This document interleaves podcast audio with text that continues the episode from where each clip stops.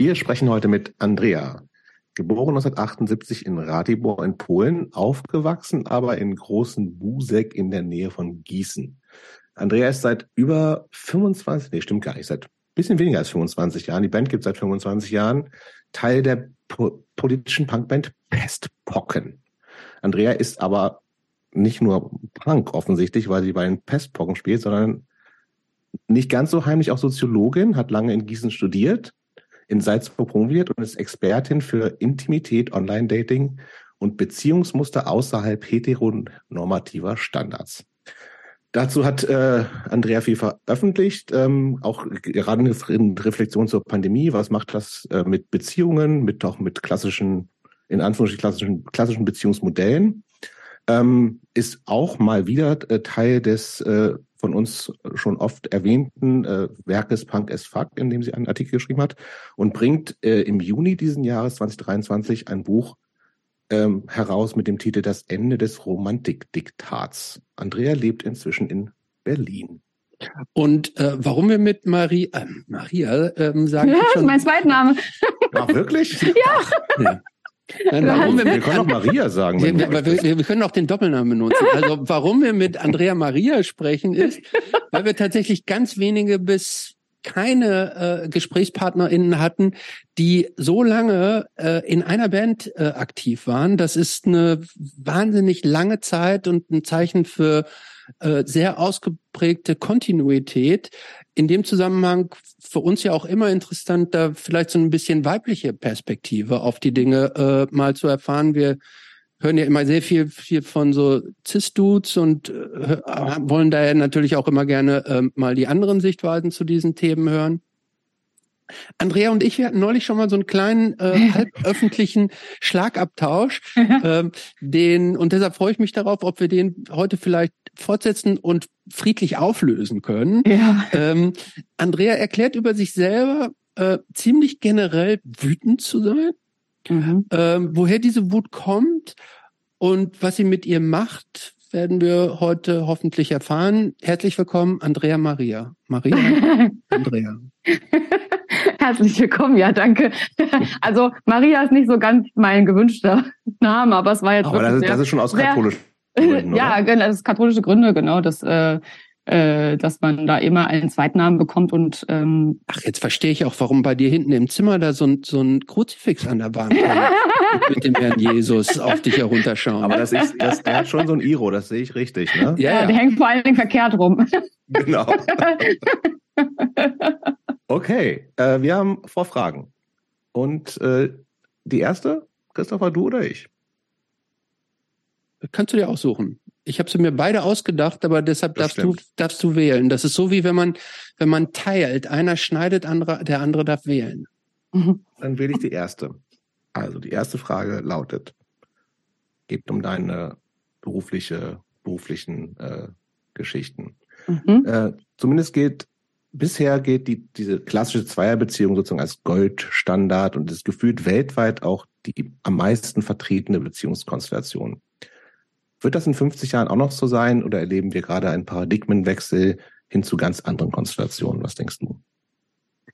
Naja, ich schreibe ja ein Buch darüber, dass sie das zu, zu seinem Ende bringen wird. Also zumindest hoffe ich oder denke ich schon auch, dass man beobachten kann, dass sich aktuell was verändert, dass mehr Diversität auch in Sachen Beziehungsgestaltung irgendwie zu beobachten ist. Ähm, deswegen glaube ich schon, dass in 50 Jahren die romantische Liebesbeziehung eine unter vielen Möglichkeiten sein wird, wie wir miteinander unser Leben gestalten, wie wir zusammenleben wollen, wie wir gemeinschaftlich sind. Also das ist, glaube ich, so eine Form, die wahrscheinlich nicht verloren geht. Ist ja auch was Schönes. Also ich sage ja nichts gegen die romantische Liebe. Ist ja eine schöne, schöne Art und Weise ähm, von Gefühlen bis hin zu Beziehungsformen.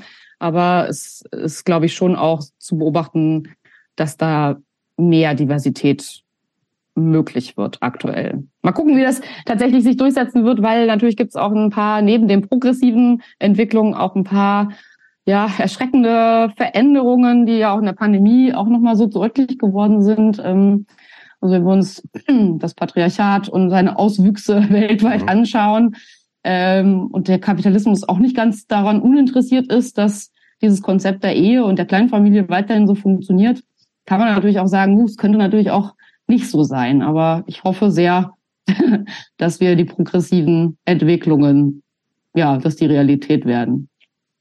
Aber glaubst du tatsächlich, dass das, äh, also ich finde find die, spann find die Frage total spannend. Ähm, was ich hier interessant finde, ist, oder Frage an dich, kann man das vergleichen mit der Entwicklung der Akzeptanz von Homosexualität? Ne?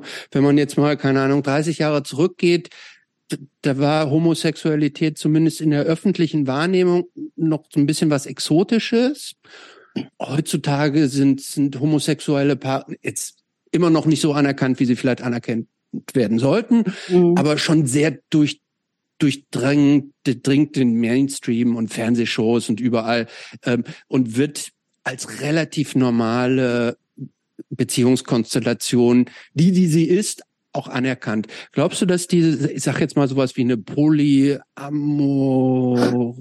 monströse Beziehung, dass das in 20, 30 Jahren eine total etablierte Konstellation ist, wie so eine von zwei, drei, vier, fünf verschiedenen Varianten, die alle mehr oder weniger mhm. gleichwertig nebeneinander dann existieren und gleichwertig auch anerkannt werden. Der eine ist halt so, der andere so?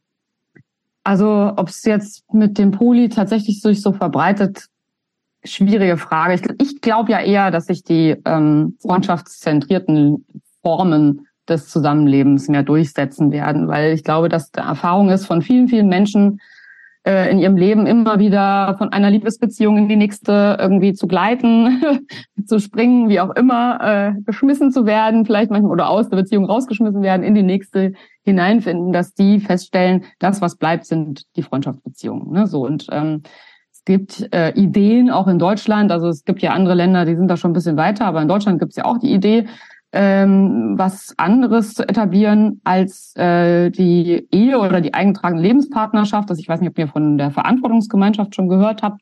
Die steht im Koalitionspapier auch mit drin.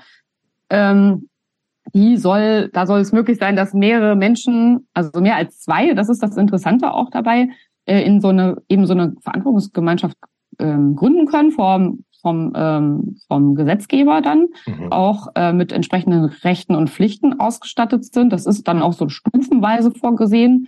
Also von, also ich meine, wenn jetzt zum Beispiel ein Freund von mir, mit dem ich eigentlich gerade mein Leben plane, der aber nicht mein romantischer Liebespartner ist, mhm. ins Krankenhaus kommt, dann habe ich ja überhaupt keine Auskunftsrechte. Also mhm. ich kann, obwohl ich eigentlich vielleicht zum Beispiel mit dem sogar mein, mein, meine Wohnung teile, wir alles zusammen machen äh, kann ich überhaupt nichts von ihm erfahren, wenn er plötzlich im Krankenhaus liegt. So, äh, das ist dann, das soll bis bis hin auch tatsächlich zu so Erbschaftsgeschichten und so weiter äh, und, und Steuergeschichten gehen. Also wenn die das wirklich umsetzen, ist das ein krasses Ding, glaube ich. Ähm, ist schon auch ein bisschen, man kann schon sagen, also man kann da schon eine neoliberale Kritik auch dran haben, weil das ist, das ist ein Konzept, was die FDP in dem Bundestag schon vor ein paar Jahren versucht hat einzuführen.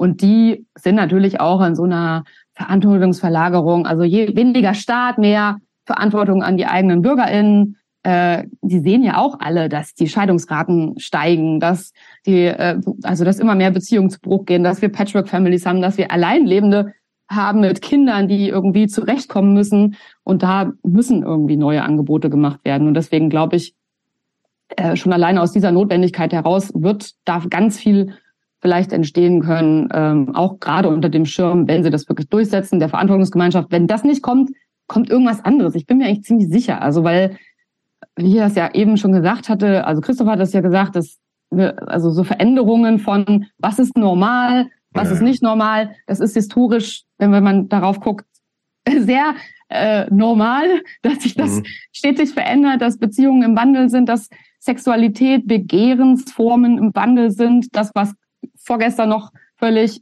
äh, krank oder abnormal war, bis in die Psychiatrie eingesperrt gehört oder umgebracht.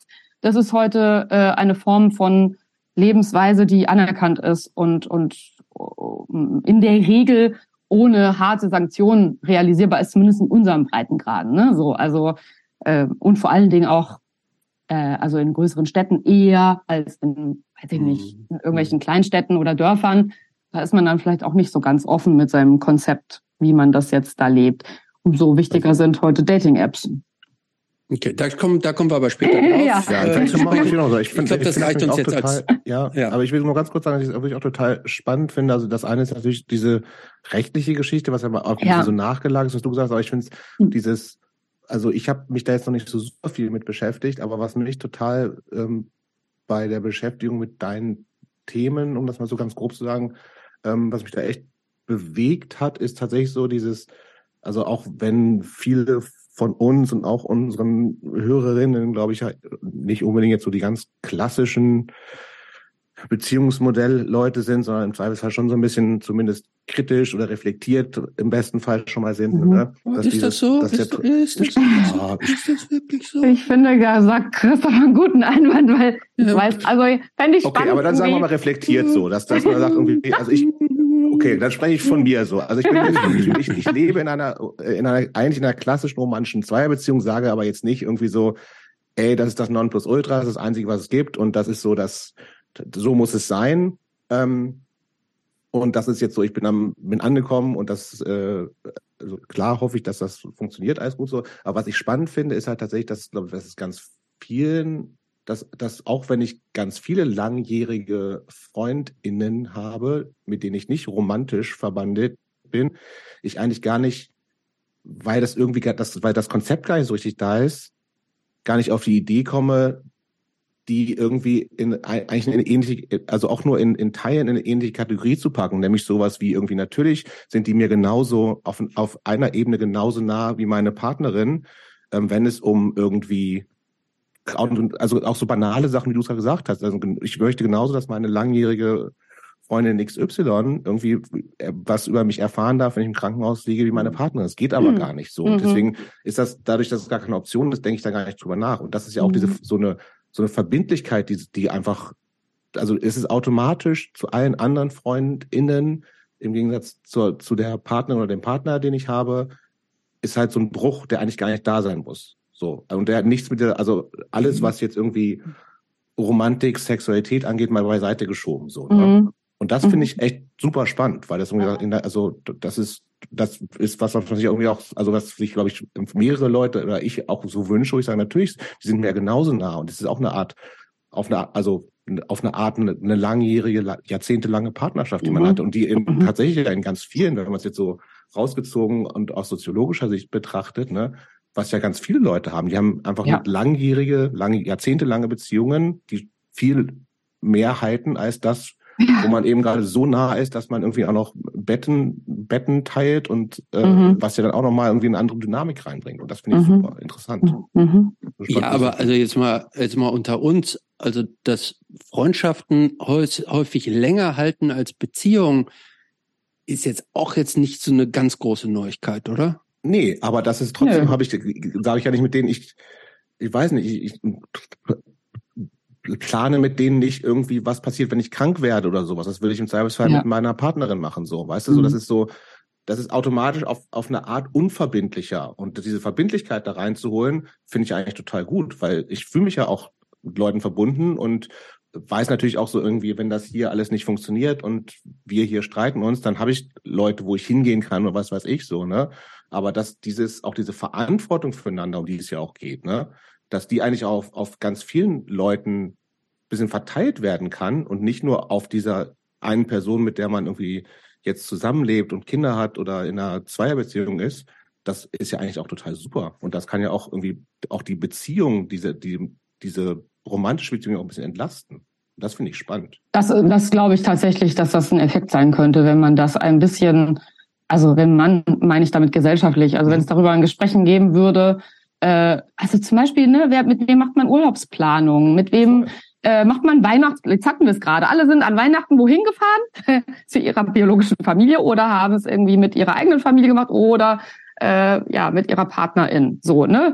Äh, irgendwie kommt man dann doch nicht so richtig drum rum. Und Nee. dass man dann irgendwie einfach mal entscheiden würde oder es die Möglichkeit gäbe, mit FreundInnen irgendwie zusammen zu sein und es vielleicht nicht einfach Weihnachten zu nennen, sondern einfach ein gutes Abendessen oder so. Ja, also da sind wir auch, äh, also ich beobachte das äh, vielen meiner Freundeskreise, dass es dann entweder Menschen gibt und da schließe ich mich auch mit ein und da kommen wir bestimmt später auch noch dazu, weil meine, meine, meinem Leben spielt meine biologische Familie schon eine sehr relevante Rolle. Ähm, ähm, ich mich da nicht so richtig gut rausnehmen kann und will vielleicht auch heute, äh, bewusst da nicht will.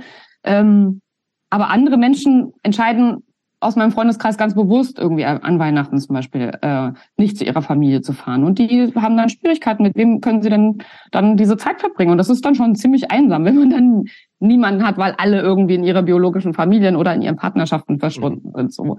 Und ich glaube, das ist, also ne, die Frage ist, wer ist im Zentrum deines eigenen Lebens? Das ist, das ist das Entscheidende. Also Und warum muss es eine Person sein, finde ich vor allen Dingen. Genau. Auch, Ohne Genau. dass es gleich so ein Ding ist, irgendwie so Polyamor, bla bla, Genau, was ich- ich- auch gerade so. Das, Ja, aber das sind Muss tatsächlich, auch ich muss tatsächlich, ich muss, äh, ich muss tatsächlich sagen, da habt ihr mich noch nicht abgeholt, denn das sind für mich tatsächlich zwei unterschiedliche, das sind für, für mich jetzt so spontan, wir fangen ja gerade erst an zu sprechen, sind Ja. das für mich ganz große unterschiedliche Themen. Diese, da- das eine ist für mich fast so ein Orga-Thema. hm? Wer, wer, wer, also dieses Thema, ähm, wer darf etwas über mich im Krankenhaus erfahren, so, oder wer, wer kann irgendwie für mich erben oder steuern oder so, sind für mich mehr so organisatorische und Zuweisungen von Verantwortlichkeiten. Ich finde dieses, äh, die, die, diesen emotionalen, das, was man, also diese, die- wie wie sagt man, also diese emotionale Liebe, Erotik, Liebes, dieses Thema ist für mich ein ganz, also für mich spontan ein ganz anderes Thema. Also ich würde da, Christopher, sagen, dass, dass das nicht so richtig zu trennen ist, meiner Ansicht nach. Also weil Du es bist die Expertin, ne? Also Genau. deshalb, wir, wir, wir, Jobs und ich, wir schwadronieren jetzt hier nur Wir so hören. sp- spontan aus der aus Wir der aus der heute. Hüfte raus, Ja, ne? weil, ja, ja. weil weil Jobs gerade so ein leidenschaftliches Statement abgegeben hat, äh, wollte ich jetzt nur jetzt vorab schon mal sagen, dass ich noch nicht so ganz da abgeholt bin zu dem Thema. Aber wir sind noch bei der Vorfrage. Ja, ja, wir- wir einen schweifen sonst schon aus, machen. aber Dann, genau. Wir kommen da später noch zu. ja. Andrea. Ja. Du feierst Geburtstag Mhm. und musst dich entscheiden. Feierst du den Geburtstag im Tropical Island oder im Vabali Spa? War Balis Bar. Warum? Warst du schon mal da? Nein, aber ich will es endlich mal hinkriegen, weil alle, die ich kenne, die dort waren, sagen, es ist unfassbar gut und ich bin eine, ich liebe Sauna. Also ich bin eine absolute Saunagängerin und habe in Berlin, seit ich seit drei Jahren hier lebe, noch nicht so richtig den Ort gefunden, wo ich das regelmäßig machen kann, weil Bali ist wahrscheinlich auch ein bisschen zu teuer für regelmäßiges Saunieren. Aber ja, das ist, äh, steht eigentlich groß auf der Liste, dass ich das endlich mal machen will. Und was Von daher ein Geburtstag da. Äh, Ich- ich- oh nee, da würde ich, glaube ich, sterben. Ohne- Aber warst du auch noch nie? nee. Weißt du, ich ich war in beiden schon. Ach ja? Ja. Ich, ich finde beides beides großartig. überlebt, Ich, ich offensichtlich. finde ich find beides großartig. Ich bin, ich bin Fan von beiden. Ich bin sowohl Tropical Island Fan Ja. als auch auf Vabali Fan. Vielleicht für die Leute, die es nicht wissen, die ZuhörerInnen, ähm, das Vabali ist so ein großer Sauna-Spa-Bereich mit äh, so ein bisschen angelehnt an Ba- Bali, so, also hat ein leicht so südostasiatisches Flair ähm, mit vielen Außenbereichen und unterschiedlichen Saunen und so Ruhebereichen. Also wenn man so bereit ist, da, ich weiß gar nicht, es kostet vermutlich so 30 Euro einen halben Tag Ja, oder so. Ist schon nicht, ja. Ja, nicht noch ganz ich nicht fast denken, oder? Mittlerweile. ich glaube nicht, ja, also sicherlich 30 Euro Ja. aufwärts. Ja. Ähm, das heißt, es ist nicht ganz günstig, aber äh, wer äh, sich so einen richtig gechillten Tag machen kann, kann den da gut machen. Und das Tropical Island ist ein großes Indoor-Schwimmbad. Wie, wie kann man sagen, wie viel? So 40, 45 Minuten außerhalb von Berlin in Mhm. einer ehemaligen Zeppelin-Transporthalle, wo, ähm, wo ich ja toll finde, da laufen echte Flamingos live rum. Ja, ne? das Ernsthaft? geht halt aus Tierrechtssicht Ja, natürlich das ist ja nicht. wirklich Ne? krass. Die werden da ganz äh, artgerecht gehalten, mein lieber Jobst. Gibt's auch Flam gibt's auch Flamingo Burger oder sowas. Oh Gott. Und also ich liebe beides. Okay. Nee, also Okay. zum Die Tropical Island würde Klientel ich ist, für ein mich nicht bisschen, kriegen. die Klientel ist ein bisschen unterschiedlich. Ja, glaube ich auch. Gut, Gut. haben wir das geklärt. Die Vorfragen sind geklärt. Yes. Andrea, Ja. wann kam Punk in dein Leben? Ja, also interessanterweise, ich habe mir ja so ein paar von euren Folgen auch schon angehört und fand es irgendwie spannend, dass so bei so voll vielen das so super früh war. Und ich, war, und ich habe mich schon gefragt, so war mit, war mit mir irgendwas nicht in Ordnung, weil Punk ist bei mir tatsächlich erst mit meinem 15. Lebensjahr. Oh ja, Äh, ja, also ich bin schon Das 15 gewesen. Als, als langjährige äh, Podcast-Host sagen wir, das ist in Ordnung. Das ist in Ordnung. Ich Ja. hab doch, krieg noch den Stempel. Yes. Geht noch. Äh, Aufnahmeprüfung bestanden. Yes. Äh, Moment, also da, da muss ich gleich einhaken. Da, das finde ich jetzt, wir müssen jetzt aufpassen, dass wir kein Age-Punk-Shaming machen. Denn Ja. selbstverständlich, selbstverständlich sind auch unsere lieben Gästinnen, die erst im reifen Alter von 25 oder 30 dazugekommen sind Oder 50. oder 50, 50. sind alle genauso. Tatsächlich Und gab anerkannt. es, ganz kurz Anekdote, und dann geht es natürlich wieder um Andrea. Äh, Ich, ich habe ja lange Jahre in Göttingen gelebt und Nein. da äh, Wirklich? doch. Und da hat ähm, gab es äh, einen Typen, der wirklich äh, über einen Freund, Mitbewohner von mir erst mit Mitte 50 zu Punk gekommen ist. Und das war, das ist total geil, weil Wow. der, der, der, der, die haben zusammen gearbeitet in der, in der, ähm, die haben so im Grünflächenamt von Göttingen, so, und der ist dann reingekommen und der fand das, und das war irgendwie so eher so ein, ja, ein ganz normaler Dude, der einfach so seinen Arbeitskram macht und der hat dann irgendwie darüber entdeckt, dass es irgendwie so Punk gibt und war dann echt so total Feuer und Flamme und hat dann irgendwie so angefangen, heimlich, bis das aufgeflogen ist, auf dieser, die haben auch so, waren noch für die Bepflanzung von so diesen so Grünflächen auf Straßen und so zuständig, also so in so Verkehrsinseln und so. Da hat er mich so, nicht, nicht weiterreden. Ja. Der hat, der hat so heimlich so Anarchy Ace gepflanzt. und so Dead Kennedys Zeichen und so, bis das irgendwann aufgeflogen ist. Hat er wirklich Mega guter Typ. Ja, geil. Aber der ist, Das ist so gut, der ist ist das so so ein 50 Mythos? oder sowas Punk geworden. Und äh, auch noch richtig, und hat dann auch Iro gemacht und so, also nicht so ein, nicht so Pestpocken-Style, halber Bruder, sondern eher so ein Wuschel-Iro, aber immerhin. Das nur dazu. Aber jetzt lassen wir wieder zu Andrea kommen, sorry. Ja, also mit 15. Also ich bin 15 gewesen, als Punk in mein Leben kam. Äh, vorher, ich, ich habe irgendwie tatsächlich eher so äh, Hip-Hop gehört, ziemlich viel US-Rap irgendwie. Das war so mein Ding. Und äh, habe da vor allen Dingen so, ach, was in den Anfang der 90er halt so äh, gehört wurde. Aber meine absolute Lieblingsband war Salt and Pepper. Und ich glaube, das fand ich wer war der große sagen? Hit? Was war noch mal der große Hit von Bullshit. Salt and Let's Pepper? Talk About Sex, also Push It, da ja, war ich Let's noch About klein, Sex. aber Let's, Let's Talk About Sex war Anfang der 90er und ich habe das so abgefeiert, dieses Lied, und ich fand es so geil, weil die, Das ist ein Riesenhit. ja, weil die auch einfach, also es war ja auch eine ganz schöne äh, Provokation irgendwie, ne? Also dieser Song hat irgendwie so viel Diskussion und hat so so provoziert irgendwie. Das fand ich irgendwie, glaube ich, interessant irgendwie daran. und äh, ich, ich fand auch Madonna, ne? Madonna war einfach eine meiner Lieblingskünstlerinnen auch. Ähm, sie hat auch so schockiert mit ihren ganzen Kostümen und Shows und äh, Songs. Ich glaube, da fand ich schon irgendwie so interessant, dass es so so gebrochen hat mit bestimmten Formen von, was ich immer so als braves Mädchen irgendwie wahrgenommen habe, ähm, was ich ja sein sollte immer. Ähm, Ach, du wolltest ein braves Mädchen sein? nee, ich sollte eins sein. Ach, sollte es sein. Ich sollte eins sein. Und ich wollte dann, glaube ich, irgendwann pubertierend keins mehr sein. Und dann kam eben über den Danny, also das andere Pestpockenmitglied, mit dem ich damals verpartnert war, äh, also meine Jugendliebe sozusagen, kam Punk in mein Leben. Und weil ich aber noch Das so... der war schon so, Ist der war fast schon ein so bisschen richtig drin. romantisch jetzt, oder? Ja, das ist schon ein bisschen romantisch, ja. Und der war schon so richtig drin im Punk. Der war schon richtig Punker. Also der hat, ja doch, also ich weiß gar nicht, was Danny damals so gehört hat, aber ich weiß, dass er irgendwie versucht hat, mich zu ködern natürlich mit Punkmusik. Und äh, ich habe Äh, mir... Und was war das denn so? Exploited oder sowas? Oder? Nee, aber pass auf, äh, er hat mir das äh, dritte Wahlalbum Auge um Auge gegeben und weil die da einen so einen Crossover-Song drauf haben, Bad K, ne? Ich weiß nicht, ob ihr den Song kennt. Nee. Band gewesen. Nee, aber also ich habe dem Danny das wohl, ich habe witzigerweise haben wir uns da am Wochenende drüber unterhalten, weil ich es auch nicht mehr so richtig wusste.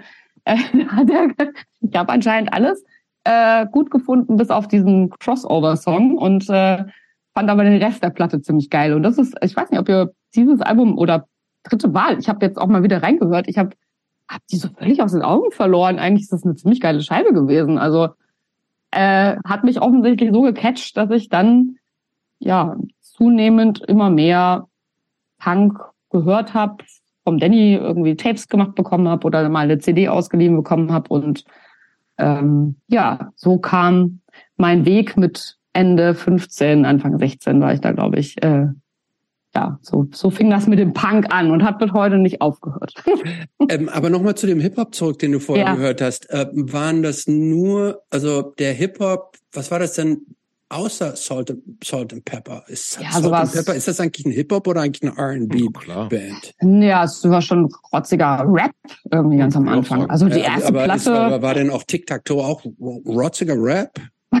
nee, das, also du kannst jetzt nicht Tic-Tac-Toe mit Salt nee, and Pepper vergleichen. Ich frage, Entschuldigung. Ich frage ja nur, ich frage ja nur. nee, das, das ist völlig aber, aber die waren, die waren auch ja irgendwie, ich finde dich sch sch sch sch sch scheiße, ne? Also das war ja auch ähm, auch äh, frech war es auf jeden Fall. Frech. Äh, war vielleicht frech, aber äh, Salt and Pepper waren, das waren krasse Ladies, die irgendwie den anderen Gangster-Rappern ordentlich was gerappt haben. Also nee, aber meine Frage, was nee, meine Frage war eigentlich, hast du denn auch so, ähm, ähm, was war denn da zu der Zeit? Äh, ja, so Dr. Dre, Cypress Hill, äh, die, die House of Pain, das war auch einer meiner, ich habe irgendwie zwei CDs von denen gehabt, absolut geliebt. Also ich mochte schon so eher den, den bisschen mehr drauf, Haut drauf Rap auch irgendwie ja. so.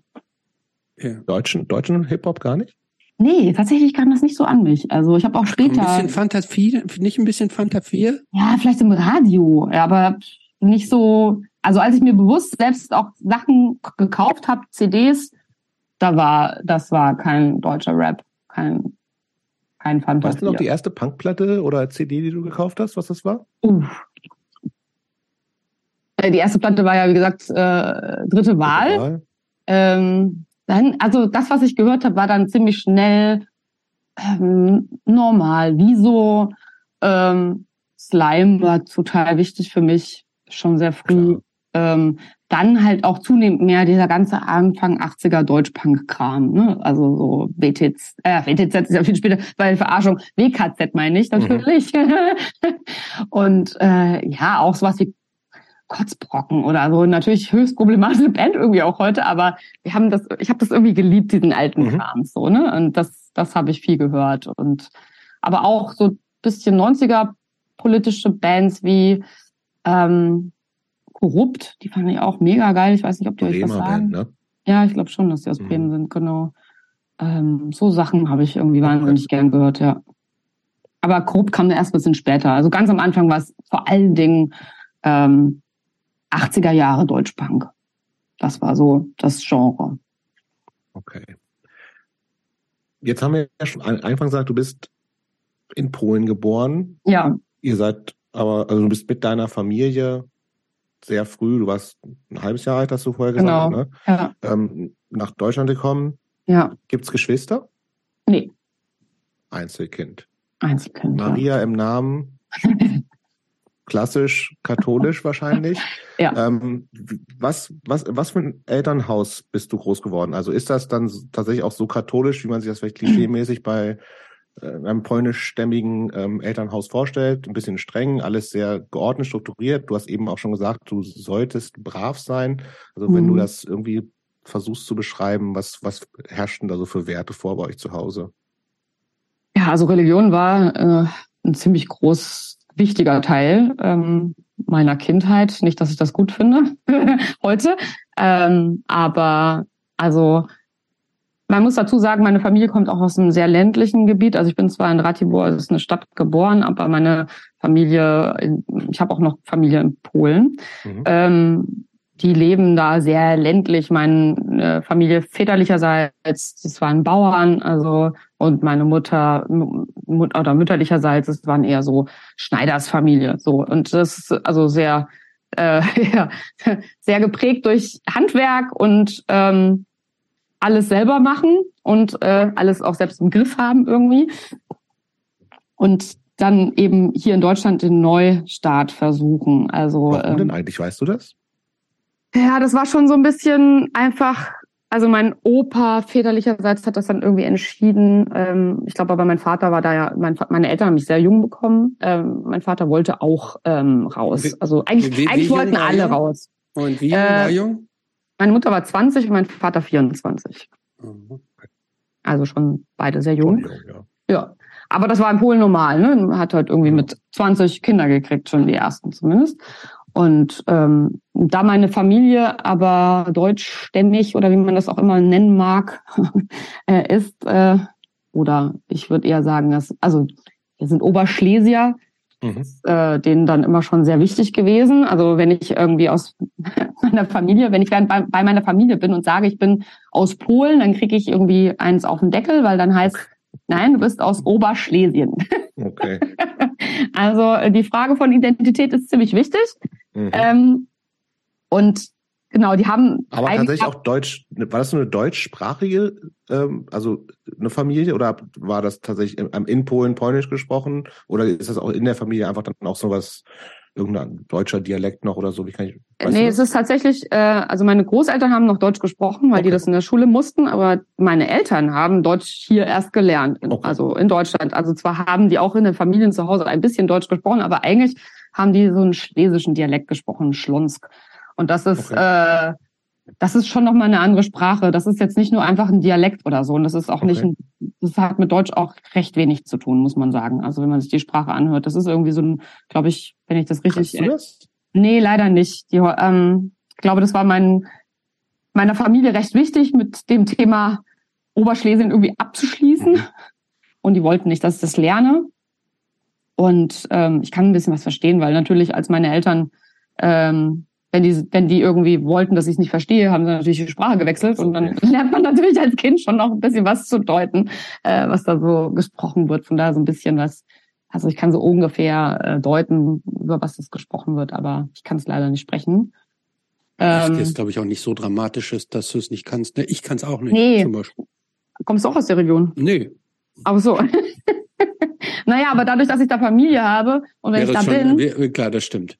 Das ist klar. schon ein bisschen blöd manchmal. Also als Kind konnte ich mich irgendwie mit Händen und Füßen irgendwie unterhalten, aber Das jetzt, wenn ich stimmt, da ja. bin, müssen immer alle auf Deutsch switchen, was viele zwar irgendwie auch können, aber deren Alltagssprache ist es einfach Mhm. nicht so. Ne? Und ich finde das immer so ein bisschen, komme mir da mal ein bisschen blöd vor, wenn ich dann irgendwie so äh, es nicht verstehe und ja, dann irgendwie denke so, ich hätte es doch einfach von meinen Eltern mitgegeben bekommen, dann wäre das jetzt alles kein Problem, ja. Das heißt, Nee, Polnisch genau. sprichst du aber auch nicht und wurde euch bei Nee. euch zu Hause dann auch nicht gesprochen. Das heißt, Nee, mit dem Switch, ist wirklich schon was ganz anderes nochmal. Okay. Also das ist auch, auch das haben meine Eltern eher dann auch in der Schule gelernt und so. Also Okay. ist schon was also andere, andere Sprache. Deutsch erzogen, mehr oder weniger. Ja, zu wenn man das, ja, ich wurde auf Deutsch erzogen, ähm, aber natürlich trotzdem mit irgendwie so den ganzen Alltagsbräuchen, die noch irgendwie von meiner Familie in Polen quasi äh, Mhm. normal waren. Also mit katholische Kirchenbesuche jeden Sonntag, äh, beten vorm Essen, diese Geschichten so. Mhm. Also das war schon ein wesentlicher Teil. Bist du Und- noch in der Kirche? Nee, Wann ausgetreten? vor erst recht spät, vor Ja. zehn Jahren. Ja, Okay. Ich habe das irgendwie immer nicht so richtig gut. Ich weiß nicht, das fand ich immer, also eigentlich total bescheuert, aber ich glaube, wenn man meine Geschichte meiner Familie kennt, dann weiß man, dass das vielleicht eine schwierige Entscheidung gewesen ist für mich irgendwie, weil mein Opa immer, für mein Opa, meine Oma war das immer ganz wichtig und ist mein Opa vor zwei Jahren gestorben. Also es ist immer so ein großes, heißes Ding gewesen in meiner Familie und auch meine Familie hat auch in der Kirche gearbeitet, also meine, also kirchlicher Träger, so, nicht in der Kirche, aber ähm, ja, genau, das, das war schon, das war schon sehr bestimmend und anstrengend. Also es war anstrengend in dem Sinne, dass ich natürlich irgendwann keinen Bock mehr hatte, irgendwie den ganzen Scheiß mitzumachen und musste es halt trotzdem irgendwie machen und Mhm. wurde dann halt sonntags morgens aus dem Bett geschmissen, um in die Kirche zu gehen, so Sachen. Bis ich irgendwann klar gesagt habe, nein. Aber gibt es etwas, ähm, was du daraus so mitgenommen hast für dich, von dem du sagst, das ist eigentlich positiv? Da ist, da ist was in diesen vielen Bibelstunden mit dem lieben Gott und in der Kirche. Da ist dir was vermittelt worden, was so aus der Rückschau gar nicht so schlecht ist und was du vielleicht in der Intensität anderweitig nicht in dein System gekriegt hättest? Das ist eine gute Frage. Habe ich noch nie drüber nachgedacht, ehrlich gesagt. Ähm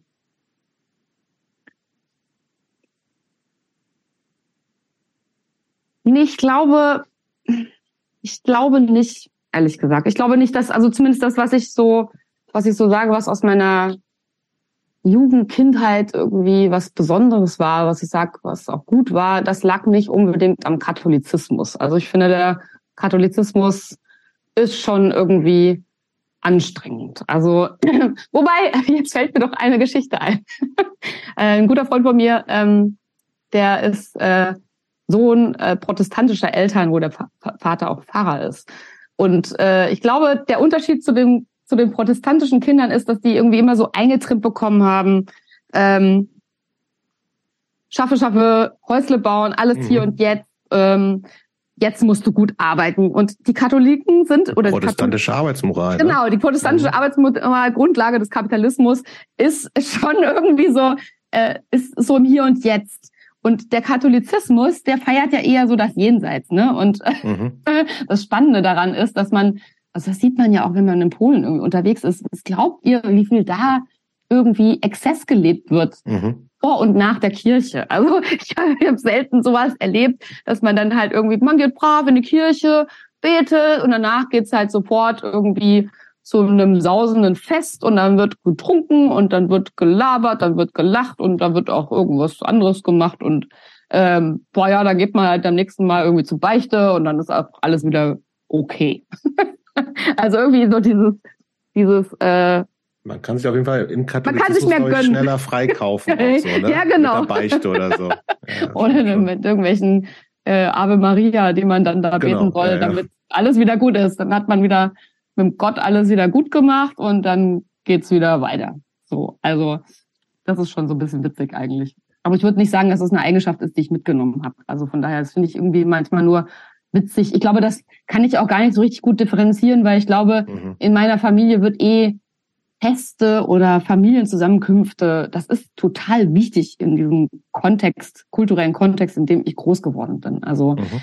ähm, Familienfest. Das kann ja auch total stressig und oh, ja. nervig und belastend sein und so. Ne? Ja, ja. Also ich, es gab zumindest Phasen in meinem Leben, wo ich, also äh, die ganze Familie väterlicherseits ist damals ausgewandert. Die haben ja alle relativ leicht einen deutschen Pass bekommen, weil sie eben mhm. diese deutsche Geschichte haben. Ähm, man musste da eher auf die Ausreise warten, die Polen einem dann genehmigt hat. Und das hat mhm. manchmal Jahre gedauert tatsächlich.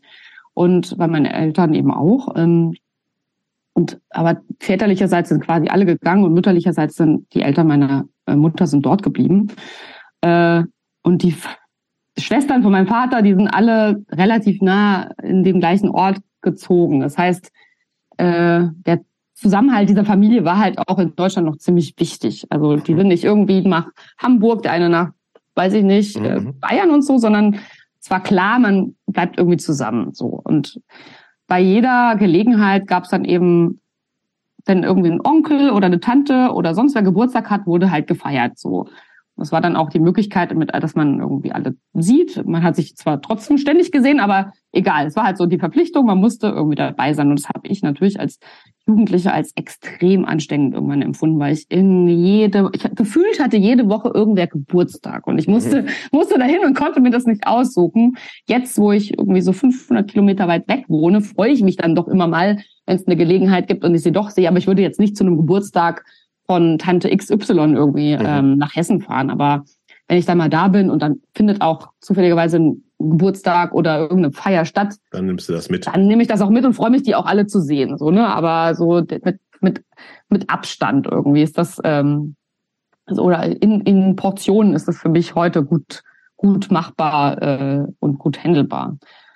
Andererseits ist diese Familie halt auch, also ich glaube, das versteht keiner, der nicht in solchen Vielleicht hat das auch was mit dieser migrantischen Geschichte zu tun, denke ich mir zumindest heute. Oder ich höre das auch von Freundinnen, die eben auch so eine migrantischen Kontext irgendwie groß geworden sind, dass dieser wichtige familiäre Zusammenhalt ähm, natürlich irgendwie einerseits einengt funktionieren mhm. kann, aber andererseits eben auch sehr Sicherheit gibt und so. Genau, ne? sehr Sicherheit, Solidarität, äh, also Verbindlichkeit. Ne? Also ich, ich weiß einfach, ich kann mich auf Mitglieder meiner Familie verlassen, 100 mhm. Prozent und das sind so Gefühle, die vielleicht andere Menschen nicht so haben in ihren familiären Kontexten so. Also, dass ich irgendeinen Cousin anrufen kann, den mhm. man irgendwie einmal im Jahr sieht und ich weiß, wenn ich sagen würde, äh, du, ich habe ja irgendwie ein fettes Problem, ich brauche dich jetzt, dann setzt die Person sich ins Auto und fährt mhm. hierher. So, ne, das weiß ich eigentlich relativ sicher. So, und das finde ich ziemlich, äh, ja, irgendwie schon eine ziemlich krasse Eigenschaft von sozialem Zusammenhalt, irgendwie, was ich in dieser Familie mitgegeben bekommen habe. So. Ist es bedauernswert, dass das in Deutschland dieses ähm, dieser familiäre Zusammenhalt nicht so stark ausgeprägt ist im Vergleich? Also oh, ist, das, ist, ja. das, ist, also ist das ein gesellschaftlicher Wert, der bei uns abgewertet ist? Also es gibt ja auch in anderen Ländern, ja, außer weiß, in Polen, meinst, es gibt ja. ja auch zum Beispiel so in ich sage jetzt mal klischeemäßig so in Italien und in Spanien, mhm. in den südlichen Ländern, ja. ähm, wo ein viel stärkerer familiärer Zusammenhalt ist, wo auch über generationsübergreifend zum Teil in den gleichen Häusern oder Wohnungen mhm. ge gewohnt wird, wo über Generationen äh, Häuser, Immobilien weitergereicht werden und wo praktisch so ein enger Familienzusammenhalt total selbstverständlich ist und auch, auch als ein, als ein persönlicher Mehrwert und ein Teil als Lebensqualität angesehen wird, was bei uns in Deutschland, glaube ich, jetzt mal so rein statistisch gesehen im Vergleich nicht so ausgeprägt ist. Ist das eigentlich mhm. bedauernswert, dass es so ist? Also ich finde, wenn man jetzt von der biologischen Familie absieht, finde ich quasi das, die Frage des Zusammenlebens, in welcher Form auch immer, irgendwie schon bedauernswert, dass es nicht andere, dass es nicht Formen von zum Beispiel Wahlfamilien gibt, die, mhm. die, ähm, die eben vielleicht als familiärer Ersatz oder als familiäres Pendant, würde ich eher sagen, weil Ersatz klingt so negativ, aber also Wahlfamilie ist ja, wir sind da reingeboren, wir konnten uns das nicht aussuchen und wir verstehen uns ja vielleicht gar nicht mit allen, die da zufälligerweise in dieser Familie sind. Und das äh, ist nicht, finde ich, so bedauernswert, dass es diese Strukturen ähm, so auf eine Art und Weise nicht gibt oder dass sie bröckeln, sondern ich finde es eher bedauernswert, dass sich nichts Äquivalentes daran irgendwie entwickelt. Also was, also wir können einfach nicht, wir sind, wir sind zwar Individuen und alle irgendwie super, keine Ahnung, individuell und leben unser Leben, machen unser Ding, aber eigentlich wissen wir ganz genau, dass wir das nicht alleine bewerkstelligen können, unser Leben. Ja, also dass wir irgendwie andere Menschen brauchen. Und finde es schon bedauernswert, dass sich nicht andere Formen von sozialem Miteinander irgendwie entwickeln oder nur so bedingt. Ich, für mich war Punk immer irgendwie auch sowas. Also ich glaube, dass, weil ihr das auch so in der Anmoderation gesagt habt, mit den, dass äh, ich eine Person bin, die äh, die, eine Person der wenigen oder ich glaube die erste bin, die seit 25 Jahren eben in einer Band, also ich bin tatsächlich äh, seit 1997 in der Band. Ähm, wir haben schon vorher ein bisschen, also die anderen haben schon vorher ein bisschen angefangen. Also sind das jetzt tatsächlich fast schon bald 26 Jahre, die ich in dieser Band bin. Das war Pestpocken ist für mich irgendwie auch meine Familie. Ja, also mhm. vielleicht nicht unbedingt konkret einzelne Menschen, sondern irgendwie, ich glaube auch dieses dieses Konglomerat, also dieses Konstrukt, diese, dieses Zusammensein mit seinen Werten und Normen irgendwie, die auch darin sind, natürlich, was wir halt machen miteinander und welche Form von Musik wir machen und nicht nur Musik, sondern was wir auch, was wir auch an Inhalt irgendwie bringen wollen. Das ist irgendwie einfach sehr früh auch ein wichtiger, nicht Ersatz meiner biologischen Familie gewesen, sondern eine Ergänzung, würde ich vielleicht eher sagen. Also ich, ähm, habe irgendwie sowas immer auch gesucht, muss ich sagen. Also ich für mich sind Freundinnenkreise äh, immer auch sehr wichtig gewesen. Und manchmal, also ich habe das ja, als äh, Christopher hat es ähm, vielleicht mitbekommen gehabt, als ich bei der Lesung, bei der Punk as Fuck Lesung, ging es ja auch darum, dass ich irgendwie lange Zeit irgendwie auch nicht so richtig irgendwie auf den eigenen Sexismus oder den, den Sexismus in der Punk-Szene gucken wollte, weil das für mich irgendwie war, wie, wie äh, ja, unter den Teppich meiner Familie zu gucken. Irgendwie will man mhm. da nicht so genau hingucken, äh, weil man Angst hat, da erwischt es einen und zieht einen irgendwie auch unter den Teppich und dann hat man die Familie verloren, die man eigentlich, äh, die man eigentlich so dringend braucht. Und ähm, glaube, wie, so, wie ich so vieles in meiner biologischen Familie oft nicht so richtig, mich dem nicht so ähm, gestellt habe, habe ich mich auch in der Punk-Szene viel nicht richtig gestellt, weil das für mich irgendwie mein auch wichtiges Zuhause war, auch mein, mein Fluchtpunkt aus der biologischen Familie. Es klingt manchmal so, wenn ich das jetzt so beschreibe, meine Familie, ich grüße euch alle, wenn Sie das hier hören. Äh, ich liebe die alle, ne? Das ist überhaupt nicht so ein, äh, die sind immer noch ein super wichtiger Teil meines Lebens. Und ähm, auch meine Eltern, ich habe ein super gutes Verhältnis zu denen heute. Ähm, und auch eigentlich früher. Es gab nur diese kurze Phase von, wo ich pubertierend war, wo es ein bisschen schwieriger war.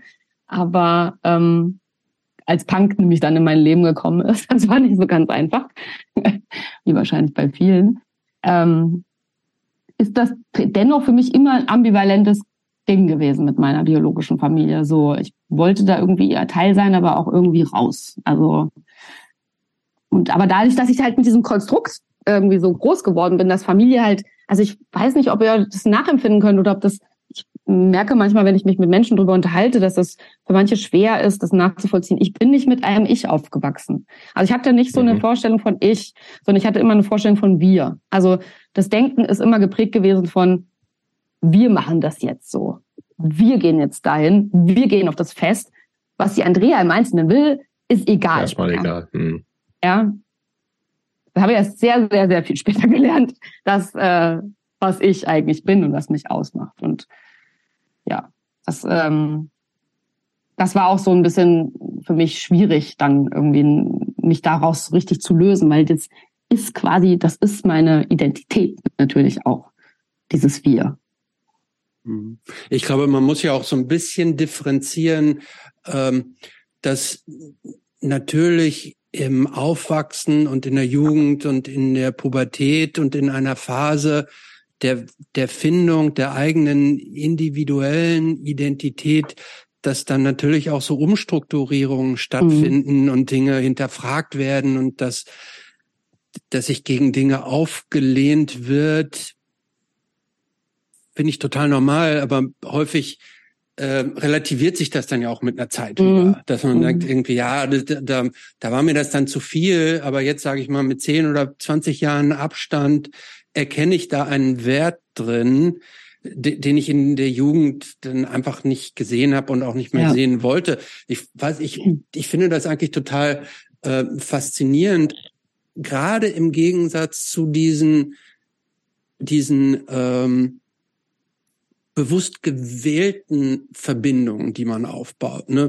Wie Freundschaften, ne? Freunde mhm. sucht man sich ja aus, Bands suchst du dir aus, ne? Das, mhm. ist, das ist ja praktisch dann bewusst ausgewählte Menschen, die man in so in in in den Strauß des eigenen Lebens so da reinsteckt. Familie ist ja ganz anders, weil die sind ja einfach da. Das ist ja nicht ja. gewählt, sondern äh, das ist irgendwie der stinkende Onkel und die nette äh, Schwester und so. Das ist ja, das ist ja so ein, so ein ganzes Konstrukt, wo mhm. eine Verbindung besteht, ohne dass sie gewählt ist. Und ich, mhm. ich weiß das bei, in meiner Familie zum Beispiel, dass ich das total ähm, äh, intensiv auch wahrnehme, selbst zu entfernten Verwandten mit denen ich gar nicht so viele Überschneidungen habe oder die so eng an mir dran sind, dass ich da so eine Connection habe, weil das ist Familie. Und die mhm. empfinde ich als positiv. Das ist ja wie so eine, wie so eine Bahn, die äh, so durch diese Menschen läuft und wie eine Kette, an der, der man irgendwie miteinander verbunden sind, ist. Aber äh, vermutlich nimmt das jeder auch anders und äh, individuell wahr. Ähm, vielleicht aber noch findet, ja, findet ja. ihr nicht, dass das im Punk auch so ist? Also ich, ich finde schon zum Beispiel, also weil irgendjemand hatte vorhin kurz, glaube ich, so den Kopf ge, äh, geschüttelt, als ich gesagt habe, Punk ist ja auch irgendwie so ein äh, so ein Freundschaft oder so ein, so ein Zuhause für mich oder so eine Art Familie vielleicht. Äh, nicht vielleicht Familie, aber ich würde schon sagen, also wenn ich einer Person begegne und oder höre, dass diese Person XY irgendwie auch Punk ist. Also ich habe ja viel irgendwie, wie ihr wisst, äh, auch äh, nicht im Nicht-Punk-Bereich, also in meinem akademischen Sein und Tun irgendwie äh, stoße ich manchmal auch auf Leute, die plötzlich auch irgendwie so, wo sich rausstellt, die haben auch irgendwie einen Punk-Hintergrund. Dann hast du so eine ja? Connection irgendwie. Ja, ne? und sofort habe ich so eine ja, Connection ja. und es ist so eine Ebene da, wo ich mir denke so, hey, Person ist mir gleich sympathisch, ohne dass ich weiß, mhm. welchen Punk sie hört oder äh, was, was auch immer, ja, was die Person eigentlich ausmacht. Aber ich, ich habe sofort so ein Gefühl von, es ist wie so eine kleine, ja, da ist so eine, so eine Brücke gebaut, die ich irgendwie meistens, meistens ist, also in der Regel ist die positiv besetzt. Mhm. Manchmal werde ich enttäuscht vielleicht, weil ich denke so, äh, aber ich dachte, das wäre vielleicht eine nette Person so, aber mhm. gut. Aber nee, also kann ich kann ich total nachvollziehen. Ist glaube ich ist äh, ganz häufig so und ja. ist auch auch gut so. Was ich mich tatsächlich frage, also ich ich kenne ja auch nichts anderes seit irgendwie 30 Jahre plus Punk und so, dann ist halt auch das, was ja auch erstens eine totale Konstante im Leben ist, ne? Also eben mhm. nicht so, ich habe meine, also es gibt ja auch viele Leute, die machen, machen das so phasenweise und dann ziehen sie sich sonst wohin zurück oder machen was ganz anderes, auch fair enough so, ne? Aber es ist ja einfach für viele Leute wirklich so eine, eine Konstante, weil es eben ja auch mhm. was ist, was so, was so wichtig ist, ne? Weil es eben nicht nur Donnerstagabend äh, Fußballverein Hobby ist, das ist auch so, ne? aber sondern es ist ja, du hinterfragst dich ja komplett, du hast, kriegst ganz viel neuen Input in politischer, was weiß ich, in jeglicher Hinsicht, du hinterfragst vielleicht irgendwie auch gerade dieses, das, was halt da ist und was ja manchmal gut, manchmal anstrengend ist, halt, du hinterfragst uns als Familie, weil du irgendwie neue Input ganz viel kriegst, so. Ähm, ich finde das auch total so und, und, ähm, frage mich aber gerade, also ich empfinde das auch so, frage mich aber tatsächlich, geht das nicht manchmal vielleicht anderen Leuten auch so? Und ist das vielleicht nicht auch einfach manchmal nur so, so ein Hobby? Was für andere Leute ist so, ach, du spielst auch gern Schach? Und ja. hast du eine Connection? Ich weiß es nicht, weißt du, das denke ich mir manchmal so. Vielleicht ist es auch einfach nur so ein irgendwie, man teilt halt was und für andere Leute ist das halt bügeln. Ach, du bügelst auch gern, hast auch jetzt eine Connection. Ich weiß es nicht. Weil Punk ist ja gleichzeitig auch so, so breit, ne? Ja. Also das, das merke ich auch im Laufe auch dieses Podcasts, ne, wo wir mit so vielen Leuten sprechen, natürlich irgendwie was verbindet, aber alle un komplett unterschiedlich sind. So, ne? mhm. ne? so, das ist so, I don't know. Ich frage mich selber, ist es, für mich ist es was total Besonderes, aber vielleicht ist das auch nur so, eine, so ein Wunschdenken, dass es was Besonderes ist. Ich weiß das nicht so genau. Aber das ist doch eine Frage für die Soziologin, oder? also wir müssen ja nicht, wir, wir, also wir sind ja hier immer nur so Amateur-Theoretiker. Ähm, äh, genau aus diesem Grund holen wir uns jedoch die Experten rein, um da verbindliche Antworten drauf zu kriegen. Ja, habe ich mich, nur habe ich mich tatsächlich nie soziologisch mit dem Thema Punk beschäftigt. Irgendwie war das anscheinend immer so eine Red Flag für mich. Ich wollte mich nicht so sehr mit meiner eigenen Szene und anscheinend irgendwie auseinandersetzen, wissenschaftlich. Also es ist nicht, es ist ja nicht so, als würde ich mich nicht wissenschaftlich mit Themen beschäftigen, die mich persönlich interessieren, aber irgendwie mhm. habe ich mich nicht, habe ich mich nie mit Punk wissenschaftlich beschäftigt. Hm. War das eine bewusste Entscheidung oder eher so schade. unbewusst? Das ist schade. Ich finde ne? das gut. Ja, das ist total schade. Es war keine bewusste Entscheidung. Aber ich glaube, also das, ich finde es spannend, dass ihr am Anfang gesagt Ja gut, aber Erotik ist natürlich auch spannender als Punk, ne? wenn man das jetzt mal vergleicht. aber ich habe davor äh, Forschung zum Altern und Demenz gemacht. Das ist jetzt auch nicht gerade so. Äh, also es ist auch spannend, aber es ist jetzt nicht so ein sexy Thema mhm. wie äh, mein aktuelles Thema mit intimen Beziehungen und so weiter. Aber ja, es, ich finde die Frage, ich habe gerade nochmal überlegt, weil ich ich bin ja auch, ich kletter ja auch und da gibt's ja schon auch so eine Community, auch wenn das ein relativ ähm, mittlerweile immer mehr populärer Sport wird. Aber mhm. gerade die SeilkletterInnen, ähm, die sind, also man, man, man ist schon auch schneller mal miteinander verbunden, wenn man hört, okay, die klettert auch, diese Person oder der mhm. klettert. Aber ich würde schon sagen, ups, dass es ein bisschen anders ist im Sinne von, ich verbinde da nicht zwangsläufig ein gutes Gefühl mit, weil ich mhm. äh, auch ziemlich, weil ich mich der Community nicht verbunden fühle. Ich würde mich nicht als Teil der Climbing-Scene verstehen oder so. Wenn das ja, Leute tun, ja, also es kann ja sein, dass Leute sich so als Teil des, des dieser Community verstehen, dass sie sofort irgendwie, egal wer da kommt, irgendwie sofort, ah, du kannst bei mir schlafen oder so, äh, wenn du keine Unterkunft hast und gerade ja, ja. in der Stadt bist. Aber so irgendwie ein Punk, ich, ich weiß nicht, also nicht nur, nicht nur ja, aber, als Band, ja. ja äh, aber, ähm, okay, vielleicht gibt es so diesen, diesen Chorgeist unter euch Seilkletterinnen nicht, aber diesen Chorgeist gibt es zum Beispiel ja unter den aktiven gläubigen Christen. Oh ja.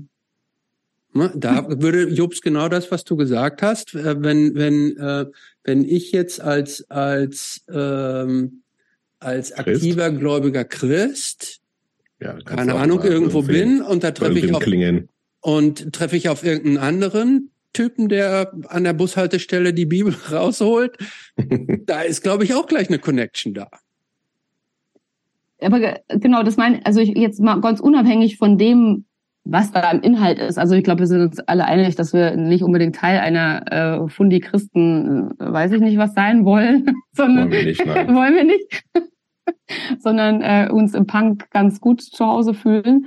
Ich glaube, dass das, was ich sagen wollte, ganz am Anfang ist, dass für mich Punk eben irgendwie so eine Art Community war, die ich mir selbst Mhm. gewählt habe, so ne, Mhm. wo ich mich einfach als Teil gefühlt habe, wo ich mich wohlgefühlt habe, wo ich mich, wo das mein Zuhause gewesen ist bis heute. So, es ist, Mhm. Punk ist auch mein Zuhause und ähm, Das wollen wir dir auch Womit- nicht in Abrede stellen. Nee, Ähm, gar nicht. So habe ich es auch nicht verstanden. Aber so, glaube deswegen fühle ich mich halt auch schnell verbunden mit Menschen, die irgendwie, wo ich höre, die haben irgendwie was mit Punk zu tun. Dann Voll, ja, ja, bin, ich so, bin ich sofort Ja, ja, mit, ich- ich mit glaub, meinem können- Herz dabei irgendwie Das so, ne? total Ja, ja. nachvollziehen. Aber wo wir jetzt gerade bei dem Thema sind, das will ich jetzt doch noch von dir wissen. Und ich weiß, du hast schon gesagt, du hast dich damit professionell noch nicht beschäftigt. Jetzt musst du Mhm. mal ein bisschen spontan de- de- deine, deine Skills rausholen. Okay. Und zwar bei uns kommt ja häufiger äh, auch so die Frage auf, inwieweit es legitim ist oder inwieweit Punk eigentlich äh,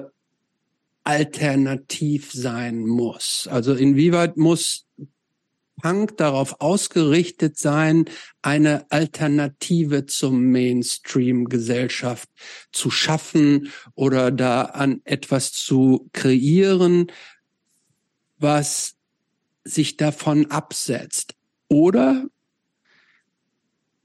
ist der Punk eigentlich effektiver, wenn er diesen utopischen Gedanken aufgibt und praktisch mit seinem Gedankengut den Mainstream durchsetzt. Was meinst du mit Mainstream? Welche? Ja, also die- also Musik die- Mainstream oder was? Nein, nicht oder? den Musik-Mainstream, sondern einfach meinst den, Gesellschaft? Die, die, die Gesellschaft, ja genau. Also Mhm. die Gesellschaft, in dem praktisch Leute mit, Pack- mit Punk-Background äh, Vorstandsvorsitzende bei Daimler-Benz werden oder Politiker in etablierten Parteien Mhm. oder in, in allen möglichen, sagen wir mal, äh, äh, etablierten Institutionen und Funktionen der Mainstream-Gesellschaft Mhm. da reinrutschen, um da dann möglicherweise ihre im Kleinen Dinge ähm, vielleicht zu verändern. Ist das das unabgeschlossene Thema? Nee, nee, nee, Nee. nee. Nee, Ich dachte kommt schon, nur immer mal wieder. kommt immer mal wieder. Ja. Naja, ich, ich Nee, also als kommt immer so, mal wieder. Wir kriegen auch regelmäßig dafür Ärger, wenn wir diese Fragen so nicht Ja? ansprechen. Ja. wieso?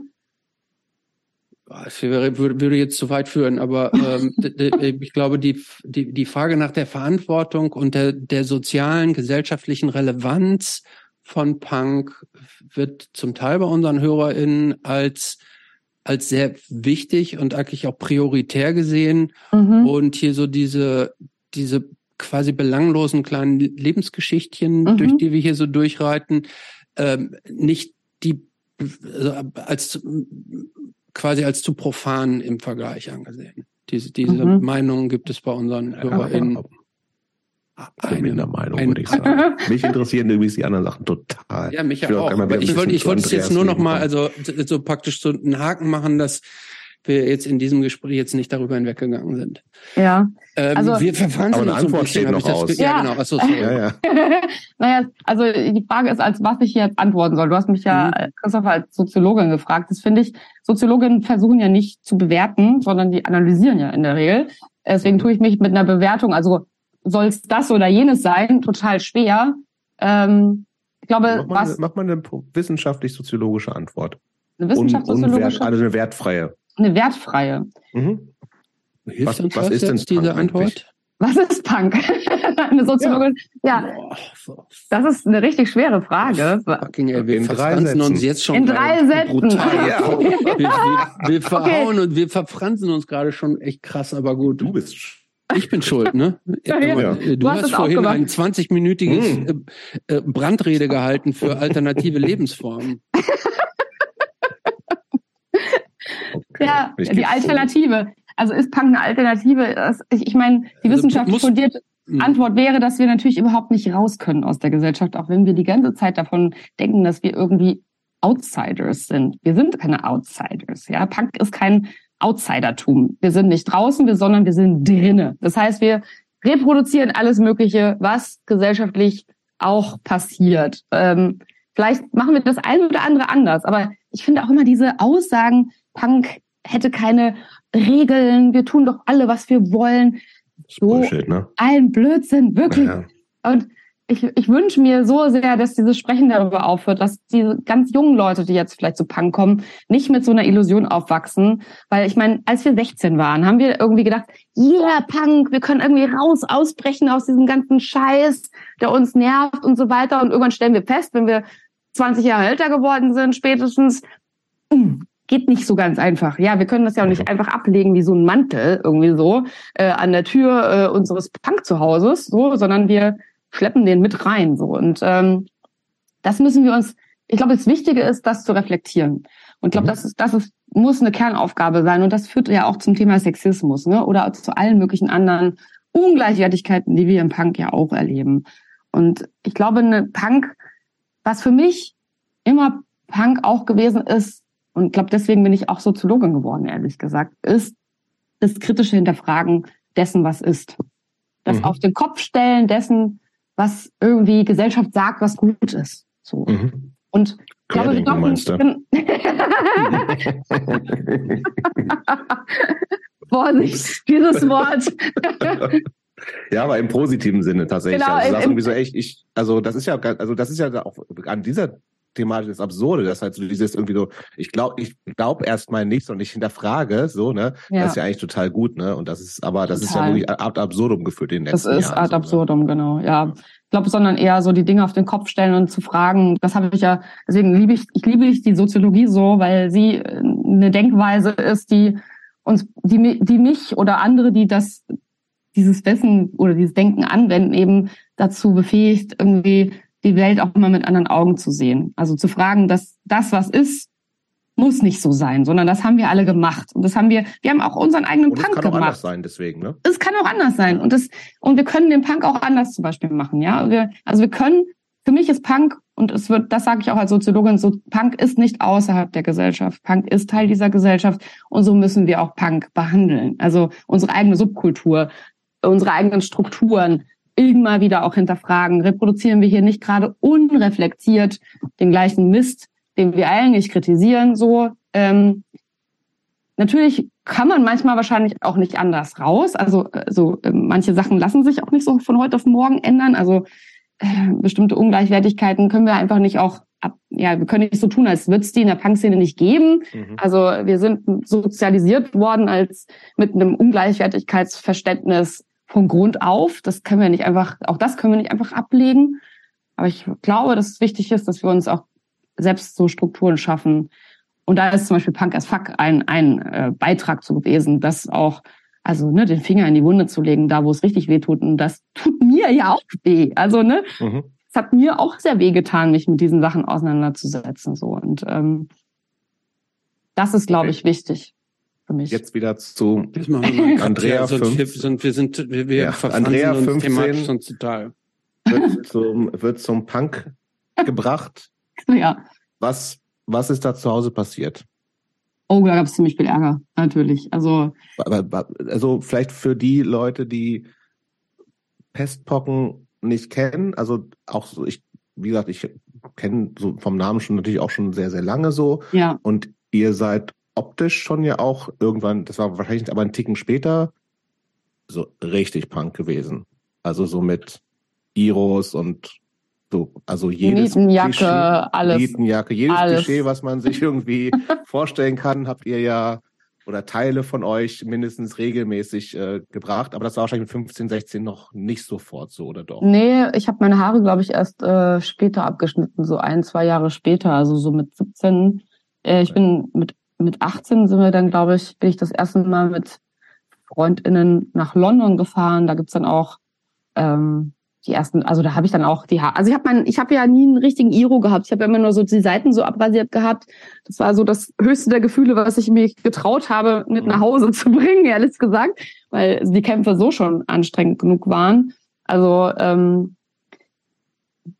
aber ja, die habe ich schon auch regelmäßig, also die habe ich gefärbt, die habe ich irgendwie bunt gefärbt, die habe ich irgendwie auch gestellt. Ähm, aber also, ging, wo, so. wo, womit gab's, wo, womit gab's denn Stress zu Hause? Wegen der Musik oder weil du noch irgendwie oder diesem schlampigen Aussehen, die Musik, dieser, dieser, dieser schlurigen, diesem Optik. Nee, aber eher vielleicht so animiert von der Musik kann man ja noch, auch nochmal sagen, sich vielleicht mehr trauen, Sachen nochmal anzusprechen, mehr in Konfrontation gehen. Das kann ja durchaus auch ein Effekt ja. sein. Also ja. war es das oder war, reicht schon irgendwie die Musik zu hören und du hast eigentlich gar nicht äh, aufbegehrt, sondern meine Eltern hatten keine Ahnung, was Punk überhaupt ist. Ne? Mhm. Das war für die, äh, also die Musikrichtung. Ne? So, das, mhm. das war nicht das, was irgendwie, glaube ich, das Problematische war. So, äh, auch wenn T-Shirts von mir, die ich dann anhatte, irgendwie mit normal oder also normal ist ja noch was, was man lesen kann und sich nichts dabei denken kann, aber andere Shirts. So äh, falsch geschrieben.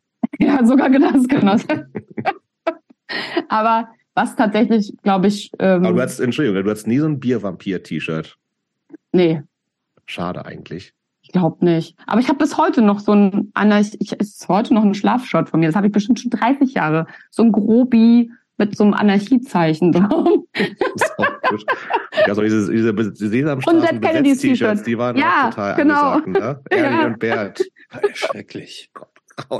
Was man halt alles so so ja. einem Papier-Mail-Order kaufen konnte. Das kann, ja, ja, können sich ja genau. manche Leute heute gar nicht vorstellen, dass wir eben kein Internet hatten und uns äh, nicht einfach irgendwo was bestellen konnten und einen leichten Zugang zu Dingen hatten, sondern dass man immer auf Konzerte fahren musste, um Distros abzufangen oder da mal einen ausgedruckten DIN A4-Zettel mitgenommen hat, mhm. wo man dann anrufen konnte oder eine, eine Postkarte hingeschickt hat mit dem, was man bestellen will das war schon alles ziemlich wild. Also, aber was tatsächlich äh, entsetzt hat, vor allen Dingen äh, meine Mutter, mein Vater hat da nie so, also der fand es, glaube ich, auch nicht gut, aber der hat es nicht so offensiv gesagt, aber ich glaube, so dieses Bild, also ich habe das vorhin gesagt, ich, also äh, eben das brave Mädchen zu sein, was so seinen Weg geht und ähm, ich meine, das muss man sich ja, ich, heute weiß ich ja auch, was meine Eltern bewegt haben muss, da irgendwie auch eine Krise zu kriegen, weil ich meine, die, sind aus Polen migriert nach Deutschland, um irgendwie ein besseres Leben zu starten.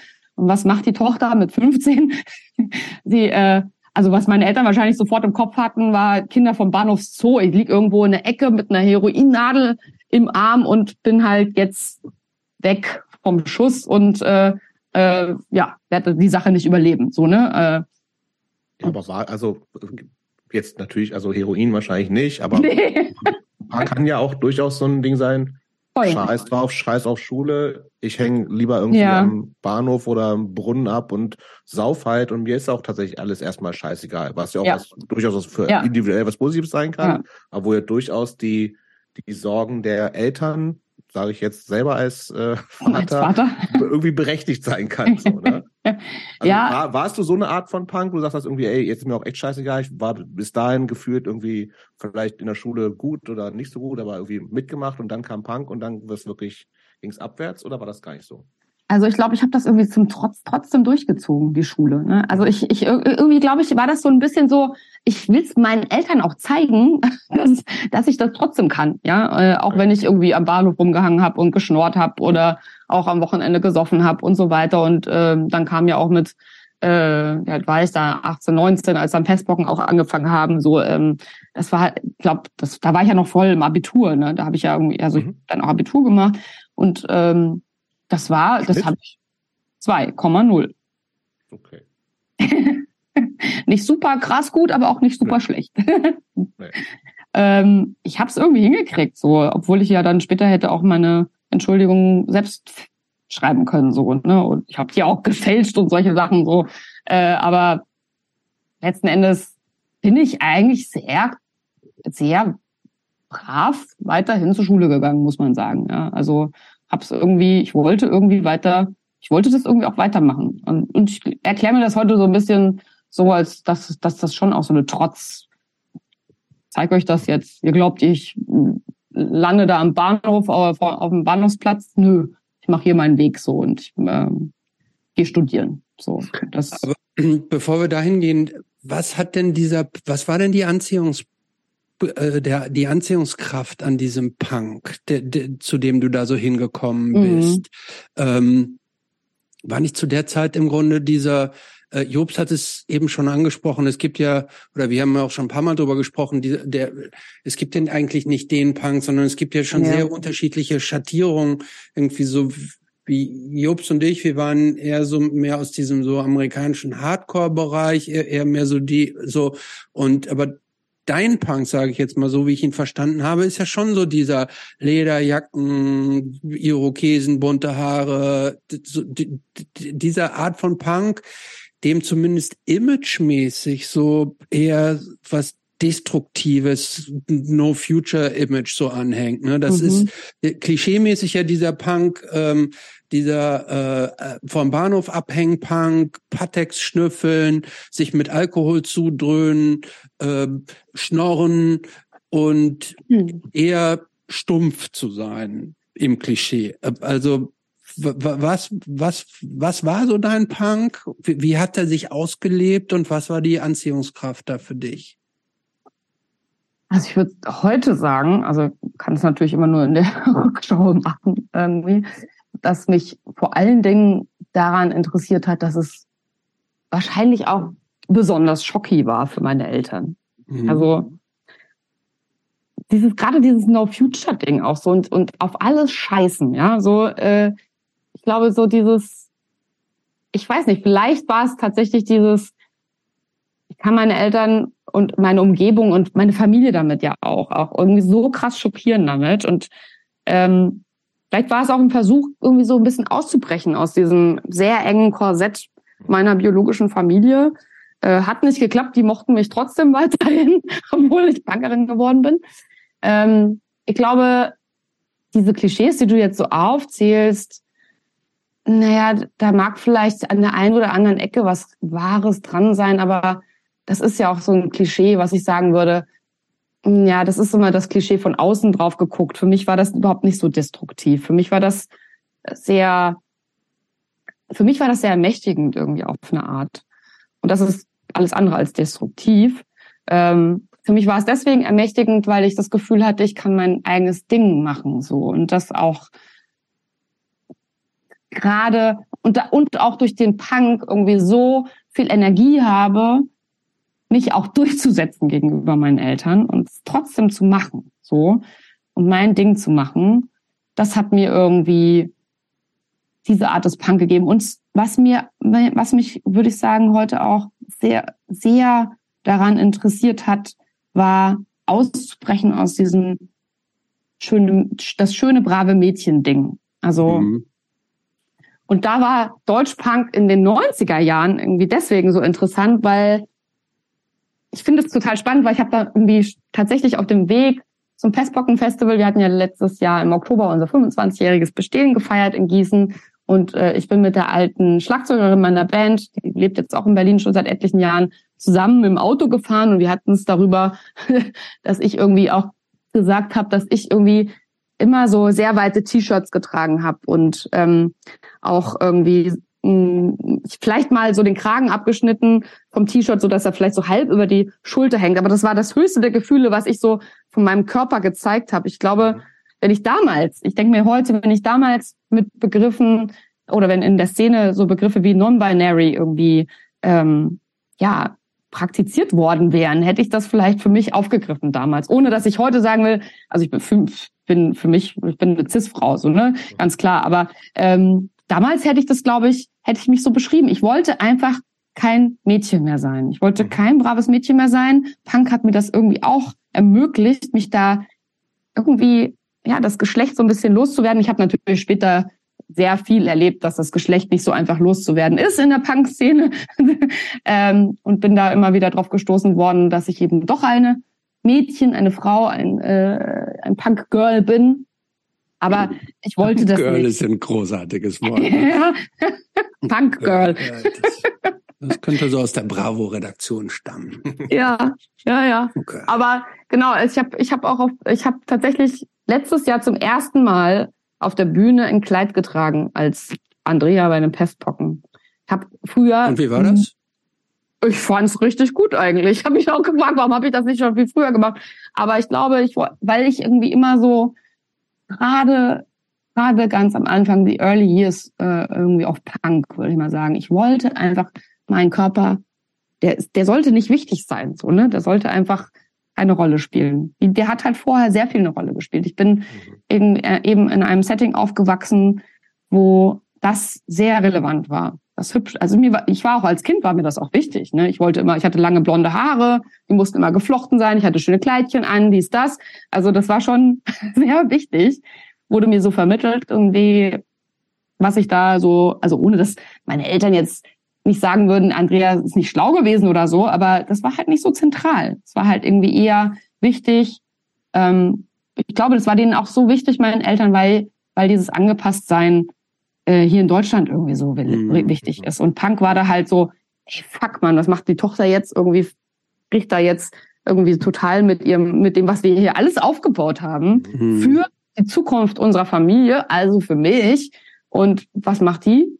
Schneidet sich Jahre ab, reißt sich die Hosen auf, schmeißt sich äh, Chlorex auf die Hose um, und so weiter und so fort und fängt dann auch noch an, eine eigene Band zu machen. So, das war, mhm. das war glaube ich. Ähm, aber es gibt ja auch im Punk gibt es ja auch diesen diesen äh, diesen klassisch weiblichen Look. Ne? Also ich sage jetzt ja, mal ja. diese äh, jetzt mal um in in ähm, äh, stilistisch so ein bisschen in deinem Genre zu bleiben. Es gibt ja auch so praktisch diese äh, kurze Leder Miniröcke und Fischnet. Strumpfhosen und sowas. Also es gibt ja äh, äh, es gibt und es gab ja auch immer praktisch so Punk Girls, mhm. die, die praktisch nicht von ihrer Körperlichkeit abge, äh, abgelenkt, so, sondern die schon auch genauso ähm,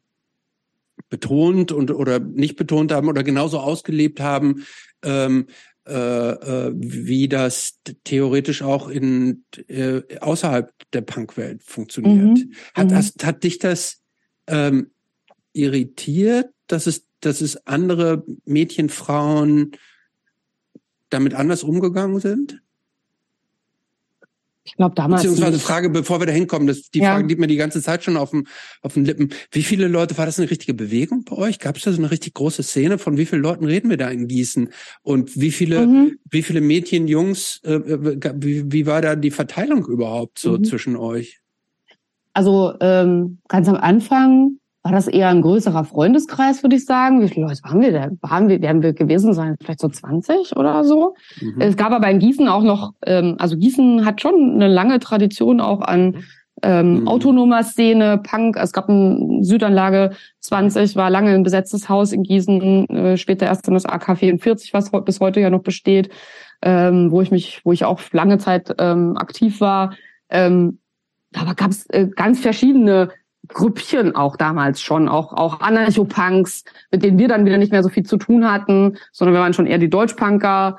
Wir waren damals ja auch jung und irgendwie engstirnig, muss man ja schon sagen. So, ne? Man hat irgendwie so sein eigenes Süppchen geko gekocht und ähm, hat sich in seinem eigenen Freundeskreis zurückgezogen. Und ähm, in meinem Freundeskreis gab es schon einige Frauen, nicht so wahnsinnig. Es war natürlich ein Überhang an Männern, mhm. aber es gab schon einige Frauen. Und ich meine, ich glaube, das war so auch die Zeit der 90er war ja eher auch geprägt von bisschen weiteren Klamotten und so weiter. Deswegen hat es das vielleicht für mich auch einfach gemacht, mich da so äh, einzufügen in diesen bisschen Crunch-Style, vielleicht auch manchmal so mit ein bisschen größeren Shirts, die, also ich habe mal vor Ewigkeiten, ist jetzt schon wieder auch schon wieder 15 Jahre her, haben wir so eine lustige Kiddie Punks Party gemacht in Gießen und haben unsere ganzen alten Klamotten irgendwie wieder ausgepackt ich habe mir meine Bomberjacke, die ich früher hatte, als Kiddie Punk wieder angezogen. Ich, die, ich, ich weiß nicht, warum ich die in XL hatte, aber ich trage normalerweise S. Mhm. also, also ich habe darin ausge... Also es war immer alles riesengroß, da hätte ich dreimal reingepasst, aber das war so der Style. Und klar haben auch in meinem Freundinnenkreis auch weibliche Personen auch mal engere Sachen getragen. Also Stine zum Beispiel, unsere Schlagzeugerin, ähm, der Pestbocken ganz am Anfang, die hatte auch mal so Corsagen oder so an, aber ich, ja. ich mochte das irgendwie nicht. Ich, mhm. ähm, ich wollte das nicht. Ich habe irgendwie auch eigentlich am Anfang nie sowas wie einen Minirock oder so getragen. Also selten. Wenn, dann habe ich eine Leggings drunter gezogen. Also ich habe hm. auch so Netzstrumpfhosen nicht so oft getragen. Hm. Aber du fandst das dann bei deinen Freundinnen nicht irritierend, dass nee. die, nee, okay, das war einfach, die waren so und du nee. warst so. Ja. Genau, ich hatte, ich hatte, ich hatte mal als äh, junges Mädchen, da war ich ähm, gerade Punkerin geworden, da bin ich mit einem Minirock äh, unterwegs gewesen in der Stadt. Oh. Ähm, abends und ich bin nach Hause, wollte nach Hause laufen oder zum, zum Bus laufen und ein Auto hielt neben mir und ich dachte erst, es wäre eine Person, die ich kenne. Und nachher stellte sich halt, also ich, ich habe dann die Tür aufgemacht und die Person wollte mich in sein Auto einladen, ein älterer Herr. Und ich dachte erst, hey, kenne ich den, kenne ich den? Warum spricht er mich so an? Ich habe überhaupt nicht geschnallt, dass das hier ein Typ ist, der denkt, dass ich bin eine Prostituierte, also eine Sexarbeiterin und äh, äh, eine junge Sexarbeiterin. Und ja, der wollte mich irgendwie mitnehmen und habe erst kurz danach festgestellt, dass das äh, was es eigentlich ist gerade. Ne, da war ich vielleicht mhm. 16 oder 17 so. Mhm.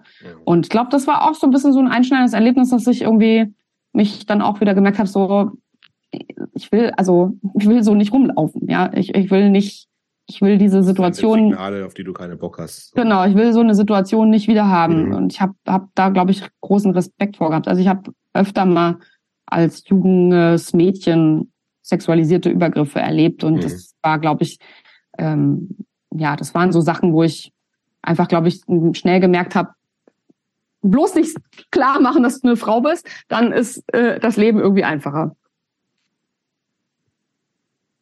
Hm. Fandest du eigentlich ähm, diesen, also das Ding ist so, als ob das in für euch in Gießen eher einfach so ein erweiterter Freundeskreis oder Freunde, engerer Freundeskreis, wie auch immer war, die so gemeinsam in dieses Punk-Ding für sich entwickelt haben ähm, war das so oder war es, gab es da schon so eine Szene und was wir schon auch immer mal wieder im Podcast hatten, dass ja dieser Zugang zu Szenen durchaus ja auch nicht immer einfach ist. Mhm. Also weil es eben bestimmte Codes gibt, weil man mhm.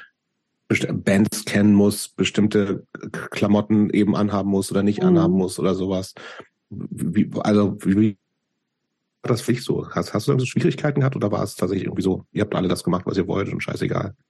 Nee, es war, eine, war ein, also ich meine, Zugang zu solchen, zu, zu solchen Kulturen oder Gruppen ist natürlich immer eine Frage und die, die war ja auch bei uns so. Also äh, wenn ich jetzt von Freundinnenkreis spreche, ist das ein Freundinnenkreis gewesen, der nicht vor Punk da war. Also okay. war nicht mein mhm. Freundeskreis, der, den ich schon vorher hatte, sondern das war ein Freundeskreis, der sich mit Punk für mich entwickelt hat, ähm, wo ich dann auch über Danny reingekommen bin, mehr oder weniger, mhm. weil war ja dann irgendwie seine Freundin zu dem Zeitpunkt und ähm, gab aber auch in Gießen schon unabhängig davon eine recht aktive Szene, also vor allen Dingen Polizszene, aber da gab es auch äh, eben auch Punker, aber eher, die Südanlage war eher so ein bisschen anarchomäßig geprägt. Ähm, aber wir haben dann später da auch Konzerte veranstaltet. Also es hat sich dann auch ein bisschen gemischt. Wir waren halt eher die, die dann so ähm, den Deutschpunk vertreten haben mhm. oder den Anarcho-Punk, äh, den, den der US äh, Street-Punk dann später auch mit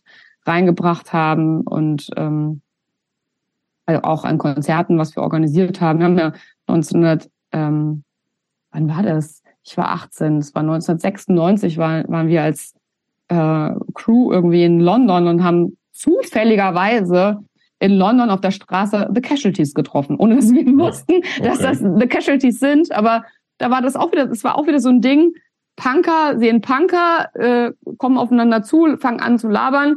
Aber waren Casualties mega klein, in, also die kannte niemand in Europa, mhm. ja. Also äh, und dann haben wir irgendwie angefangen mit denen zu reden und dann haben wir die abends sogar noch in unser Hostel eingeladen und dann gibt's gab's irgendwie noch einen äh, lustigen Trinkerabend mit The Casualties-Mitgliedern bei uns im Hostel. Und äh, da haben wir dann Kontakte ausgetauscht und so kam dann kam ja auch zustande, dass wir mit The Casualties äh, ihre die erste Europatour, die die gemacht haben, haben wir ja auch mit denen ein paar Konzerte gespielt. Also mhm. das war das war schon so ein das war wieder auch so ein witziges äh, Familie Punk-Familie kommt zusammen, man trifft sich und ist schnell verbunden Ding. Ähm, so Sachen sind immer mal wieder passiert. Also man hat irgendwie. Aber ich, hab, ich hatte Frage ja. nach, nach dem Zugang sozusagen. Also war ja. es so, war es so Codes, die du erst lernen musstest, dir ist einfach gefallen? Das ist, ich erkenne es durchaus so, dass Leute irgendwie ja. eben nicht ganz reinpassen. Erstmal so, oh, was will die denn oder der denn hier? Ja, ja. Keine Ahnung, hast irgendwie Salt and Pepper T-Shirt an, was wahrscheinlich sehr cool wäre, aber wo ja. die echten Punks sagen, was ist denn, warum ist das kein normal T-Shirt? Da stimmt doch was nicht mit den Leuten. So. Oh, wie gerne hätte ich noch Klamotten, ein Patent-T-Shirt. Also, ne? Total.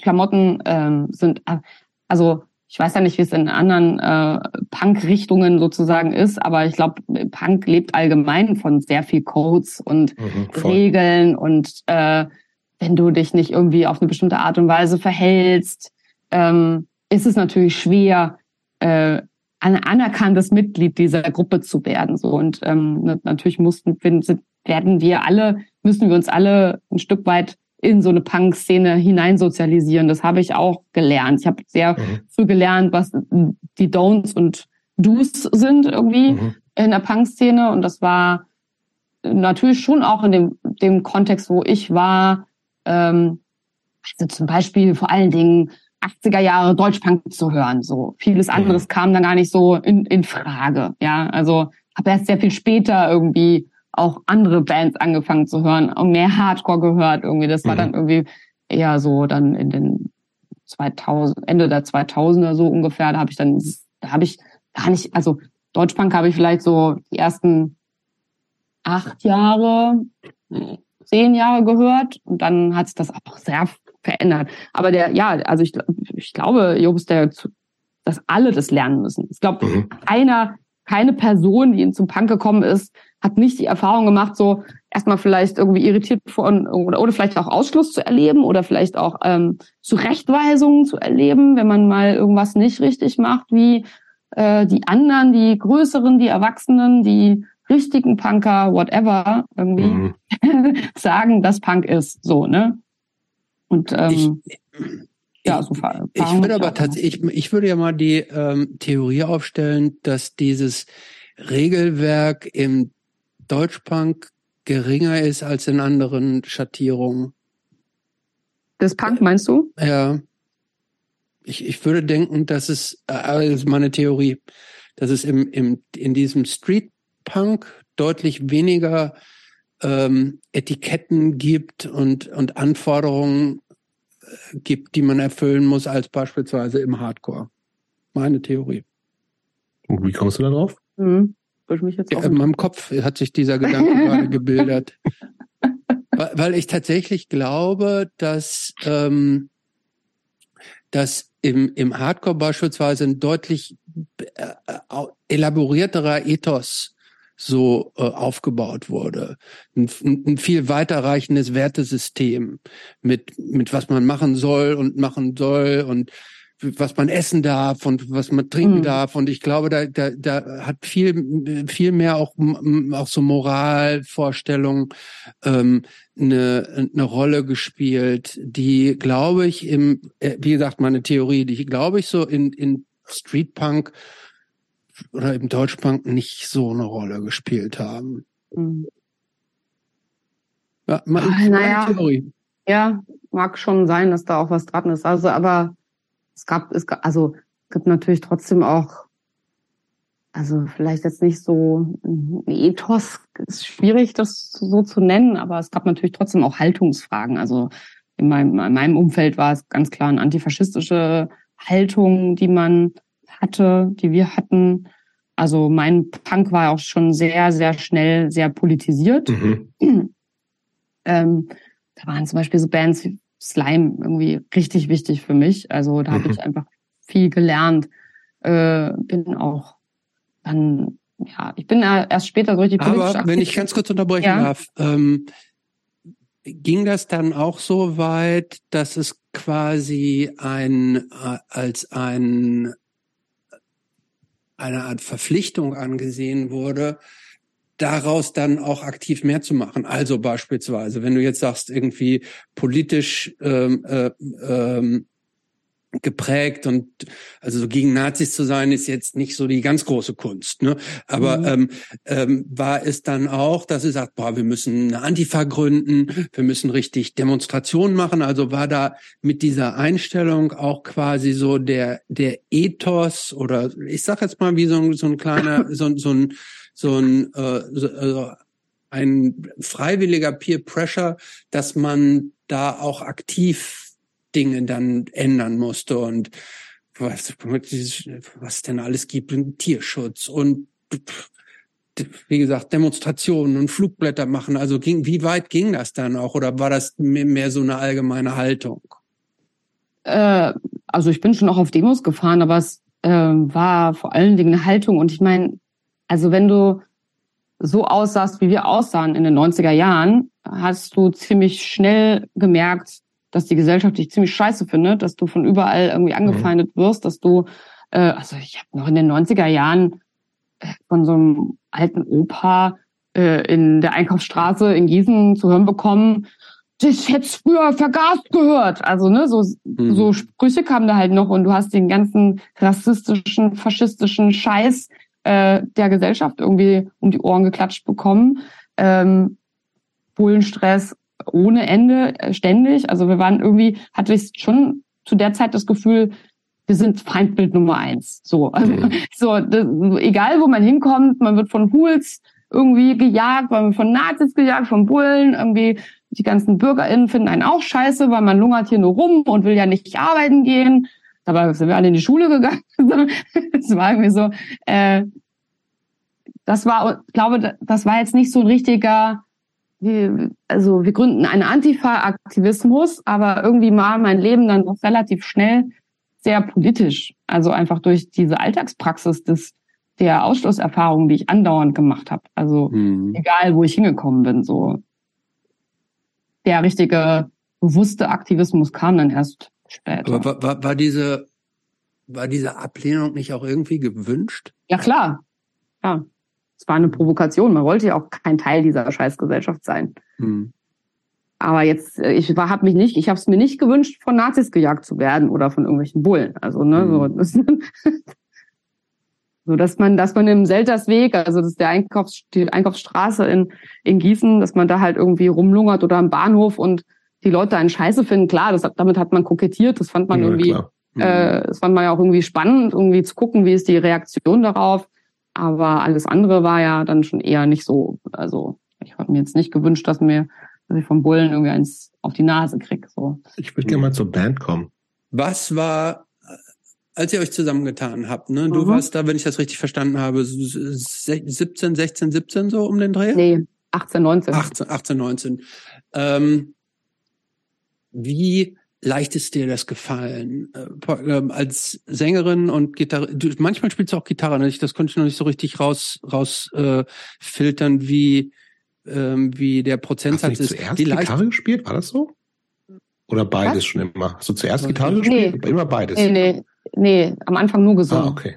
Die, okay. die zweite Gitarre kam erst sehr viel später okay. dazu. Ähm, war diese Rolle Gitarre. praktisch so der, ähm, als Sänger hat man, Sängerin hat man ja schon so eine relativ ähm, prominente Stellung in der Band, mhm. weil man irgendwo so Sprachrohr auch gilt. Ihr habt nun jetzt auch noch einen männlichen Sänger auch noch so dabei. Aber ist dir das, ist dir das leicht gefallen, äh, so ähm, rauszutreten und äh, als Galionsfigur in dieser Band äh, dich zu präsentieren? Am Anfang überhaupt nicht. Also mir ist überhaupt nicht ein. Aber ich ähm, bin da irgendwie reingewachsen, weil ich es auch gleichzeitig ziemlich geil fand. Also nicht das unbedingt da vorne als äh, Sprachrohr der, ähm, der Band zu sein, sondern ich fand irgendwie diesen, diesen Akt des Schreins und des äh, Krachmachens und des auf der Bühne sein, in der Musik sein, irgendwie nichts zu können und trotzdem was zu machen.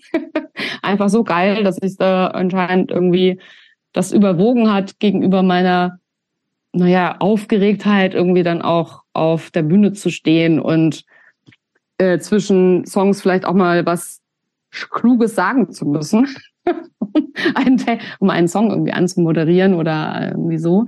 Ähm, das ist mir nicht einfach gefallen am Anfang, nee. Gar nicht. Gab es, gab es Vorbilder für euch als Band? Oder Inspiration, sagen wir mal so? es gab schon so, also was mich tatsächlich, was mich beeindruckt hat, irgendwie gar nicht so von der Live-Performance, weil äh, so wahnsinnig viele Bands haben wir ja auch nicht gesehen damals. Also es ist äh, klar, ich, und die waren natürlich auch alle sehr männlich geprägt in mhm. der Zeit, muss man mhm. sagen. So, was mich tatsächlich irgendwie beeindruckt hat, waren äh, alte Bands aus den 80ern. ich weiß nicht, ob euch Bluttat was sagt. Selbstverständlich, sagt das was. Einfach einer meiner Lieblingsbands gewesen und äh, diese Energie, die diese Person da irgendwie Mhm. erzeugt hat, ähm, schon irgendwie abgefahren. Also gab so ein paar dieser Bands, ähm, es gab noch so eine andere, jetzt fällt sie mir gerade nicht ein. Ähm, Eine deutsche Band oder? äh, ja, die haben dann den Song gesungen, ähm, tot geboren. Du bist geboren, ohne dich zu fragen und richtig erzogen, ohne dich zu fragen. Dun, dun, dun. Das ist eine hannoveranische Band gewesen. Oh, jetzt komme ich auf den Namen nicht. Blitzkrieg. Ja, Ach, aber ist ja auch, der ist ja ganz alt auch, ne? Anfang 80er. Ja, richtig alt, Äh, richtig, richtig alt. Und ich fand auch diese Stimme von dieser Sängerin so mega geil. Deswegen haben wir das, den Song auch mal gecovert eine Zeit lang, weil ich den einfach so toll finde. Also ähm, das hat mich ein bisschen inspiriert. Ansonsten waren wir, war das eigentlich alles. Pestpocken war von Anfang an absolut DIY, wir machen irgendwas. so hat sich dann auch angehört. Aber das fand ich ja immer so cool am Punk, dass es irgendwie ein bisschen scheißegal war, sondern dass, dass man mit einfachen Mitteln selbstermächtigt Musik machen kann. So, mhm. ohne dass irgendjemand einem sagen kann, das ist keine Musik, sondern man hat einfach gesagt, so, doch, das ist Musik. Ich mache hier Mhm. vier, vier Akkorde, schrei da so ein bisschen rein und äh, das war's dann so. Und ähm, das hat auch am Anfang, äh, ja, es war wahrscheinlich für viele auch erstmal, okay, was machen die denn da? Also waren ja natürlich musikalisch auch nicht sehr versiert. Äh, Erste aber Band für alle? Ja, all die anderen, also doch, ja. Also der, der Mirko, der damalige Bassist, der hat schon auch ein bisschen, der war derjenige, der von uns damals am meisten konnte. Der hat Mhm. schon auch Gitarre und Bass gespielt. Ähm, aber glaube auch in keiner Band vorher. Es Mhm. war irgendwie eher so ein, also tatsächlich war das ja auch so, dass Stine, Danny und Mirko damals gesagt haben, sie wollen eine Band machen. Und ähm, die haben dann irgendwie überlegt, wer will was machen. Und äh, dann haben sie, genau, haben sie entschieden, dass sie, dass sie was machen wollen. Und ich bin da erst ein bisschen später dazu gekommen, weil ich irgendwie wohl mal in der Bahn gesessen habe und bei irgendeinem Song mitgegrölt habe und dann fanden die anderen das sofort geil, was die Andrea da mit ihrer Stimme war, dass ich dann irgendwie plötzlich auch Teil der Band war und hatte auch Bock drauf. So. Genau. Und wart ihr oder habt ihr euch, wart ihr Teil einer einer lokal übergreifenden Szene? Mm, Also Ja. habt ihr euch praktisch, gab es Bands im Geiste sozusagen, wo er sagte, ähm, also ihr wart jetzt in Gießen, dass ihr sagt, oh, in Hannover waren die, mit denen haben wir oft zusammen gespielt oder da im Ruhrgebiet war die und die Band, die, die, die so mit so in ein in ein ähm, Bugwasser mit uns gehörten.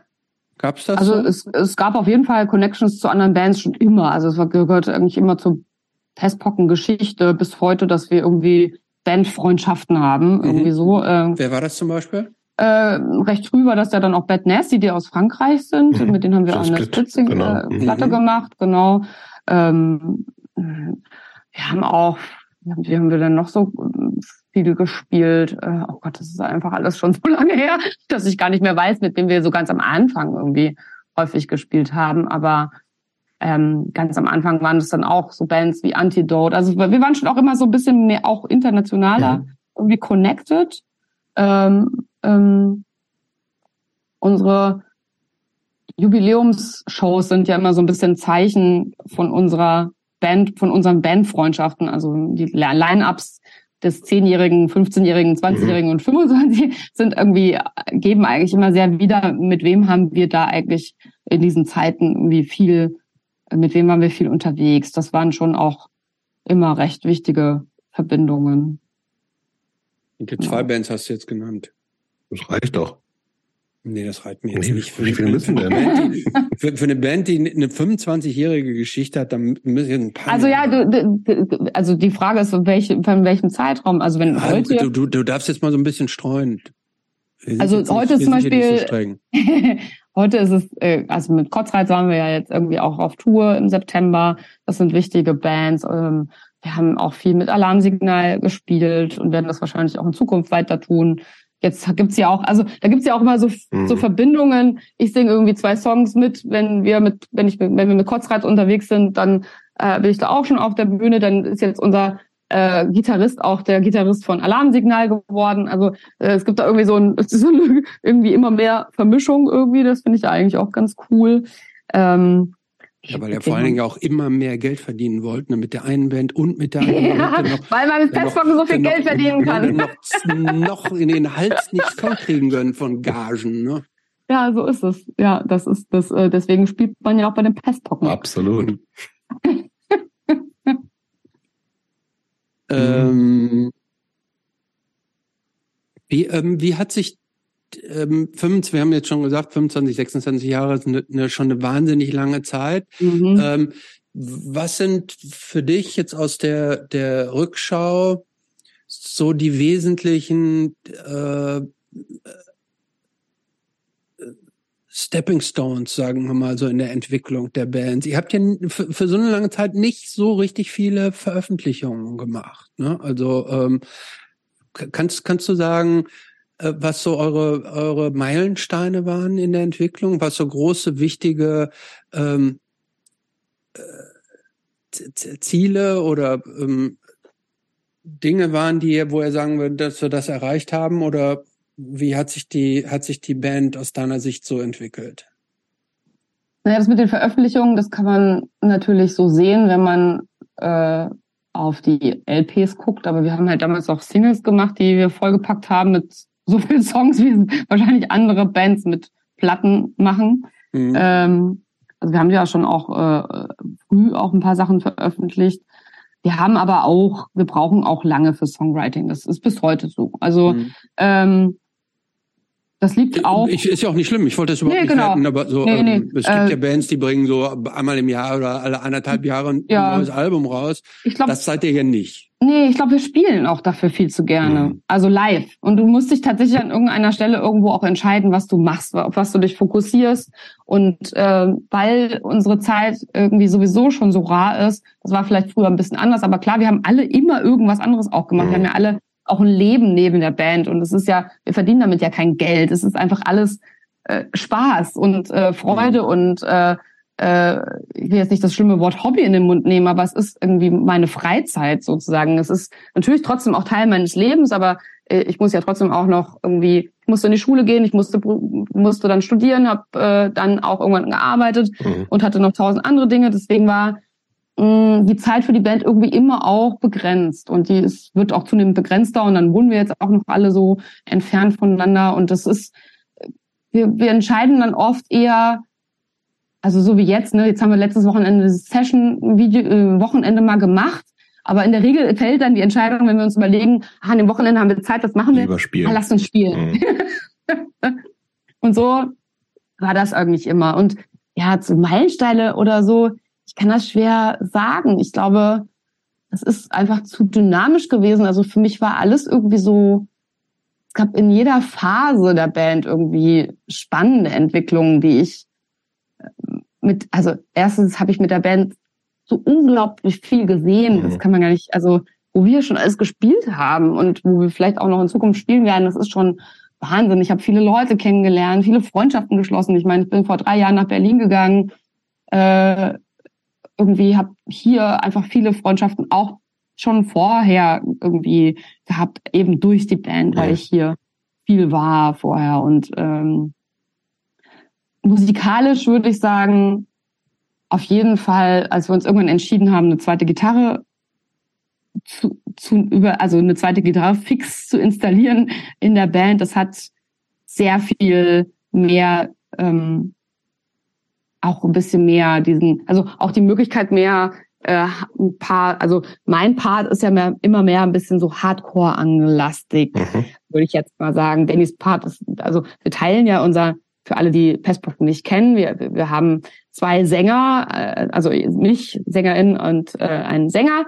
Äh, und wir teilen das meistens, wenn wir live spielen. Also das erste, der erste Teil des Sets bin ich Sängerin und spiele eben keine Gitarre und nach der Hälfte der Show wechseln wir. Dann gehe ich an die Gitarre und Danny wird dann Main Vocal sozusagen. Ja. Und ähm, durch die zweite Gitarre ist da einfach viel mehr möglich geworden und ähm, auch die Weiterentwicklung musikalisch, klar. Ich meine, wenn man so lange Musik macht, äh, irgendwie ein anderes Musikverständnis aufbauen, das eröffnet einfach nochmal so andere Möglichkeiten, Musik zu machen. Klar, es gibt viele Leute, die feiern irgendwie die alten Pestbocken-Sachen auch genau dafür ab, dass sie halt so stumpf, äh, eingängig waren und äh, ja.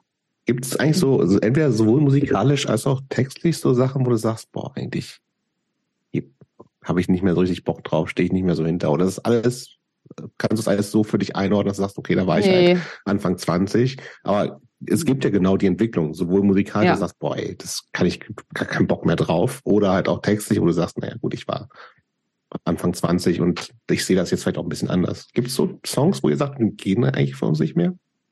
Nee, es gibt so Songs, die wir spielen ja auch irgendwie sehr, sehr, sehr, sehr wenige Sachen aus den ganz frühen, aus der ganz frühen Zeit. Also ähm, wir spielen manche Songs einfach noch, weil sie dann doch immer gerne gehört. Also zum Beispiel auf die Fresse spielen wir irgendwie immer noch und das finde ich auch irgendwie ganz witzig. So, also auch wenn der sehr aggressiv ist und sehr gewalttätig und äh, zu Gewalt aufruft, ist der irgendwie ist irgendwie für mich ein, eher ein witziger Song irgendwie so. Ich kann da kann darüber irgendwie heute schmunzeln, auch wenn ich den irgendwie stumpf finde. Aber war schon ernst gemeint damals. ja, das war schon sehr ernst okay. gemeint, ja.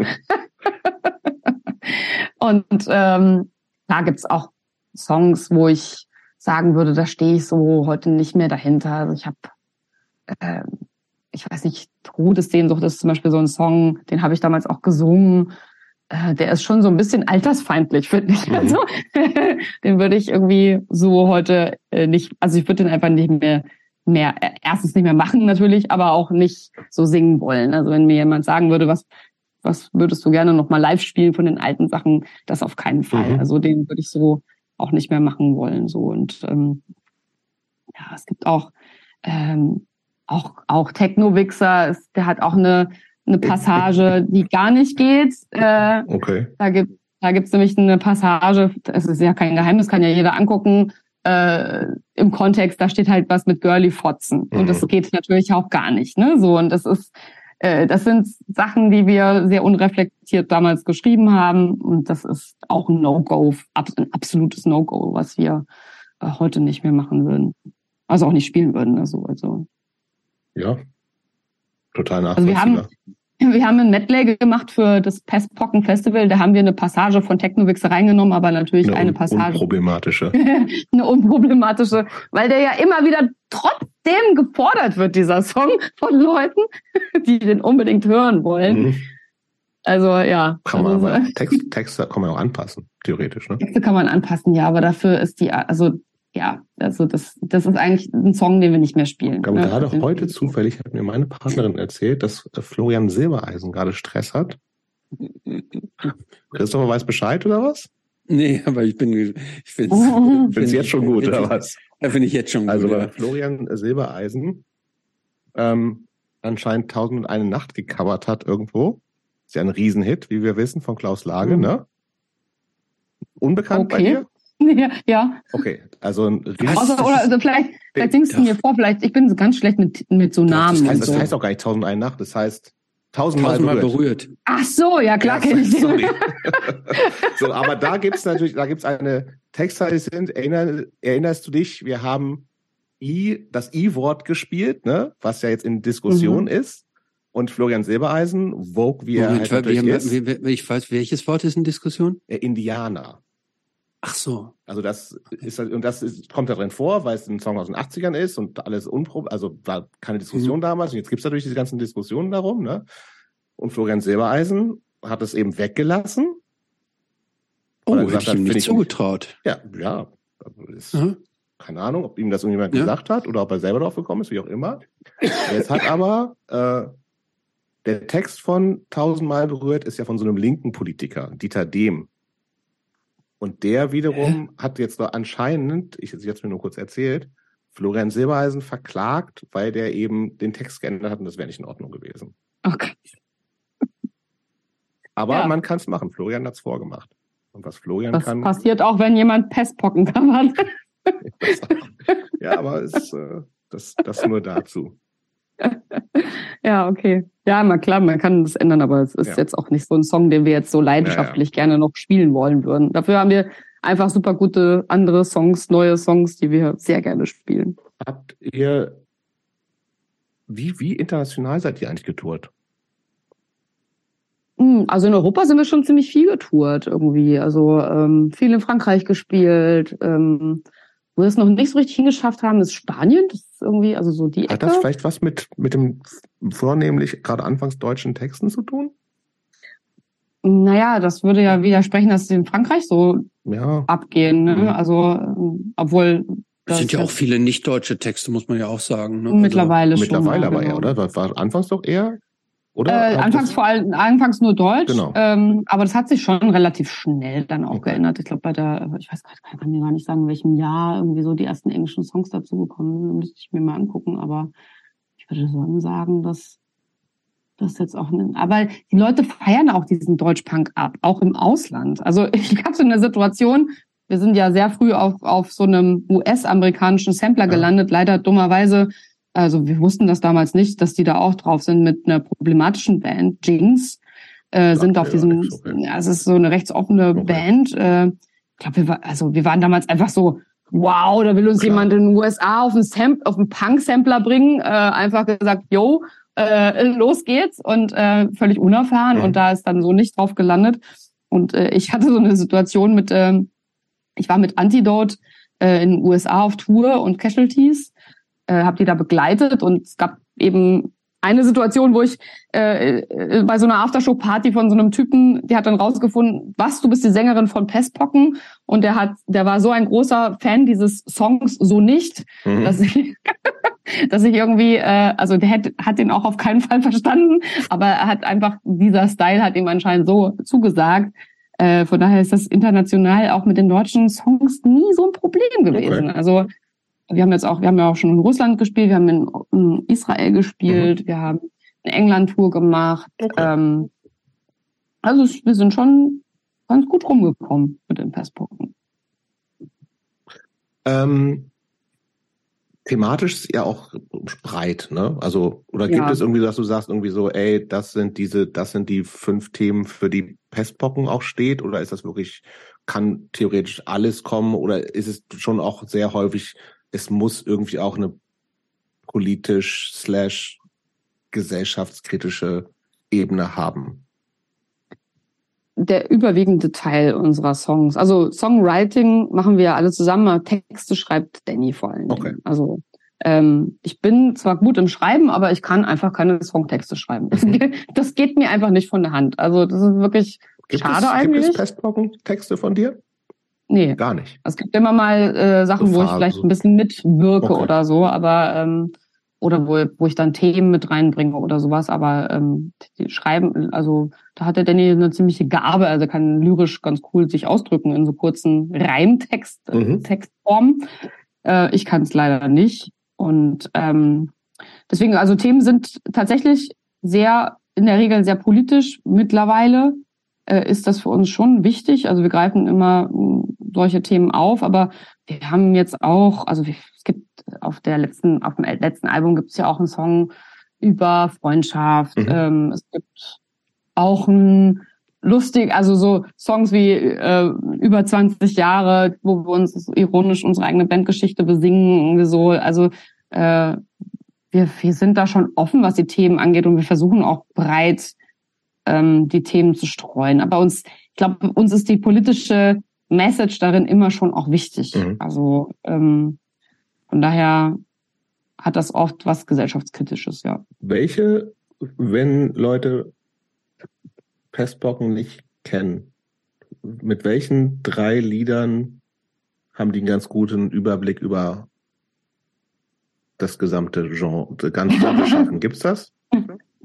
Diese Boah, exemplarische, ihr habt ja echt einfach auch viele Phasen gehabt, auch relativ viel Besetzungswechsel ja tatsächlich ja. auch so, ne? Deswegen, ja. also auch der Sound hat sich ja total geändert, das ist ja auch automatisch, mhm. ne? Also es gibt natürlich diese Konstanten bei euch, aber ein neuer Schla andere Schlagzeuger, Schlagzeugerin macht was anderes, mhm. zweite Gitarre macht nochmal mhm. viel. Welche drei Songs sollten Leute kennen, damit sie ein Urteil bilden können, ob die Pestbocken was für sie sind oder nicht? Hm. Das ist eine gute Frage. Hm, also da müsste man natürlich was von den Early Auf Years nehmen. Techno-Wichser schon mal nicht. Techno-Wichser schon mal nicht, genau. Ähm,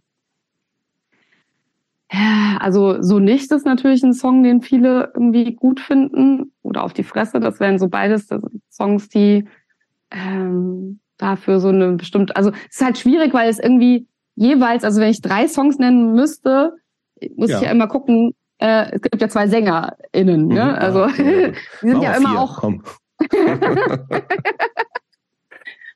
Also auf jeden Fall, genau, ich würde schon sagen, doch so, doch, also ich finde, ich persönlich, wir spielen zwar auf die Fresse live, aber ich persönlich mag so nicht lieber, weil der hat mir Okay. einen cooleren, cooleren Rhythmus irgendwie. Dann so aus der Mittelphase, hm, gute Frage. Also da gibt's schon so Songs wie Mm. Ja, was irgendwie auch ein ganz cooler Song fand ich war so äh, Marionetten im Rampenlicht äh, und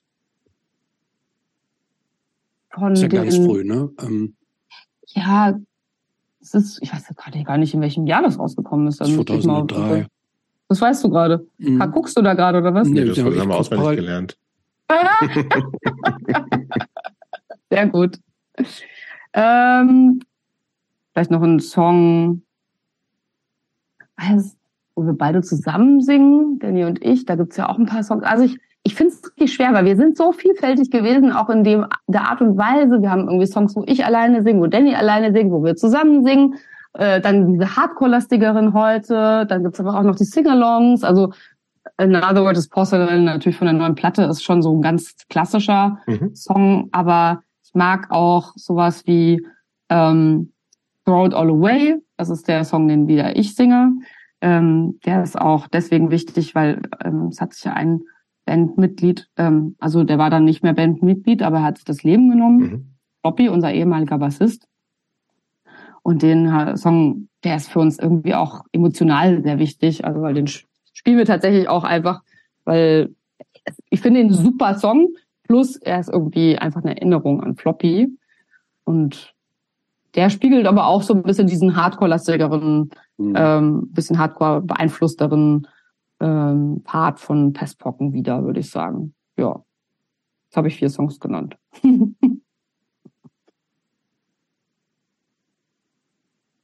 Ähm, ja, finde ich. Ähm, letzt, vielleicht letzte Pestbockenfrage, weil wir, es ist ja, wir müssen ja auch noch ein bisschen über. ist schon spät, es ist ne? spät. Es wird auch, es wird auch ständig später. Ja, Ähm, ich werde auch ständig müde. ja, was ist mit deinem Whisky? Der ist leer. Okay. Ui. Könnte aber nach hinten greifen und mir noch Und- was auffüllen, vielleicht. Ja, kannst du dir noch überlegen. Ähm, vielleicht nochmal eine Frage, dadurch, dass ihr schon tatsächlich einen Haufen Besetzungswechsel gehabt habt und weil es ja tatsächlich, also, also haben wir auch schon, also wissen wir ja, ähm, du hast es auch nochmal genannt, also es war schon viele Teile dieser Szene in den 90ern war schon sehr männlich geprägt. Bands waren Ja. in erster Linie männlich. Das war ja bei euch nicht so, von Anfang an nicht so. Ja. Ja. Ähm, inzwischen bist du aber die einzige Frau in der Band. Mhm. War das bei Wechseln für euch ein Thema zu sagen, ah, vielleicht gucke ich eher mal, dass noch eine weiblich gelesene Person aufgenommen wird oder egal. Hauptsache, wir finden jemanden, der irgendwie sonst halt passt. Habt ihr über sowas, äh, redet ihr über sowas? Sagt irgendwie, wie, wie, wie, wie viel in Anführungsstrichen Quote wollen wir, brauchen wir, sollten Ja. wir? Also wir haben den letzten Wechsel, der ist ja schon wieder jetzt eine Weile her. Wohl stimmt nicht, Simon ist ja jetzt quasi. Obwohl das mit Simon, äh, also der jetzige Bassist, der quasi für Eddie mit reingekommen ist, es war eher so ein, der hat mich irgendwie auf einem Festival ersetzt, weil ich mir äh, den die Ellenbogen, den den Ellenbogen ausgekugelt hatte und das hatte so irgendwie so gut gepasst, dass wir dann ihn gefragt haben, ob er als Bassist quasi dann äh, also er ist dann zunehmend näher reingekommen und wir hatten eine Zeit lang zwei Bassisten plötzlich und jetzt ist eben Eddie mehr mit Leukämie unterwegs und hat nicht mehr so die Zeit für Pestpocken. Äh, deswegen ist jetzt eigentlich Simon der, äh, würde ich sagen, Hauptbassist der Band geworden. Ähm, das hat sich halt quasi dann so ergeben, aber es gab natürlich schon auch mal so Phasen, wo wir ähm, Bandmitglieder dann auch aktiv gesucht haben. Da war das nicht so bewusst Thema. Für mich war das wahrscheinlich schon immer irgendwo auch ein Thema, aber es ist natürlich auch, also in meinem Umfeld haben sau wenige Personen Musik gemacht, weiblich gelesene Personen Musik gemacht. Mhm. Also ähm, uns war immer wichtig, dass es jemand ist, den wir auch mögen, also der aus dem Freundinnenkreis kommt, irgendwie so. Ähm, die vielen Wechsel, also vor allen Dingen Schlagzeug ist ja immer schwierig. Also wer spielt denn schon Schlagzeug? Und ist es leider ja irgendwie nach wie vor so, dass viele männlich sozialisiert gelesene Menschen eher zu E-Gitarre und Bass kommen als weiblich gelesene Personen und sowieso, ne? Und Schlagzeug sowieso, ja. Das heißt, die Auswahl hat es schwerer gemacht. Und wir haben jetzt nie so einen Open Call oder sowas gemacht. Mhm. Es gibt ja, also ich habe jetzt, das neulich war das ja, glaube ich, bei Alarmsignalen auch so, die haben ja auch offen äh, versucht, jemanden zu finden. Hat auch nicht so richtig, glaube ich, also die waren ja dann, weiß ich gar nicht, wie sie jetzt letzten Endes an Tom gekommen sind, aber hat dann, glaube ich, über andere Wege dann doch mhm. funktioniert. Ähm, das ist, ist nicht ganz einfach. Also ich weiß, dass es Bands machen, dass sie es ganz bewusst machen. Ähm, wir, mh, mm, ich habe aber schon, es gab auch schon Situationen, wo ich irgendwie durchaus gesagt habe, ich äh, fühle mich als Frau nicht unbedingt so richtig wohl mit einer Person oder so. Mhm. Das gab es schon auch. Bei Castings zum Beispiel oder so. Ne? Mhm. Da, da durfte ich, also da war es schon auch, dass, da war das auch den anderen wichtig, dass, weil ich meine, Band ist halt krass intim, ja, so, also wir schlafen alle irgendwie in den gleichen Räumen. Voll, wir, klar. Das ist einfach so, das ist halt für mich wie, weiß ich nicht, in einer, in einer Ehe zu sein fast schon. Ja, so, ne? so, also ja, ja, man ist sehr, sehr eng. Also ist so. Ja, klar. da muss man sich einfach richtig, richtig safe und wohl fühlen. Sonst, ähm, kann, sonst kann ich das nicht machen, glaube ich, ja. Gut. Da wäre es, also aus meiner Sicht wäre es jetzt gar nicht jetzt so fernliegend gewesen, wenn du gesagt hättest, gerade wenn so viele Wechsel da sind, wenn du dann auch gesagt hättest, Leute, lass uns doch mal ein bisschen intensiver gucken, ob es nicht auch weiblich gelesene Personen gibt, mhm. die jetzt diesen Job irgendwie hätten übernehmen können. Ne? Ähm, aber das war, das war, hast du ja eben schon gesagt, das war dann offensichtlich nie. Also wenn ich das richtig verstanden habe, war es für dich schon ein Thema, aber für die Band insgesamt nicht so ein Thema. Hast du dir denn manchmal so die Frage gestellt, ob du das vielleicht stärker zu einem Bandthema machen solltest oder? Ich habe mir nicht nur die Frage gestellt, ich habe es dazu gemacht. Mhm.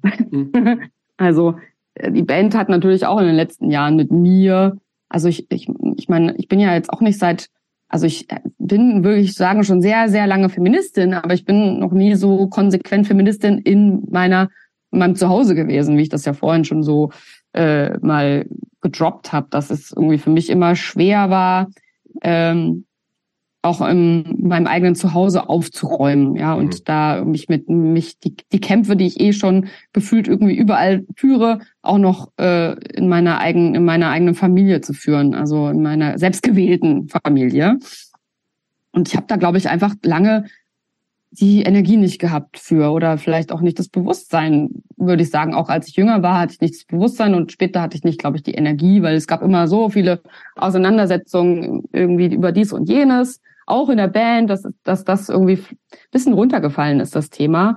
Aber in den letzten Jahren ist das einfach immer präsenter geworden und dadurch sind auch äh, meine Bandmembers mit mir irgendwie ja, gewachsen, würde ich sagen. Also, also wir sind zusammengewachsen äh, und uns, glaube ich, heute auch noch mal eine andere Position dazu erarbeitet. Also wir haben zum Beispiel überhaupt keine feministischen Songs und arbeiten aber ja gerade an neuen Songs und es war klar, es werden Songs, wir, wir werden dazu jetzt Songs machen. Es ist einfach mehr als an der Zeit, dass Pestpocken das auch tun. Ja, wir schreiben über so viele, Jahren, ja. genau, wir schreiben über so viele Themen, ja. aber äh, und es liegt vielleicht auch so ein bisschen daran, dass Danny immer gesagt hat, er tut sich schwer damit, einen Song dazu zu schreiben, wenn er quasi aus eigener Perspektive, bis ich dann aber auch, also bis wir es zusammen erarbeitet haben, dass wir ja, dass wir ja auch über andere Themen sprechen, äh, ohne dass man direkt betroffen ist. Also man kann auch über, über Feminismus oder über, über Ungerechtigkeiten und Patri Patriarchat äh, schreiben, ohne dass man vielleicht, auch wenn man sozusagen selbst vielleicht ein Cis-Mann ist, so, ne? Das, man kann auch, man kann auch Feminist sein. so. Sollte man, ne? genau, sollte man ja. vielleicht auch.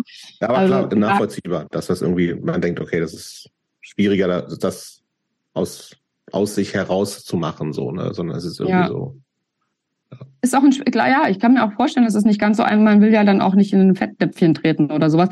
Aber es war ja klar, dass also äh, bei uns passiert ja auch nichts, ohne dass wir alle darauf ja. gucken und mhm. miteinander im Konsens irgendwie sagen, wir machen diesen Song so oder so, musikalisch als auch textlich. Ne? Also, aber ja, das ist, äh, das ist ein Thema, da habe ich mich auch lange vor gesperrt und ich bin super froh, dass mittlerweile da diese, also gesperrt im Sinne von äh, im Sinne von so Angst haben irgendwie davor, mich mit mir selbst und meinem Zuhause auseinanderzusetzen. Und mhm. da hat jetzt schon auch so, da ist jetzt einfach in den letzten Jahren einfach so, so viel passiert, dass ich merke, dass es auch ein anderes Ausgangsklima gibt, darüber zu mhm. sprechen. Und ähm, das finde ich ziemlich, ziemlich cool. Also das ermutigt einen ja auch irgendwie auch äh, weiter aufzuräumen zu Hause. Gut. Ist das, ist das schwer? Letzte Frage zu, dazu. Ist es manchmal schwer, mit deinen Bandkollegen ähm, da so eingefahrene Muster aufzubrechen und da Veränderungen in, im, in der eigenen Familie anzustoßen und durchzusetzen und da dran zu bleiben? Es ist so schwer. Oder sind, die, sind die, sind die, ist da schon bei denen auch das Bewusstsein mitgewachsen, dass es inzwischen gar nicht mehr so schwer ist? beide. Also es, äh, es ist insofern immer schwer, mit Männern über das Thema zu sprechen. Also mit cis-sozialisierten Männern ist es immer schwer. Das ist sowohl in meiner Band so als auch in anderen Kontexten. Also ähm, und Warum eigentlich? Warum eigentlich? Das würde uns wirklich so ein ganz anderen. Also das wäre jetzt nochmal ein Riesenfass, das können wir gerne auch aufmachen, aber vielleicht noch kurz äh, auch ähm, meine auch meine Band, so wie also ich, ich ja selber auch. Also wir wir sind ja alle geprägt von einer Denkweise, die uns mh, hm, die uns eine bestimmte Awareness für andere Themen viel selbstbewusster mitgegeben hat, nämlich also über über äh, neonazistische Sachen müssen wir uns in der Szene überhaupt nicht unterhalten. Da gibt es mhm. irgendwie einen Konsens zu, ja. Also mhm. aber zu sexistischen Fragen, äh, das ist jedes Mal ein Kampf und ein Krampf, beides, ein Kampf und Krampf. Und das ist, äh, das, das kann ich, da kann, da nehme ich mich auch gar nicht vor aus. Also dass ich da selber nicht auch irgendwie sehr verkrampft mit umgegangen bin, so ne.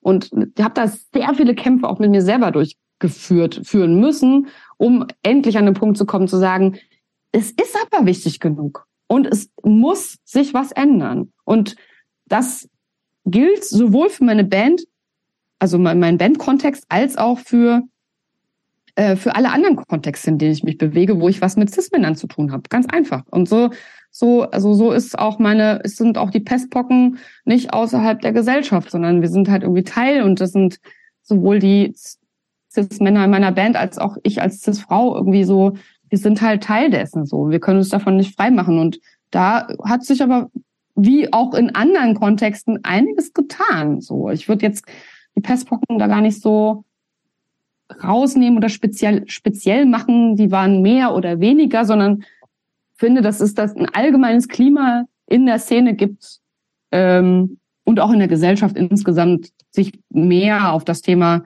einzulassen und auch mehr Veränderungen zu wollen. Und das finde ich ziemlich gut. Dass es gut. so ist. Gut. Hm. Gut. Machen wir mal, machen wir mal einen Punkt bei, bei den Pestpocken. äh, ich würde jetzt gerne mal zu dem Thema, zu deinem beruflichen Thema kommen. Ja. Ich, also ähm, Überschrift ist hier bei mir oder bei uns Intimitätsforschung. Ähm, mhm. Vermutlich ist das die falsche Überschrift. Vielleicht sagst du mal äh, äh, ganz knapp mit wenigen Worten, was ist eigentlich genau dein Thema? Intimitätsforschung trifft es total gut. Du bezeichne, ich bezeichne mich ja selber auch als Intimitätsforscherin. Also ich finde das eigentlich einen sehr guten Begriff, weil mir geht es tatsächlich um Formen von Intimität in Beziehungen zwischen Menschen. Also es geht tatsächlich immer um die Relation zwischen Menschen. Also wie, in welcher Position befinden sie sich zueinander und was ist in dieser Position Nähe, also oder in dieser Bezüglichkeit zueinander Nähe. Und welche Form von verbindlicher, beständiger, aber vielleicht auch beweglicher, fluider äh, Beziehungsformen entwickeln sich da eigentlich raus. Also oder sind heute möglich, sagen wir so. Und das untersuche ich. Aber ist das geht ist das geht es da immer um eine Körperlichkeit oder geht es auch nee. um geistige Intimität? Jenseits ähm, von einer Körperlichkeit. Genau, Intimität bedeutet sehr viel mehr als körperliche. Also oft haben wir ja sofort so sexuell, wir sind intim, wenn wir miteinander Sex haben. So, das, das ist das ist leider heute ein sehr verkürzter eine sehr verkürzte Verwendung des Begriffs der, des, des Intimseins oder der Intimität. Wenn man sich das sprachwissenschaftlich anguckt, geht das in eine ganz andere Richtung, meint eigentlich irgendwie ähm, ich glaube in der direkten Übersetzung, ich habe das neulich für mein Buch auch nachgeguckt, heißt es so wie äh, naher Freund, also ein enger Freund sein. Also es, es geht wirklich um eine bestimmte Form von emotionaler, körperlicher, also beide Ebenen sind damit gedacht. Also es ist eine physische und eine psychische Ebene, die eine bestimmte Nähe quasi bedeutet. Und, und was das konkret bedeutet, okay. mhm. kann man nicht, kann man nicht definieren, weil das definiert ja jeder Mensch anders, was mhm. nah bedeutet. Ja, also ich kann irgendwie äh, mit jemandem Sex haben und es nicht als nah wahrnehmen, während Voll. ich es als nah wahrnehme, wenn eine gute Freundin von mir heulend in meinen Armen liegt. So, ja, also. Aber ist interessant, aber jeder würde es vermutlich als intim bezeichnen, oder? Sex mit jemandem zu haben. Hm? Nee, muss nicht, finde ich überhaupt nicht. Nee, was? Mhm. Geht auch Sex ohne Intimität? Ja. Hast du nicht erzählt, dass du neulich im Ficken 3000 warst? Christopher? ja, habe ich erzählt, ja. ja. Ich glaub, Aber ich hätte trotzdem immer gesagt, ich hätte immer gesagt, das ist, äh, also nach meinem Begriff geht eine, eine, also für mich ist der Begriff intim, das, man würde, äh, da sind Menschen miteinander intim, auch wenn sie sich nicht kennen. Hätte ich jetzt so gesagt. Nach, mein, nach meiner rein subjektiven Definition. Wenn sie Sex haben, meinst du, sind mhm. Menschen intim? Ja, würde ich sagen, dann sind die miteinander intim. Ja, aber das, also da gibt's ganz da gibt's wirklich ganz spannende äh, Sichtweisen zu wissenschaftlich auch, dass, ähm, dass das durchaus auch ähm, Auswüchse des Patriarchats sind, dass wir das so wahrnehmen heute. Also weil tatsächlich ist quasi eine männliche, also ja, ich, pass auf, ich, versuch's dir zu erklären. Sex ist der einzige Ort, wo Männer wirklich anderen Menschen gegenüber nah sein können und emotional und tiefgehend äh, offen sein können. Sie können sie sozusagen in dem sexuellen Akt zeigen, wer sie sind. Und in, in anderen Kontexten wird es Männern eigentlich wenig erlaubt gesellschaftlich. Ähm, Nähe zuzulassen. Jetzt lacht der Christoph. Ja, finde ich großartig. Die, also muss ich jetzt mal sagen. Ja, macht aber doch total Sinn. Also diese Aussage, ja, ja, ja, ich finde es in der Tat. So, das ist also, ah, wann ist dann, also der war, also wir, wir, wir können praktisch so diese gesellschaftlichen Fesseln, die so schwer sind, von uns so abzuwerfen, aber in der Sexualität, da, da kommt dann unser wahres Ich so zu, raus. Da darf, das ist mal zumindest der gesellschaftliche Raum, wo das sein darf.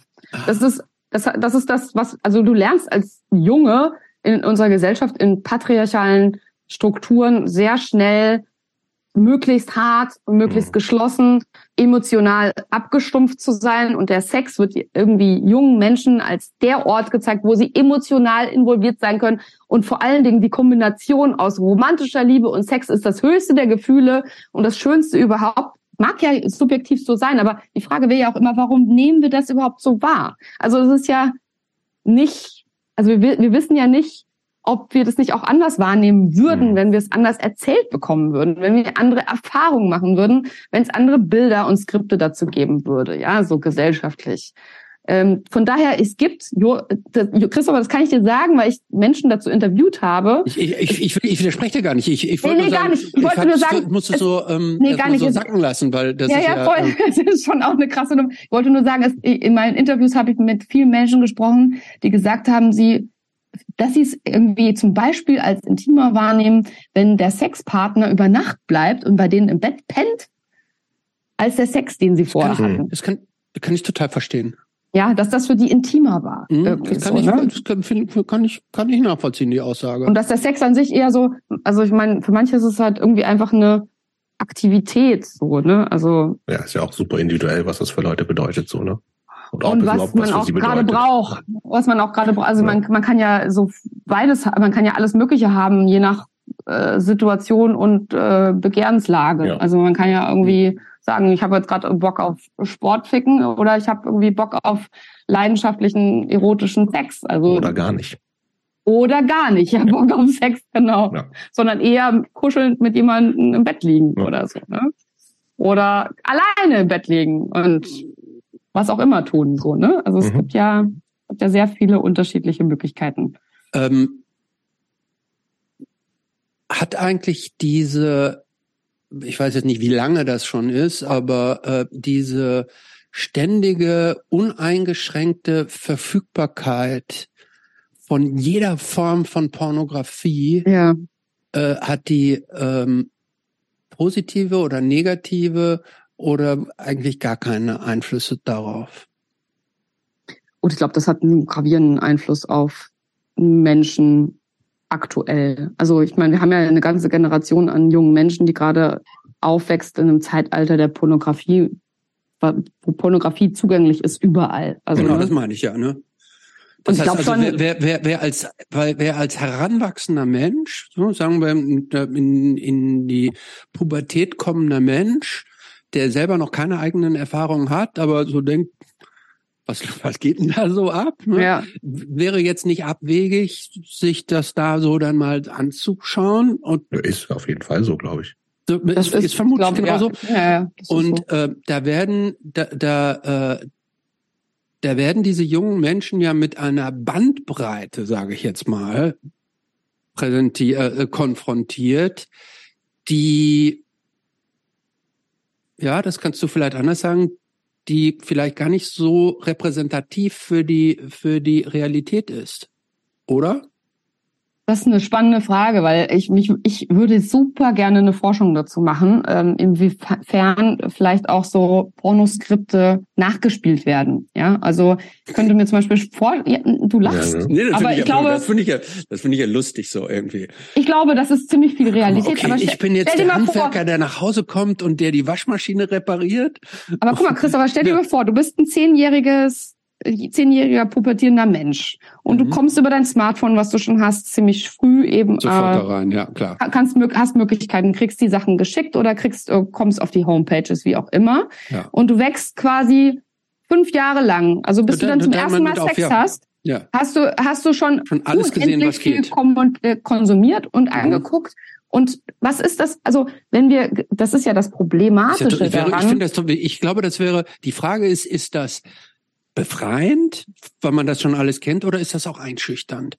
Weil man denkt irgendwie, pff, das also Problematische ich, ist, dass der, dass der Mainstream-Porno, also es gibt ja natürlich auch wahnsinnig guten Porno, ne? Aber es gibt so Mainstream-Porno, der ja nicht gerade besonders, also natürlich ist der auch Produkt und äh, Ergebnis patriarchaler Strukturen und es gibt halt irgendwie bestimmte Skripte, die die Frauen immer als inaktiv und sie werden penetriert, äh, sie sind äh, werden dominiert von Männern. Also die, die Skripte sind ja schon im Mainstream ziemlich klar und die sind auch natürlich klar, weil sie irgendwie in diesem gesellschaftlichen Setting von Männer sind halt die, die es machen und Frauen sind die, die gefickt werden, äh, passiert. Und wenn du das halt irgendwie zehn, äh, acht Jahre oder äh, weiß ich nicht, sechs Jahre dir konsumierst, bevor du dann einen eigenen Sex hast, aber es gesellschaftlich sonst kein Gespräch darüber gibt, mhm was eigentlich Sex alles bedeuten kann. Nämlich zum Beispiel kann Sex auch sein, der nicht penetrativ ist. Ja, mhm. also es gibt so viele Spielarten von Sex. Es gibt so viele Möglichkeiten und es ist mit diesem Mainstream-Porno wird halt irgendwie so ein bestimmtes, also klar gibt es da vielleicht ein paar Facetten von unterschiedlichen Skripten, aber das eigentliche Skript ist ziemlich klar. Und das ist, und ich glaube wirklich, dass viele, viele junge Menschen das irgendwie denken, so ist Sex. Aber auch da also tut sich ja total viel gleichzeitig, ne? Eben mit, mit Alternativen oder mit mehr auch jeglicher Art von Diversität in Pornografie voll, und, allem voll, so. aber da, da musst du schon viel bewusster, also mhm. die, der Mainstream-Porno, der ist klar, sehr groß, ne? Wahrscheinlich. Der ist, ja, also ich glaube, dass, dass das, was die, was die meisten irgendwie so ziemlich zugänglich kriegen, ist eben dieser Mainstream-Porno. Mhm. Und, äh, da mal auf queer, also ich meine, es gibt Queer Porn, es gibt irgendwie alle möglichen spannenden Sachen, die wirklich auch gute Sachen sind. Aber mhm. Ja, ich glaube, dass, dass, dass, dass das ein bisschen das Problematische daran ist, dass wir gesellschaftlich kein ähm, das nicht rahmen irgendwie so, ne, dass man den jungen Menschen in der Schule zum Beispiel überhaupt nicht, also es gibt ja keine gescheite Sexualaufklärung. Also ich meine, mhm. das ist alles eine Katastrophe an unseren Schulen und ähm, die jungen Leute wachsen halt irgendwie. Aber ist das tatsächlich so? Ja. Ja, also ja, ja, ja das ist äh, also das ist ich bin ja keine Expertin darin, was was die Praxis angeht, aber das höre ich von all den Leuten, die in der Praxis arbeiten, dass also klar, es gibt das Angebot, aber das musst du ja als Lehrerin auch erstmal wissen, dass es bestimmte also das, was im, im, im Schulprogramm sozusagen durchzuf im Lehr Lehrbuch äh, durchzuführen ist, das ist, das ist, das ist nicht viel. Das geht, da geht es vor allen Dingen um biologische Aufklärung mhm. und nicht schwanger werden, so, ne, und sich vor Geschlechtskrankheiten naja. schützen. Und alles, was darüber hinausgeht, das machen die Lehrer in, in der Regel, glaube ich, also das ist vielleicht ein Engagement von einzelnen Leuten. Aber es gibt natürlich da auch wahnsinnig tolle Schulungen und Workshops und so weiter. Und es gibt auch coole Bücher, so, ne? Und es gibt auch coole YouTube äh, Videos und alles mögliche, aber das musst du ja auch erstmal finden. Ja, du ja, musst erstmal den Zugang haben. Umgehen können und wollen und also ja. das ist ja immer noch ein Thema, wo, wo anders drüber gesprochen wird als über Physik oder Voll. Mathe oder sowas. Das ist ja noch immer noch ein ja ein mit Scham besetztes, mit Tabus ja, besetztes ja. Thema, wo ich sage, ich, also selbst wenn ich da persönlich gut drüber reden könnte, was ich auch nicht kann, dann äh, würde ich, hätte ich auch keinen Bock, das mit Zwölfjährigen zu machen. So, die halt das ist halt auch nochmal so eine ja. Nummer, genau. Also muss da, äh, ja, das ist so, das dann auch noch zu machen mit den Kids so, die, das stelle ich mir schon auch schwierig vor. Aber gleichzeitig muss da gesellschaftlich was passieren, weil, also man muss es irgendwie einfangen, diese, was ja gut ist, dass man Zugang zu, also ich finde ja Digitalisierung auch irgendwie was cool ist, weil man mit Vielfalt und Diversität irgendwie Voll. auch viel leichter in Berührung kommt. So, ne? Also, ähm, aber gleichzeitig ist es, muss es schon auch, müsste es schon auch mehr eingefangen werden, ähm, oder die Zugänge leichter gemacht werden, eben auch zu dieser Diversität, weil das, was gerade passiert ist, viele konsumieren eben Mainstream-Porno und das, glaube ich, hat, äh, das hat, glaube ich, ziemlich krasse Effekte auf die Praxis der Jugendlichen und wie die damit groß werden, glaube ich schon. Aber wie bist Gibt's, du eigentlich? glaube ich, keine Studien zu. Wie bist du zu diesem Thema eigentlich gekommen? Also wenn naja. man sich privat damit, also wenn man Bock drauf hat, klar, dann, aber das ist ja auch was, wo, wo du tatsächlich irgendwie auch zu forschst und wo dann auch irgendwie ja. entsprechend ja Leute sagen, finde ich gut, da geben wir auch mal Geld für, dass die Person das machen kann. Ist das mhm. auch was, womit du, also wahrscheinlich, ich tippe mal, es war so dein, du hast da Bock drauf gehabt, aber dann muss man ja irgendwo andocken können, dass Leute auch sagen, finde ich gut, können wir hier bei uns an der Fakultät oder was auch immer machen. Ich meine, das, das Coole ist ja, äh, also ich war ja immer angestellt, ähm, im Moment bin ich betroffen vom Wissenschaftszeitvertragsgesetz und kann irgendwie in Deutschland nicht mehr äh, in Zeitverträgen arbeiten an den Hochschulen. Das ist ein bisschen blöd. Äh, aber in der Zeit, wo ich eben als wissenschaftliche Mitarbeiterin gearbeitet habe, hatte ich ja äh, zum Glück die wissenschaftliche Freiheit, tun und lassen zu können, was ich will. Also ähm, tun und machen zu können, was ich will. Es ist einfach schon spät, merke ich gerade im Reden. Mhm. Ähm, von daher war das, war das, äh, war das kein Problem. Und wie ich dazu gekommen bin, naja, ich habe äh, mich 2016 äh, ist eine sehr langjährige Beziehung auseinandergegangen, in der ich war, eine romantische. Dann habe ich irgendwie angefangen, Dating-Apps zu benutzen und mhm. habe das irgendwie super spannend gefunden. Also nicht nur privat, sondern eben auch also ich will mir ja so Sachen dann auch immer erklären, ne? So, also äh, was, ist was ja geht ein relativ neues Phänomen immer noch, ne? Als App. Was sind naja, Dating-Apps? Ja. Genau. Zehn Jahre. Tinder hatte neulich zehn Jahre. Okay. Also jetzt. Ja, aber also, das hier so richtig groß geworden ist, hat ja auch noch ein bisschen gedauert dann, ne? Ja, also ich meine, zehn Jahre ist ja jetzt kein langes Phänomen. Ja. ganz ehrlich sind, äh, so massiv wie das auch unser äh, unser unser äh, Anbandelungsverhalten irgendwie beeinflusst hat, äh, ist das schon noch ein sehr junges Phänomen. Also historisch gesellschaftlich ist das eigentlich noch sehr jung. Und ja, wie gesagt, 2017 habe ich dann angefangen mit Dating-Apps oder 16, 17 irgendwie so. Und dann habe ich irgendwie relativ schnell auch gedacht so, boah, das ist so mega interessant, da will ich mehr zu machen. Und dann habe ich mich zunehmend verabschiedet von meinem alten Thema, was nicht heißt, dass ich da nicht äh, auch immer noch zu, also ich finde zum Beispiel Fragen von intimen Beziehungen in einer alternden, digitalen und mobilen Gesellschaft mega interessant. Ja, mhm. also, also wir müssen ja schon überlegen, also wenn wir gucken, wie diese Gesellschaft sich verändert, wie wir in Zukunft irgendwie miteinander zusammenleben wollen, wenn so klassische, das hatten wir ja ganz am Anfang, Konstellationen irgendwie nicht mehr so mhm. stabil sind.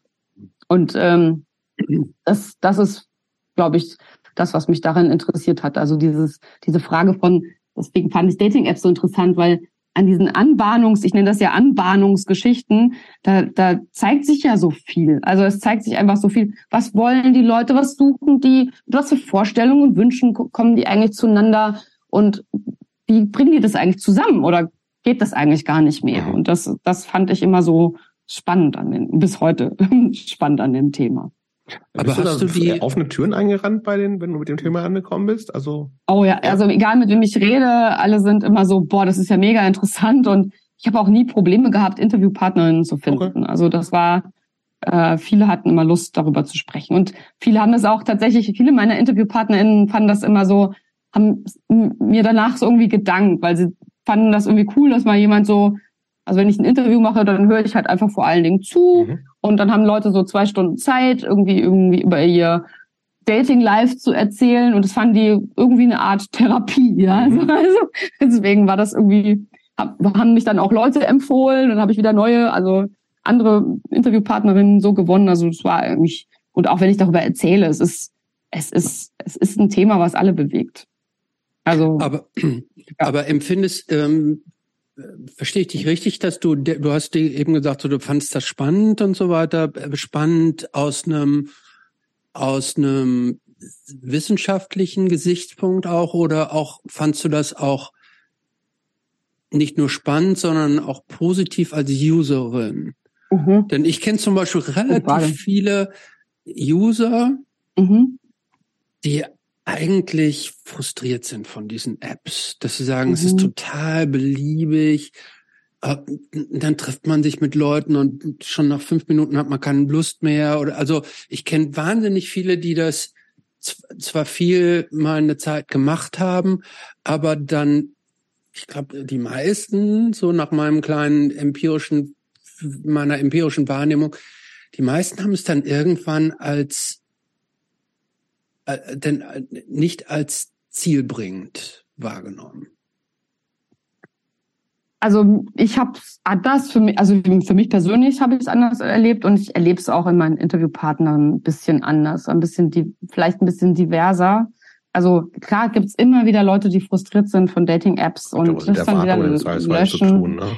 Das hat ganz viel mit den Erwartungshaltungen zu tun. Also ich meine, man muss ja auch da es ist ein relativ neues Phänomen. Man muss erstmal mit diesen ganzen Regeln und Gesetzmäßigkeiten von Dating-Apps irgendwie klarkommen, dass es eben nicht gleich bedeutet, dass man irgendwie eine Liebesbeziehung hat, mhm. nur weil man mit jemandem matcht. dachte, das ist so. ja. Ich finde das auch so mega interessant. Ich würde, ich bin, ich hatte, ich hatte total Bock auf Dating-Apps, aber irgendwie weiß ich auch nicht naja, könnte es ja abgesprochen auch machen. Ja, wir, wir haben tatsächlich da schon mal so ein bisschen drüber geredet, aber irgendwie dann, ich will ja irgendwie auch eigentlich, ich würde es einfach gerne mal testen, so im Sinne von, ich finde also auch die Funktion und gucken, was, was passiert da und so, aber ich habe auch überhaupt keinen Bock irgendwie, also weil es eben auch für mich konnotiert ist mit, okay, entweder ich will, da sind Leute, die eine feste Partnerschaft wollen, das will ich nicht, das habe ich gerade, die ist super. Ich habe auch keinen Bock auf irgendwie andere, also ich ich will gar nichts von anderen Leuten, aber ich finde ich es trotzdem total spannend. Das ist so ein bisschen mein Dilemma. Und ich will ja auch nicht Leuten dann irgendwie sagen, oh, die, also weil ist da jemand, der mich irgendwie cool findet und dann will ich sagen, ich will aber eigentlich gar nicht so richtig was von dir. Das ist so ein bisschen mein Dilemma daran, aber das ist was ja. anderes. Ich glaube, dass natürlich viele Leute mit Erwartungen hingehen. Also entweder mit viel, viel oder feste Partnerschaft, so.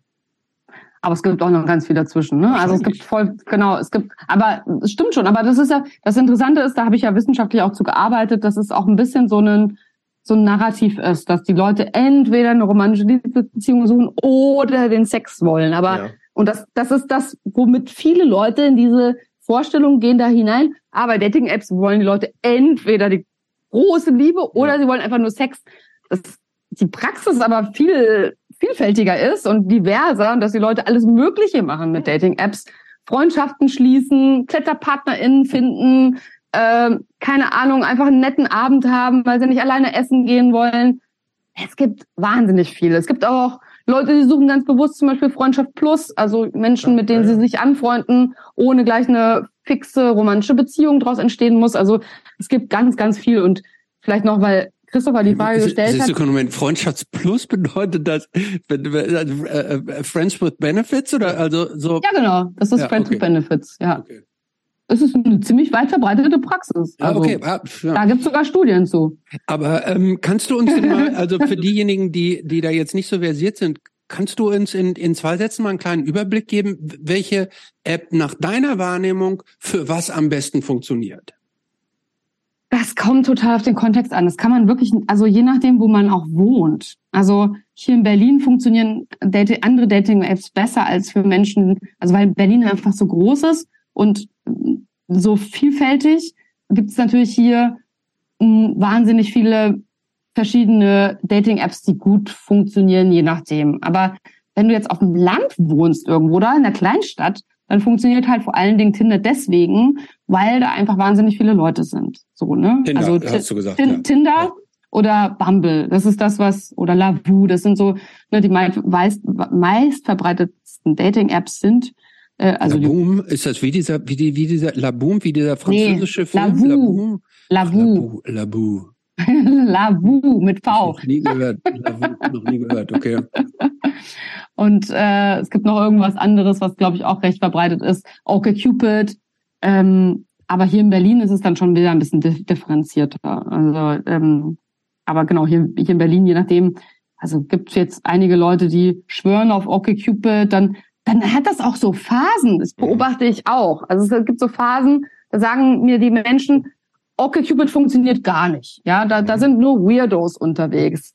Äh, ein Jahr später hat sich das Ganze schon wieder verändert und plötzlich, also ich glaube auch so die Leute, ich meine These ist so ein bisschen, dass die Leute irgendwie immer mal wieder, also man trifft ja dann auch auf den Dating-Apps immer wieder die gleichen Leute. Ich habe ein sehr gutes Gesichts, Gesichtsgedächtnis und ich benutze diese Dating-Apps ja schon auch selber. Und ich sehe in Berlin immer wieder die gleichen Leute auf den unterschiedlichsten Dating-Apps. Also ich glaube, die Leute wandern auch so gemeinschaftlich ja. Von Dating-App zu Dating-App, um zu gucken, wo man bessere Chancen vielleicht mhm. gerade hat.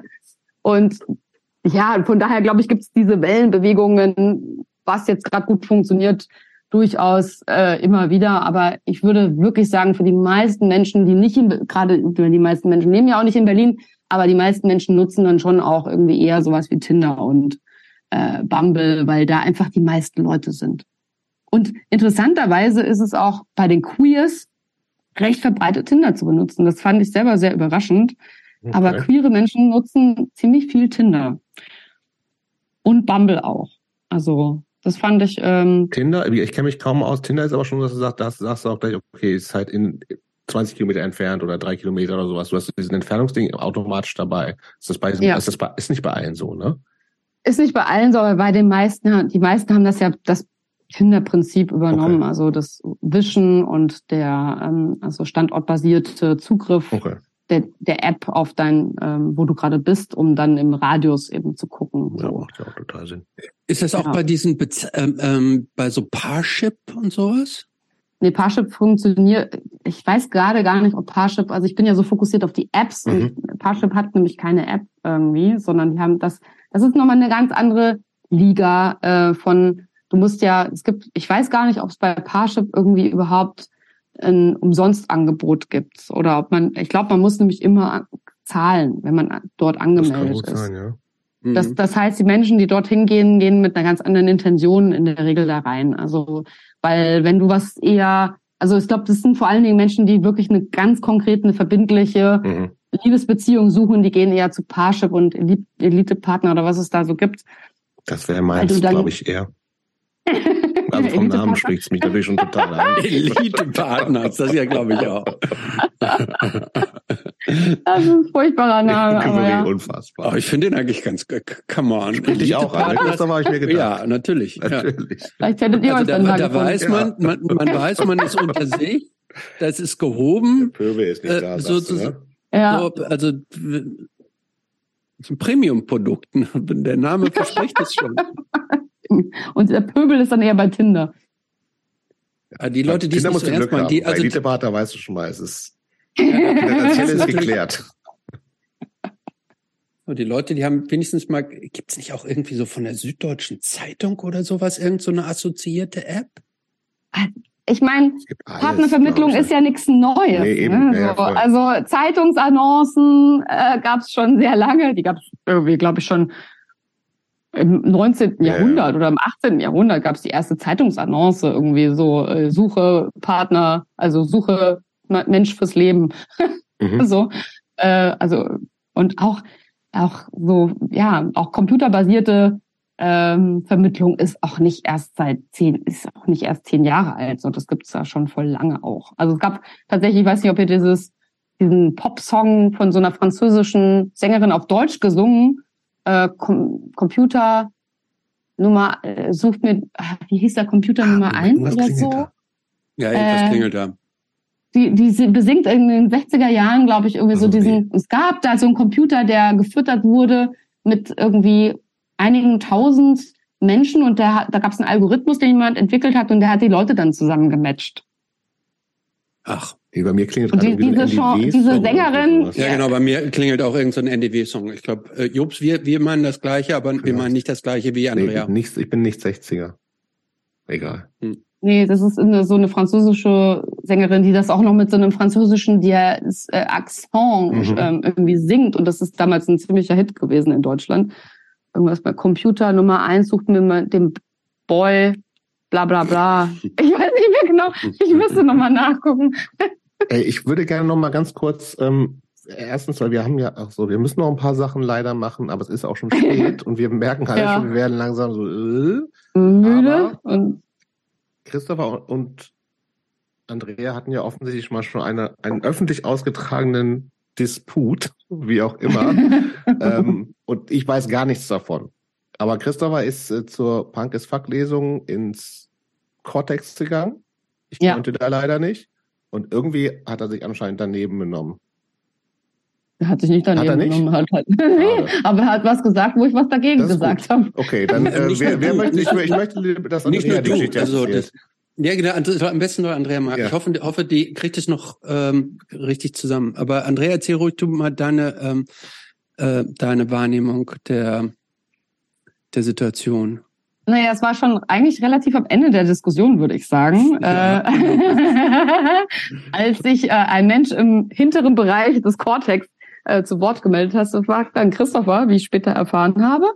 Ähm, und ich fand, muss ich ja nochmal sagen, Christopher, ich fand es eigentlich ganz gut, dass du das so ausgesprochen hast. Ähm, auch wenn ich da vielleicht, also meine, meine Wut, die da hochkam, die war ja nicht durch deine Aussage an sich geschuldet oder weil du mir da irgendwie, sondern das war ja so, ne, das war ja so ein Anpieksen, so ein Triggerpunkt von so vielen Erfahrungen. Also Christopher hat dann eben Diana und äh, Ronja gefragt, ähm, wie war das noch, ähm, ob das nicht eigentlich oft gut gemeint ist von den mhm. Männern, die dann halt irgendwie Komplimente mhm. machen oder ich weiß nicht, ob du hast du Kompliment gesagt, Christoph? Ja, genau. Ich, genau.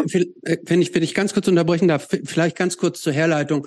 Ähm, also äh, Ronja und und Diana und ich glaube auch ein paar äh, äh, ähm, ZuhörerInnen da, da in dem Raum haben halt davon berichtet von von diesen ähm, Unzulänglichkeiten und dem, den, dem Auswuchs von Sexismus in der Szene. Ne? Ja. Wie, wie, was gibt es da alles? Und da gab mhm. es natürlich so praktisch so diese, diese offensichtlichen Übergriffigkeiten, dass irgendwelche Typen Frauen irgendwie anmachen und nicht in Ruhe lassen und immer dranbleiben und dö, und auf ein Nein nicht reagieren können. Ja, ja.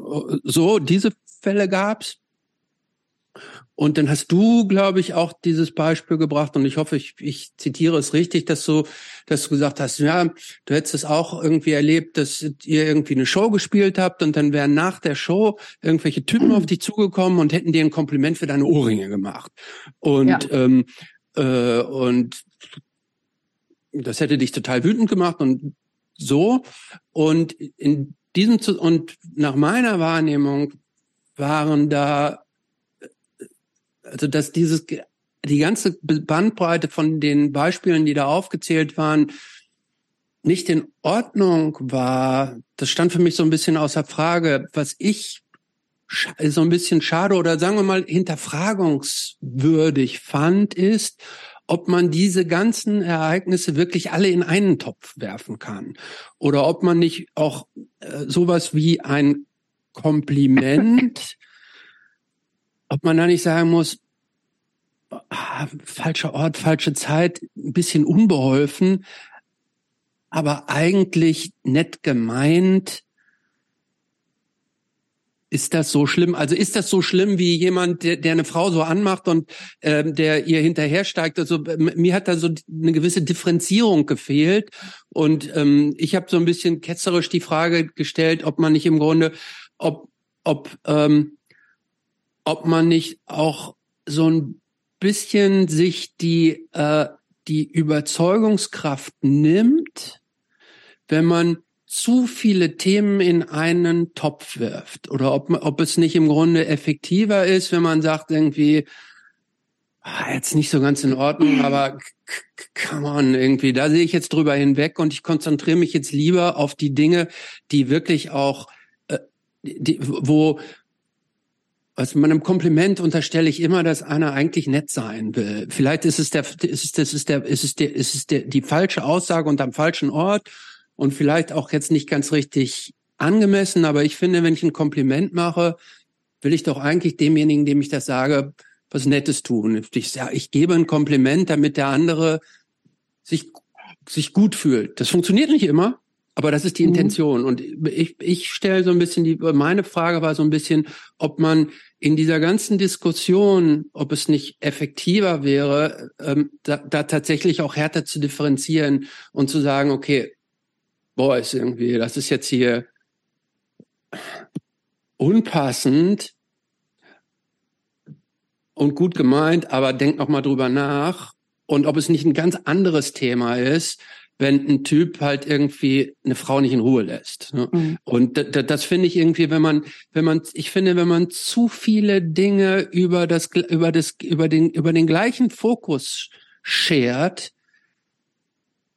dass es dann auch schwierig wird im Verständnis, weil man sagt irgendwie, pff, äh, ja, ich, so, das war so ein bisschen mein Thema. Und das ja. habe ich praktisch so, ich habe glaube ich nicht so elaboriert formuliert, wie ich es jetzt formuliert habe, aber allein der Umstand, dass ich diese Frage gestellt habe, ob man da nicht differenzieren müsste, hat einen relativen Aufschrei gegeben. Das kann ich übrigens total verstehen, dass es den gab. Ja. So, kannst du so. Und ich so, oh, ich habe nur eine Frage gestellt. Lass mal Andrea antworten, bitte. Ja. Ich habe auch eine klare Meinung dazu. Also ich finde erstens mal, Christopher, dass es überhaupt nicht undifferenziert ist. Also das ist schon mal mein erster Kritikpunkt an deiner Aussage, ja. weil es ist sehr differenziert. Es wird differenziert, es wird natürlich nicht ein äh, eine Vergewaltigung mit einem äh, sexistischen Kompliment gleichgestellt. Also das ist, ist, ist, ist ja klar. Äh, dennoch finde ich wichtig, gerade auf diese subtilen Sexismen irgendwie hinzuweisen, weil die, die so unbemerkt sind. Also äh, ganz unabhängig jetzt mal von dem Thema, wann ist was eine Vergewaltigung und wie gehen wir mit Deutungshoheit und so weiter um, mhm. ist die Frage von Sexismus in unseren alltäglichen Strukturen einfach eine, die auch sehr subtil ist. Ich meine, das was du nicht gesagt hast, ist, dass ich äh, äh, an dem Beispiel mit den Ohrringen deutlich gemacht habe, dass der Typ nicht nur gesagt hat, schöne Ohrringe, sondern er hat dann auch noch den Satz gesagt, endlich stehst du zu deiner Weiblichkeit. Gut, das hatte ich, das, hab ich ja, richtig, jetzt wo du sagst, das hatte ich vergessen. Ja. Ähm, das ist der sexistische Ausdruck da drin. Ja, mhm. also weißt du, für mich ist das Entscheidende auf der Bühne, also das passt erstens, das passiert meinen Bandkollegen so nicht. Mhm dass sie irgendwie auf ihr Äußeres reduziert werden. Also natürlich kann es vielleicht mal passieren, dass jemand sagt zum Danny, oh, du hast aber einen schönen Iro, so, ne? Aber der, der ist ja nicht klassisch männlich. So. Das, was zu, in dem Moment passiert ist, ich werde reduziert auf mein weibliches Äußeres und nur das wird gesehen und nicht das, was ich da gemacht habe auf der Bühne, die Musik, die ich gemacht habe, äh, das, was ich da sein will, äh, ich will da ja nicht sein, eine, eine, eine Cis-Frau mit schönen Ohrringen, die vielleicht ganz ansehnlich ist für irgendwelche Männer, die vor der Bühne stehen, sondern ich will Musik machen, ich will Energie erzeugen, ich will eine Message rüberbringen, ich will Menschen bewegen, ich, sowohl körperlich als auch äh, geistig. So, ne? Das mhm. ist das, was ich will. Und diese subtilen Sachen passieren mir ungelogen andauernd. Andauernd bin ich mit solchen Sachen konfrontiert. Ich, kann dir nicht sagen, ich kann dir nicht diese ganzen Geschichten alle aufzählen, weil es so viele sind. Und mich macht dann, also ich kann irgendwie so deine Intention, Christopher, verstehen, irgendwie so, ne? Also die Frage ist ja, das würde mich vielleicht als Cis-Typ auch irgendwie irritieren, wenn ich sagen würde, okay, aber wann kann ich denn mal was sagen, was irgendwie wirklich als Kompliment gemeint ist? Es tut mir leid, diese Aufgabe kann ich dir nicht abnehmen. Du musst dich als Cis-Mann in einer patriarchalen Gesellschaft einfach fucking nochmal mit diesen Dingen auseinandersetzen, so wie ich mich ständig mit diesem Sexismus auseinandersetzen muss. Ich habe gar keine Wahl, weil mir passiert das ständig. Männer haben eher die Wahl, sich mal mit dem Thema zu beschäftigen oder nicht, je nachdem, ob sie da jetzt mit reingezogen werden oder nicht, weil wir sie vielleicht damit konfrontieren, wie bei der Lesung oder mit dem Punk as Fuck Buch, ja. Also du merkst es, ich bin schon wieder in Ballung, weil mich macht das Thema einfach.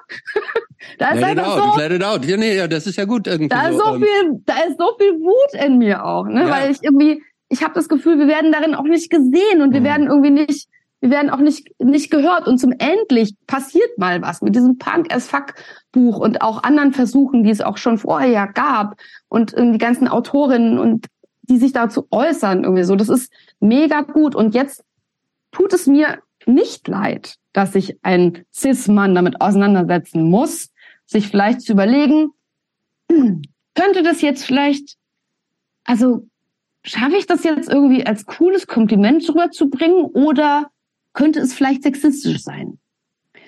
Ich glaube, das ist auch was, was mit Privilegien gemeint ist, so, ne? Also, das ist was, was womit sich Cis-Männer in der Regel halt nicht auseinandersetzen mussten, bislang. Und ich finde, jetzt ist es so, das ist jetzt, das ist jetzt Phase, ja.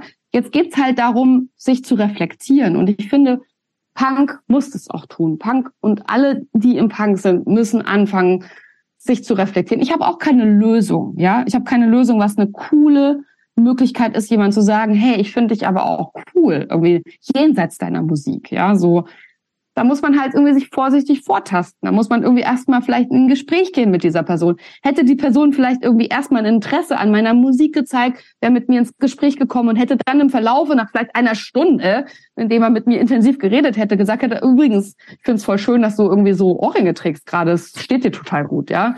Hätte ich es vielleicht anders annehmen können. Weiß ich nicht, wie es mich, wie es, es ist ja auch so schwierig, ich kann ja auch nicht sagen, wie ich mich fühle in einer Situation, wo eine Person sich meine ermächtigt. Und das fühlte ich so in dem Moment. Ich habe das Gefühl gehabt, der ermächtigt sich einfach an meinem Körper, indem ich irgendwie ein ansehnliches Objekt bin, was er halt gerade mal irgendwie schön angucken kann. Und ich irgendwie, also ne, mit meiner ganzen Geschichte, die ich vorhin schon erzählt habe, dass ich irgendwie dieses immer verstecken wollte, dieses Weibliche. Und dann kommt da jemand und sagt so, endlich stehst du zu deiner Weiblichkeit, dann das, das hat mich so sauer gemacht. Ich wusste gar nicht, was der, ich war so perplex, dass ich einfach, dass mir einfach nichts eingefallen ist, ja. Und ich, ich habe keinen das, Bock ähm, hm, ich, Also ich finde das interessant, wie du das jetzt herleitest. Ich finde in der Tat diesen Zusatz, endlich stehst du zu deiner Weiblichkeit, den, den finde ich eindeutig kritisch. Ich finde auch ähm, genau das, was du sagst, wenn du da auf der Bühne stehst und spielst und so, so und von der Bühne kommst, ähm, quasi so als als erste Aussage praktisch sich auf dein Äußeres zu beziehen, kann ich auch total nachvollziehen. Ich kann aber jetzt mal unabhängig davon, dass ich dir da folgen kann, kann ich von mir persönlich sagen, ich, ich finde, und zwar in jede Richtung, ich finde Komplimente total gut. Ich, ja, aber ich das mach, doch für dich. Also du musst doch mal irgendwie. Ja, warte, ja, ja, warte, warte, warte, warte, warte. Ich empfange, ich, ich will es nur ganz kurz sagen. Ähm, die, ähm, ähm, ich, ich, ich finde es gut, wenn man mit Menschen zusammenkommt und ich meine das jetzt nicht nur. Ne? Natürlich muss man den ganzen Menschen auch als Gesamtding würdigen, aber ich merke das immer wieder und das auch gegenüber Typen, wenn ich irgendwelche jemanden treffe und sage, boah, du hast heute ein schönes Hemd an. Das freut Menschen.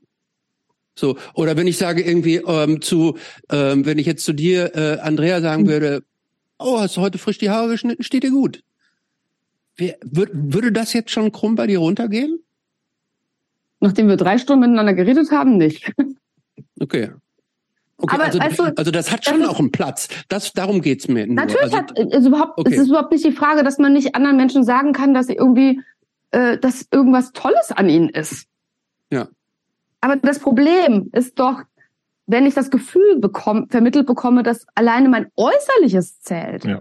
meine Das ist- Weiblichkeit ja, zählt. okay, da, okay, da bin ich Aber, bei- das, aber, ja. aber wirklich, ja. Christopher, das passiert andauernd. Also zum Beispiel, was auch subtil passiert ist, dass ich irgendwie auf der Bühne eher mal vielleicht jemand und Ton oder Technik macht ja dann machen ja auch Männer so. Ich habe schon das Gefühl, dass ich da öfter, dass bei mir öfters genauer geguckt wird, ob alles irgendwie richtig angestöpselt ist, ja so oder ob ich da was falsch gemacht habe. Ich meine, ich fucking, es ist mein Verstärker. Ich weiß doch, wie der an, äh, weißt du so.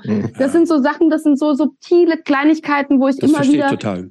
Das, immer das wieder, wieder oder äh, auch eine Situation mit Kompliment, die ich sehr problematisch fand, auch wieder war, ähm, ich bin auf dem Festival, haben wir gespielt, ich bin irgendwie ein Backstage, ein sehr junger Typ.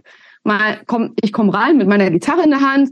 Die kann ja nicht nur geil brüllen, die kann auch noch gut Gitarre spielen. Also so, als- ich habe das für in dem Moment nicht als Kompliment wahrgenommen, sondern es, er war überrascht, dass ich irgendwie gut auch Gitarre spielen kann. So, Ja. ne?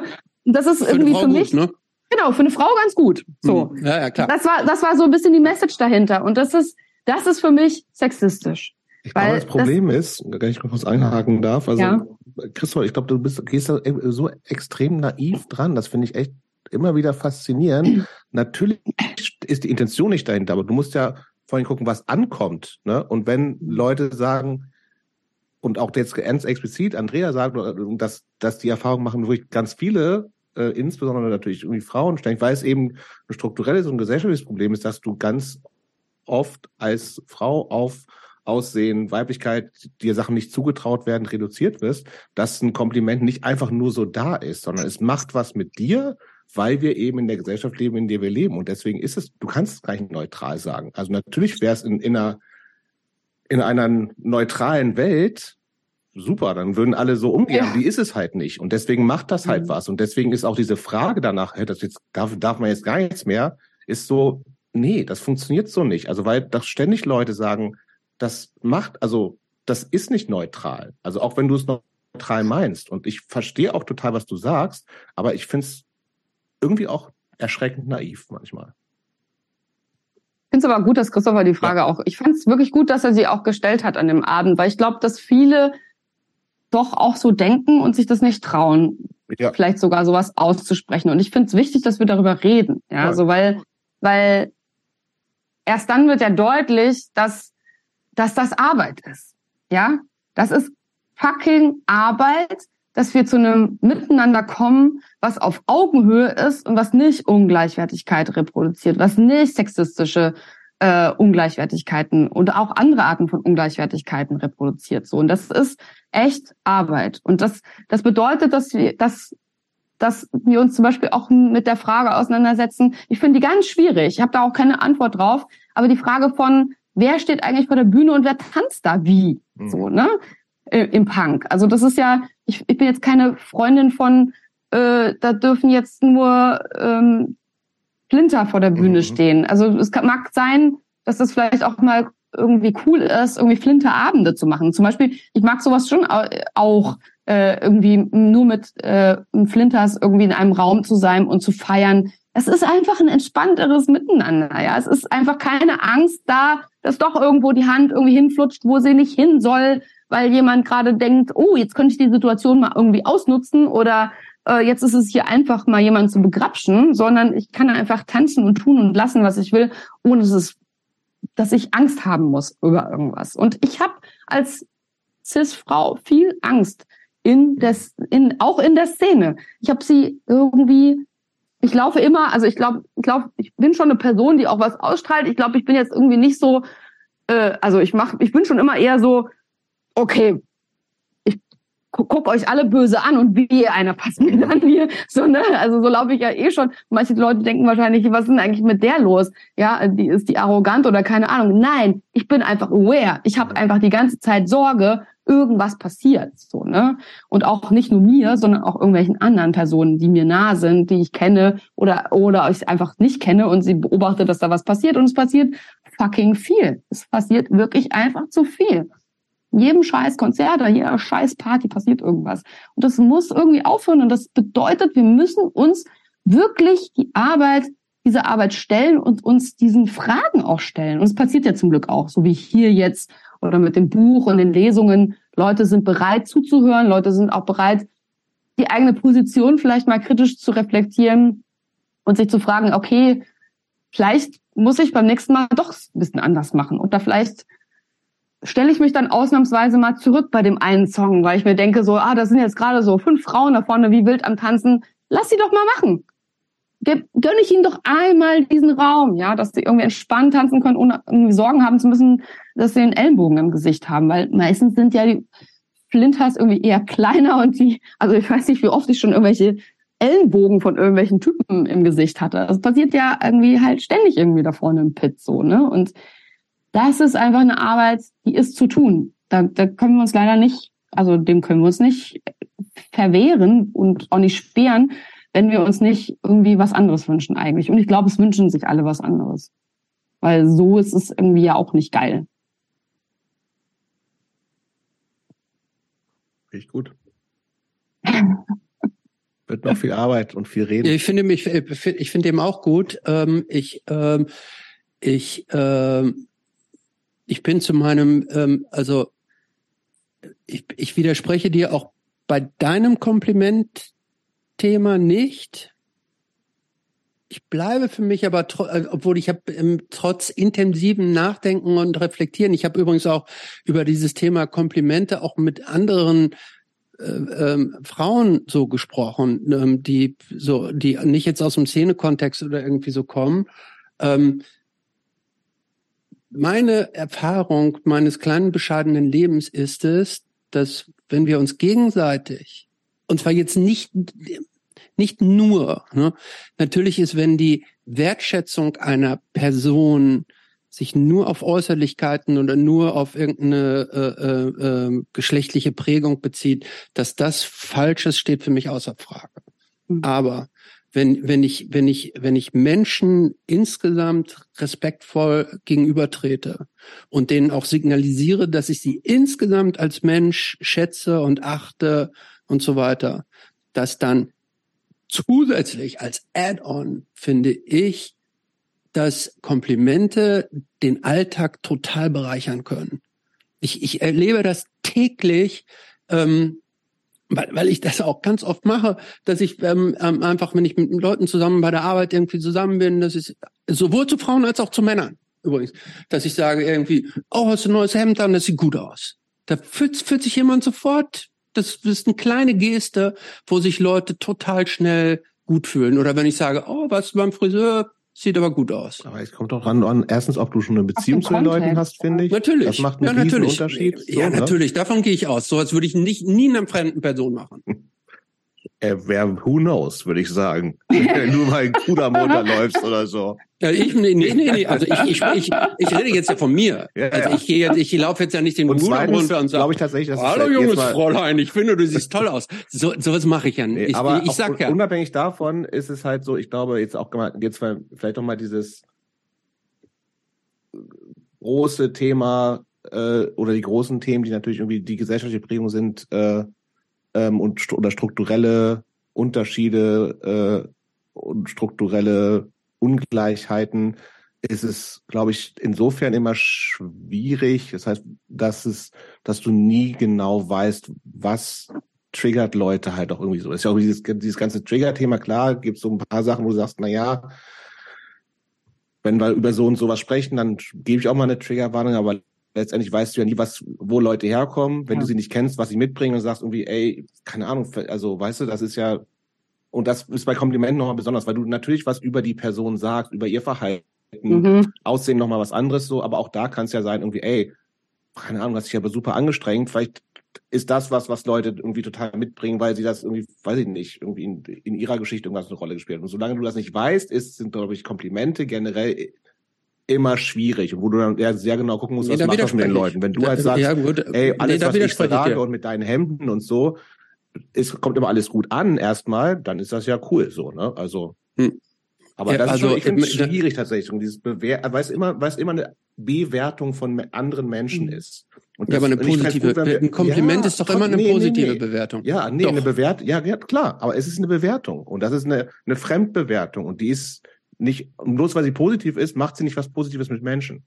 Ja. So, das ist halt das Ding. Und Boah, das, das muss finde ich also, ne- das also, finde als ich ich das ne- das ich verstanden ne- habe, weil ich so, ich da muss diese ich- ganze Äußerlichkeiten-Kram, wo ich sage, scheiß doch drauf, ist doch kackegal. Also ich will gar nicht, ich will auch gar nicht, dass jemand zu mir sagt, äh, bist aber dünn oder dick geworden und was weiß ich, das ist scheißegal. Also wichtig ist, dass ich mich damit mit dem gerade wohlfühle. Und ich will gar nicht, im besten Fall wünsche ich mir im Idealfall, so weit von entfernt, eine Welt, wo andere Leute gar nicht andere bewerten die ganze Zeit, sondern wo alle erstmal gleichwertig sind und wo viele Sachen scheißegaler sind. Und davon sind wir halt noch so meilenweit entfernt mit dem ganzen Scheiß, den wir alle in, irgendwie mitgenommen haben, auch mit, und wir haben ja schon viel mehr Diversität jetzt 2023 als 1990. Wenn, wenn du dir Filme anguckst, mit denen wir groß geworden sind, die uns alle geprägt haben, sind noch viel mehr geprägt von so, die Dicken sind scheiße, die Brille ist scheiße, was weiß ich so. Also, und da, das spielt halt alles noch mit so. Und deswegen, ich bin da ganz vorsichtig und wünsche mir eigentlich eine Welt ohne Bewertung, ehrlich gesagt. Auch eine positive nicht.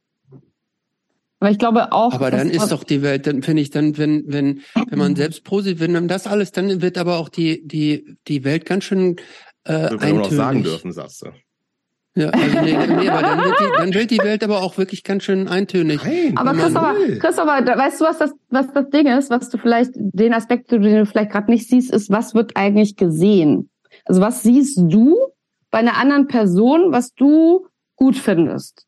Ist es das Gleiche, was die Person an sich selbst gut findet? Ja. Ja, Also in dem ja. Moment, wo Ja, der. Mensch, bist du dir sicher? Ja, da bin ich mir ganz sicher, weil in Das kannst Tat, du bei einer fremden Person doch gar nicht wissen. ich, ich rede ja nicht, ich, ich sag ja, ich mache sowas nie bei komplett fremden Menschen, sondern das mache ich ja immer, das habe ich eben schon gesagt, ne, dass ich das immer nur mit Menschen mache, die ich kenne. Ne? Und wenn ich sehe irgendwie, ähm, ähm, äh, äh, der hat sich ganz offensichtlich ein neues Hemd gekauft, so, ähm, weil ich einfach so auch so dessen Kle- Kleiderfundus kenne zum Beispiel. Und wenn ich sage, oh, hast du ein neues Hemd, das steht dir ja gut. Und dann sagt er, ja, toll, ne? Hm. Also, weil das ja auch eine Frage der Aufmerksamkeit ist. Ja, aber Wie- wir reden doch hier wie- von zwei völlig verschiedenen. Dingen. Also ich finde, du kannst nicht sagen, Komplimente sind per se gut und dann sagen, sie sind dann nur gut, wenn sie im persönlichen Kontext passieren. Weil, also wir, wir, was, das, mein Beispiel war ja äh, auch in dem Fall, Ja, Und das- dein Beispiel, da bin ich ja bei dir. ja, aber das waren ja auch andere Beispiele, die, die ähnlich sind. Ja, also man wird ja als, als, also es, der Sexismus in der Szene ist ja oft auch so einer, der von nicht gerade, also von, von, ich glaube, keine Person hat irgendwie so äh, Berichte von, da hat ein guter Freund mich blöd, kom mir ein blödes Kompliment gemacht in einer unpassenden Situation. Weil wenn das ein Freund von mir macht, gehe ihm ich zu dem hin einmal. und sag dem, Und dann macht er es hey, hör mal mehr. zu. Ja, genau Ja. Irgendwie fühlt sich das gerade nicht so richtig gut an, ja? Also irgendwas hinterlässt das hin bei mir, wenn du mich irgendwie nach einem Konzert für meine hübschen Ohrringe lobst, anstatt für meinen für meinen geilen neuen Song, den ich gerade Ja, das, rausgebrüllt da bin ich ja hab, so, komplett ne? bei dir. Ja, Da aber genau, aber der Unterschied ist doch, dass, dass das Kompliment, wenn ich eine Person kennen würde, mit der, da würde ich da auch anders drauf reagieren. Worum es hier geht, ist irgendwie diese Aneignung von und, und, und diese, diese positiv daherkommende Aneignung von dem weiblichen Körper als etwas, was, also das ist das, ich will nicht gesehen werden als Frau ja auf der Bühne mit schönen Ohrringen, sondern Ja, ich will als verstehe was ich. anderes gesehen werden. So, ne? Und das, das, was du sagst, ist, glaube ich, einfach, ich glaube, das sind, wir reden, glaube ich, wirklich über zwei Ebenen, die, Das kann gut sein. Ja. die, die, äh, die nicht so richtig, also wir reden über, und die, die unterschiedlich behandelt werden müssen, finde ich. Da, mit, da, da äh, stimme ich dir überein. In der Tat spreche ich von was anderem, weil auch Jobs noch mal zu dir.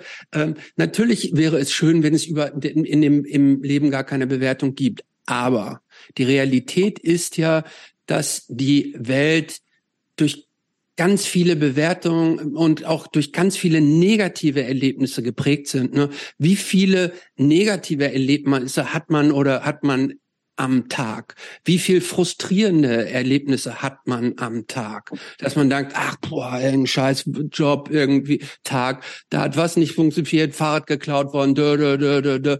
Ich finde, wie viele, ähm, das heißt, äh, es, es gibt doch in den meisten Tagen oder ganz häufig viel Negatives.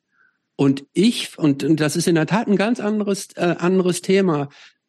Ich finde es schön, also auch wenn ich irgendwelche solche Tage habe, wenn, wenn, wenn Leute mir sagen, ach, ähm, hast du beim Friseur, ist ja gut geworden heute diesmal oder sowas. Das, da geht es so letztendlich um Aufmerksamkeit, finde ich so. Ja, ne? das ja. ist genau. Also ich sehe dich und ich ja, genau, das kann man ja aber auch. Genau das. Aber das, genau das kann man ja auch dass vielleicht Leute anders Aufmerksamkeit zeigen. auf Das- einen gucken oder dass ich sehe, guck mal, ich guck, ich ich nehme dich wahr, ne? Ja, ich das nehme ist- mich, mir fällt das auf. Das ist eine Form der Aufmerksamkeit und ein Reflektieren dessen, dass jemand anderes ähm, möglicherweise äh, äh, so genauso wie auch zum Beispiel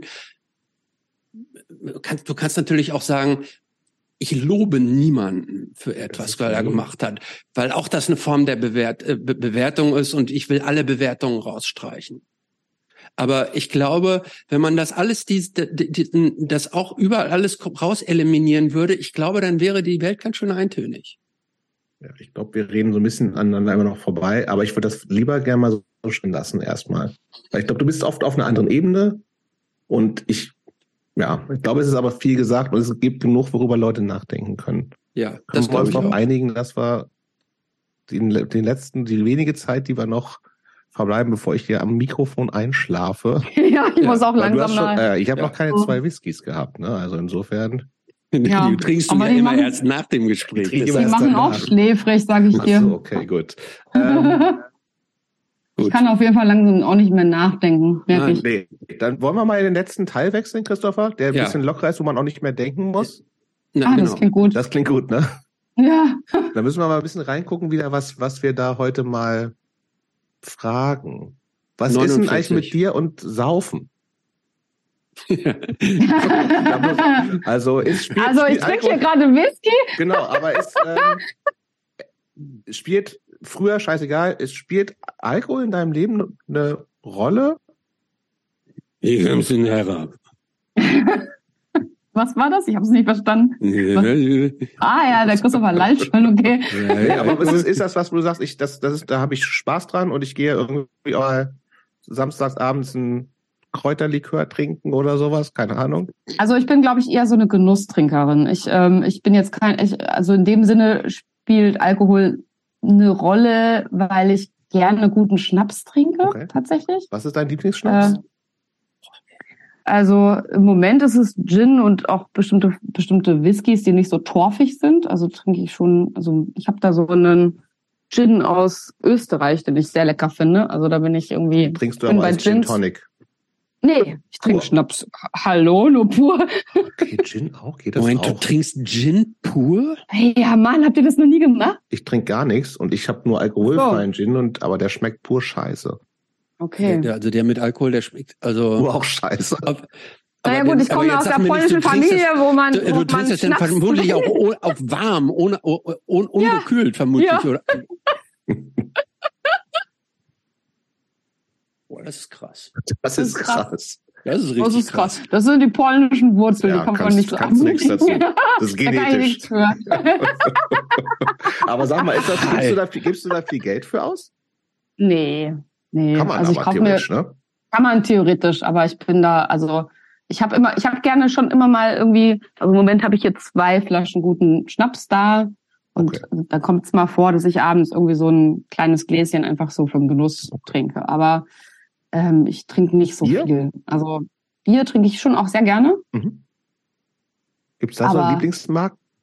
Ja, ich bin eher so äh, so Flensburger, Feldhins, das äh, Jever ist eines meiner Lieblingsbiere. Ist so Also so mehr, mehr, mehr Herb. herb. Und nordisch, Weißt du sowas überhaupt, Jobst? Ja, bei, beim Jever weiß ich vom Jever Fun, weil mir das viel zu herb ist. Also Das mag ich nicht gerne. Das ist, das, das ist für mich das schlechteste alkoholfreie Bier. Ah, Das ist aber auch echt heavy, Ey. ne? so dass ich hier verfand. Ich, ich, ich, ich mag das eigentlich ganz Ja? gerne, aber weil es halt so herb ist, Ja. mag ich es auch als Ja, alkoholfrei ganz ich gerne. brauche Lieber ein bisschen süß. Ach so, süß und süffig. Mhm. Wie gesagt, wir hatten schon ein paar Mal, wenn, wenn, ich trinke ja gar nichts, aber wenn, dann wäre ich auch so ein, äh, so ein Fruchtlikör-Typ. Ja, Ah, nee, das ist, so ein Kirschlikör. das ist haben wir- alles, das was so süß ist, ist mir dann schon wieder, äh, da Ja, krieg ich Pfirsichlikör oder sowas, das würde ich, das würde ich gerne trinken. Oh. das klingt furchtbar. Nee, so dass du die Das klingt so, als würde sich mein ganzer Ja, Mund mir vorstellen, mit so, mit so einem kleinen Glas, mit so einem, mit so einem Ja, Stiel und dann, Lecker. So, und, und jetzt sind wir schon so im, im äh, Genussbereich. sind. Was Ja. ist mit Essen? Bin Vegetarierin, versuche mal meistens äh, bin ich sogar vegan, würde ich sagen, aber ich verzichte dann doch nicht so gerne ganz auf den Käse. Ist das aber auch, ist, ist, ist dir Essen wichtig? Oder bist du so eine, Ja, ja? ja schon. Gut und also ich gerne. versuche mich schon gut, gut und gerne zu, also ich äh, versuche versuch mich sehr gut zu ernähren und ich esse, gehe auch gerne essen. Mhm. Also ähm, das kann man hier in Berlin ja wahnsinnig gut. Hast du so, eine, so ein, zwei, drei Lieblingsrestaurants in Berlin? Also ich ähm, war erst gestern mit Philipp Meinert Mhm. äh, im äh, Idue Forni. Das ist äh, meiner äh, Ansicht nach die beste Pizzeria in der Stadt. Also die haben ja in Kreuzberg Drei oder und in drei, äh, genau, ne? haben die insgesamt. Ähm, Da würde ich ja widersprechen. Dass die gut sind? Ja, das ist die beste Pizza in Berlin. Was sind für dich die beste Pizza in Berlin? Ich, ich, ähm, die, ich, ich kann dir jetzt den Namen nicht sagen, aber ich finde, Due Vorne äh, hat ihre Zeit hinter sich gelassen. Nach dem Demo denn? ging's bergab. nach was? Nach dem Demo. Nach dem Demo. Die war in einer guten Band. ja, ich bin Ich da. gehe aber Ja. ich gehe ansonsten auch, also mh, nur weiteres Liebe. äh, Ich weiß nicht, ob ihr das Like kennt am Boxhagener Platz. Lieke Mhm. heißt es, glaube ich, ne? Lieke, ja. Das ist gut, das kannst du mal hingehen. Christopher. So ein äh, Das ist sehr, sehr, sehr veganes lecker. Thai-Restaurant mit so kleinen, wir nennen es mal Schälchen essen. Zu Hause. So die Tapas, Kinder, ja, ne? so kleine. Gerichte. Kann- Gibt auch Mhm. große, aber man kann so ganz viele kleine Ja. Sachen bestellen. Das finde ich halt richtig geil, Das dass man so, auch man, vor allen Dingen mit vielen Leuten, dann kann man so tausend Schälchen auf dem Tisch und kann Genau. man so gemeinschaftlich essen. Das ist irgendwie ganz geil. Und ähm, weiteres gutes Restaurant, gehe ich noch regelmäßig hin. Ähm, mich überlegen. Aber weil Mhm. du eben sagtest, du, also du legst viel Wert auf Essen. Ähm, Ja. Das sind jetzt so relativ, sag- sagen wir mal jetzt mal relativ normale äh, Restaurants. Gehst du auch mal, Ja. gehst du auch mal so in, sagen wir mal so in richtig gehobene Cuisine? Ist mir zu teuer. Ist jetzt okay. Also ich habe da noch nicht, ich war auch schon mal irgendwo essen, wo ein Gericht dann irgendwie 30 Euro gekostet hat, aber ich denke mir dann mal so, also so viel krasser schmeckt das jetzt auch nicht als irgendwie bei einem guten veganen Restaurant oder so. Absolut, also, aber hätte ja theoretisch sein können, dass du sagst, ach, das gönne ich mir mal, das, der- das ist so ein besonderer Genuss, den Nee, das- Das, was ich mir da gönne, ist, dass ich regelmäßig irgendwie essen gehe mit FreundInnen. Das mag ich einfach als Social Event sozusagen irgendwie. Mhm. Ähm, das mache ich schon sehr gerne und ähm, da kann man ja schon so genug Geld ausgeben. Deswegen, wenn ich irgendwie zweimal die Woche irgendwie mit FreundInnen essen gehe, habe ich schon genug Geld dafür ausgegeben, meiner, meinem Empfinden nach. So, Mhm. Ähm, daher, das ist, das ist für mich schon Genuss irgendwie. So. Und gibt es was, was du total gerne und gut kochst? Ich esse total gerne Kartoffelbrei mit Sojawürstchen oder Wiener Würstchen, also vegetarischen Würstchen und Sauerkraut. Ganz klassisch. Mhm. Aber, Aber den ich- also- Kartoffelbrei, den machst du denn auch selber, dass du Ja, klar. Kartoffeln kochst und stampfst und jetzt nicht Ja, so aus ja, der ja. Tüte. Okay. Nee, nee, nee, nee. Wenn dann, also aus der Tüte, das kann ich gar nicht essen. Also das schmeckt mir einfach nicht. Also wenn, ich koche schon sehr viel selbst auch. Also hier ein bisschen weniger als noch äh, in Frankfurt, wo ich vorher gewohnt habe. Da habe ich auch im Hausprojekt gewohnt, wo ich einmal die Woche für 16 Leute gekocht habe. Also da war das schon nochmal Mhm. eine andere Liga kann man mit. ja auch nicht äh, alles machen für 16 Leute. Das nervt ja auch mal so ein bisschen. nee, Ne? Das ist nee. Ist jetzt auch nicht besser, weil für eine Person kochst du halt auch nicht so So, ja, das krass. stimmt. ne? das ist Also schwierig. es ist ja immer so, ja, da muss ich mir, also früher habe ich ein bisschen, also mittlerweile habe ich so meine Standardgerichte, die ich für mich alleine koche, Mhm. aber ich finde es dann immer ganz schön, wenn ich irgendwo anders bin und dann hat man so richtig, ich koche halt auch wahnsinnig gerne tatsächlich. Und ich würde auch sagen, ich koche ziemlich gut. Mhm. Und dann habe ich irgendwie so Lust, wenn ich mal irgendwie mich austoben kann und alles da ist und man mit, weiß ich nicht, vielen Leuten auch gleichzeitig dann alles auch isst und so. Also das fehlt mir gerade so ein bisschen hier in meiner Küche, weil die ist ziemlich klein. Okay. Ich habe noch, bevor wir zur letzten Frage kommen, habe ich noch eine Frage und zwar, welcher äh, Mainstream Pop Smash Song zieht dich nachts um drei äh, auf irgendeiner Party auf die Tanzfläche, wo du, äh, wo der John Travolta in dir rauskommt Ach, und irgendwas du 80er-mäßiges tippe ich. äh, irgendwelche Pirouetten drehst und voll durch die durch die Tür trittst. Welche Songs Insomnia. sind- Insomnia? Insomnia von, ähm, wie heißt der, der Sänger, der, der Sänger ist doch neulich gestorben. Ja, Ist ähm, das dieses I can't get no sleep? Ist das Ja, das? genau. Echt? Das hätte ich nicht gedacht. Wie, wie ist heißen die der- denn noch? Das ist der geilste Faceless, oder? Part. Faceless, genau. Ja. Aber eigentlich auch könnt, also ich bin ja eher, ich, ich bin ja eher neu. Ja. Doch, dieser Part dazwischen, das ist der absolute Knaller. Richtig? Wenn das dann losgeht, also da würde ich, glaube ich, wirklich aus dem Bett rausspringen. Aber ich, also Stimmt, du bist eher Mir kannst du- 90er. Ja, ja. ich bin eher 90er, genau. Und vor allen Dingen äh, muss man sagen, du kannst mir jeden, alle mögliche Songs nachts anmachen. Ich springe bei jedem Song aus dem, aus dem Bett raus, weil ich bin schon erstens eine ziemlich energiegeladene Person. Zweitens tanze ich unheimlich gerne. Mhm. Ah ja. Also ich gehe auch, äh, ich gehe auch auf Elektrotanzen hier in Berlin. Also das, ich, ich mag einfach gerne meinen Körper Mhm. in die Musik schmeißen. Und da kann das, also das kann alles mögliche sein, nur kein Schlager oder sowas. Das kann ich nicht.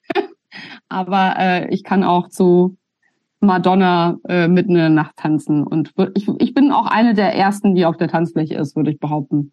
Jetzt habe ich doch noch eine, eine noch eine vorletzte Frage. Hast du auch so ein musikalisches Guilty Pleasure, wo du sagst, okay, eigentlich geht's nicht, aber ist doch geil. Dr. Alban, sowas meinst du? Ist das schon oder sowas? Onkels. Nee, Ach das so. habe ich nie gehört. Habe ich nie Ja, gehört. Dr. Alban, das Fand ich- ist nicht, gibt's, gibt's, gibt's glaube ich nicht verwerflich. Es ist nicht cancel. Nee, ich wollte gerade sagen, nee. Also ich habe ja immer, also nee, ich habe tatsächlich auch, ich fand irgendwie Onkels irgendwie oder auch so diese, weiß ich nicht, also Grauzonenbands fand ich, habe ich sowieso immer schwer mitgetan, habe ich nie gehört irgendwie. Zum Glück sind die musikalisch oft auch nicht so gut. Ja, Zum Glück. also zumindest empfinde ich das Ja, auch, auch genauso wie du, aber ich glaube, es gibt schon Leute, die finden die Ja, musikalisch klar, auch toll. total. Also äh, meins ist es auch nie gewesen. So richtig irgendwie für was, was ich mich schäme oder so, oder was ich was ich auch cancelwürdig finde. Ich, wie gesagt, ich habe hier, wir haben die Frage irgendwann schon mal gestellt und ich habe mich mit Andreas Caballé geoutet. Also da geht also viel weit, viel tiefer. Du kannst nur gewinnen, also im direkten Vergleich. Oh, das habe ich schon wieder vergessen. Ja, der doch, das ist immer noch so. Ja, ich, ja, jetzt, aber jetzt, wo du es sagst, ist es wieder hochgekommen. Ja. Ich hatte es zu deinen Gunsten verdrängt. Ja. Ich, Nee, ich glaub auf nicht die jeden Schnelle, Tag, um- aber oft. Auf die Schnelle um die Uhrzeit Okay. fällt mir gerade nichts Das ein. ist ja auch schön, wenn es so ist. so, letzte Frage, Christopher. Ja, was würde die 15-jährige Andrea über die Andrea 2023 denken? Gute Frage. äh, würde sie denken, sie würde sagen, denken, sie würde denken, was macht denn die für einen Quatsch? ich glaube, sie würde mich als, sie würde mich als viel zu verkopft wahrnehmen und sie würde wahrscheinlich mich auch als viel zu erwachsen wahrnehmen. Hm. Und erwachsen wollte War ich nicht damals sein. nicht, wollte es nicht sein. Aber wollen ja viele auch bis heute nicht sein. Also ist immer die Frage, es ist eh so ein Thema, was mich gerade umtreibt. Äh, ist es eigentlich cool, im Punk erwachsen zu sein? Ich sag ja. Ja, ich glaube, ich Jetzt sage, es ist spontan. cool. Jetzt heute Nacht sage ich ja. Morgen früh weiß ich auch noch nicht. Okay, aber dann jetzt nochmal die allerletzte Nachfrage. Würdest du deinem 15-jährigen Ich noch irgendeinen Tipp mit auf den Weg geben? Ein Tipp. Irgendwas ins Mm. Ohr flüstern beim Vorbeigehen? Die denkt sich so, oh, was ist das denn für eine erwachsene, weirde Person? Und du würdest aber dann so was zuraunen. Ich würde ich würd sagen, vertrau mir. Schönes Schlusswort. Danke, Andrea. Vielen Danke Dank. Euch. Danke. Übrigens, ich, ich muss noch sagen, ich finde, ihr seht, seht beide heute Abend richtig gut aus. Dankeschön, Christopher. Richtig, ich Danke. finde, ich finde, ich finde so, also richtig fantastisch eigentlich. Obwohl wir schon so halb am Schlafen sind. Nee, ich finde, ihr seid, seht trotzdem immer noch toll aus.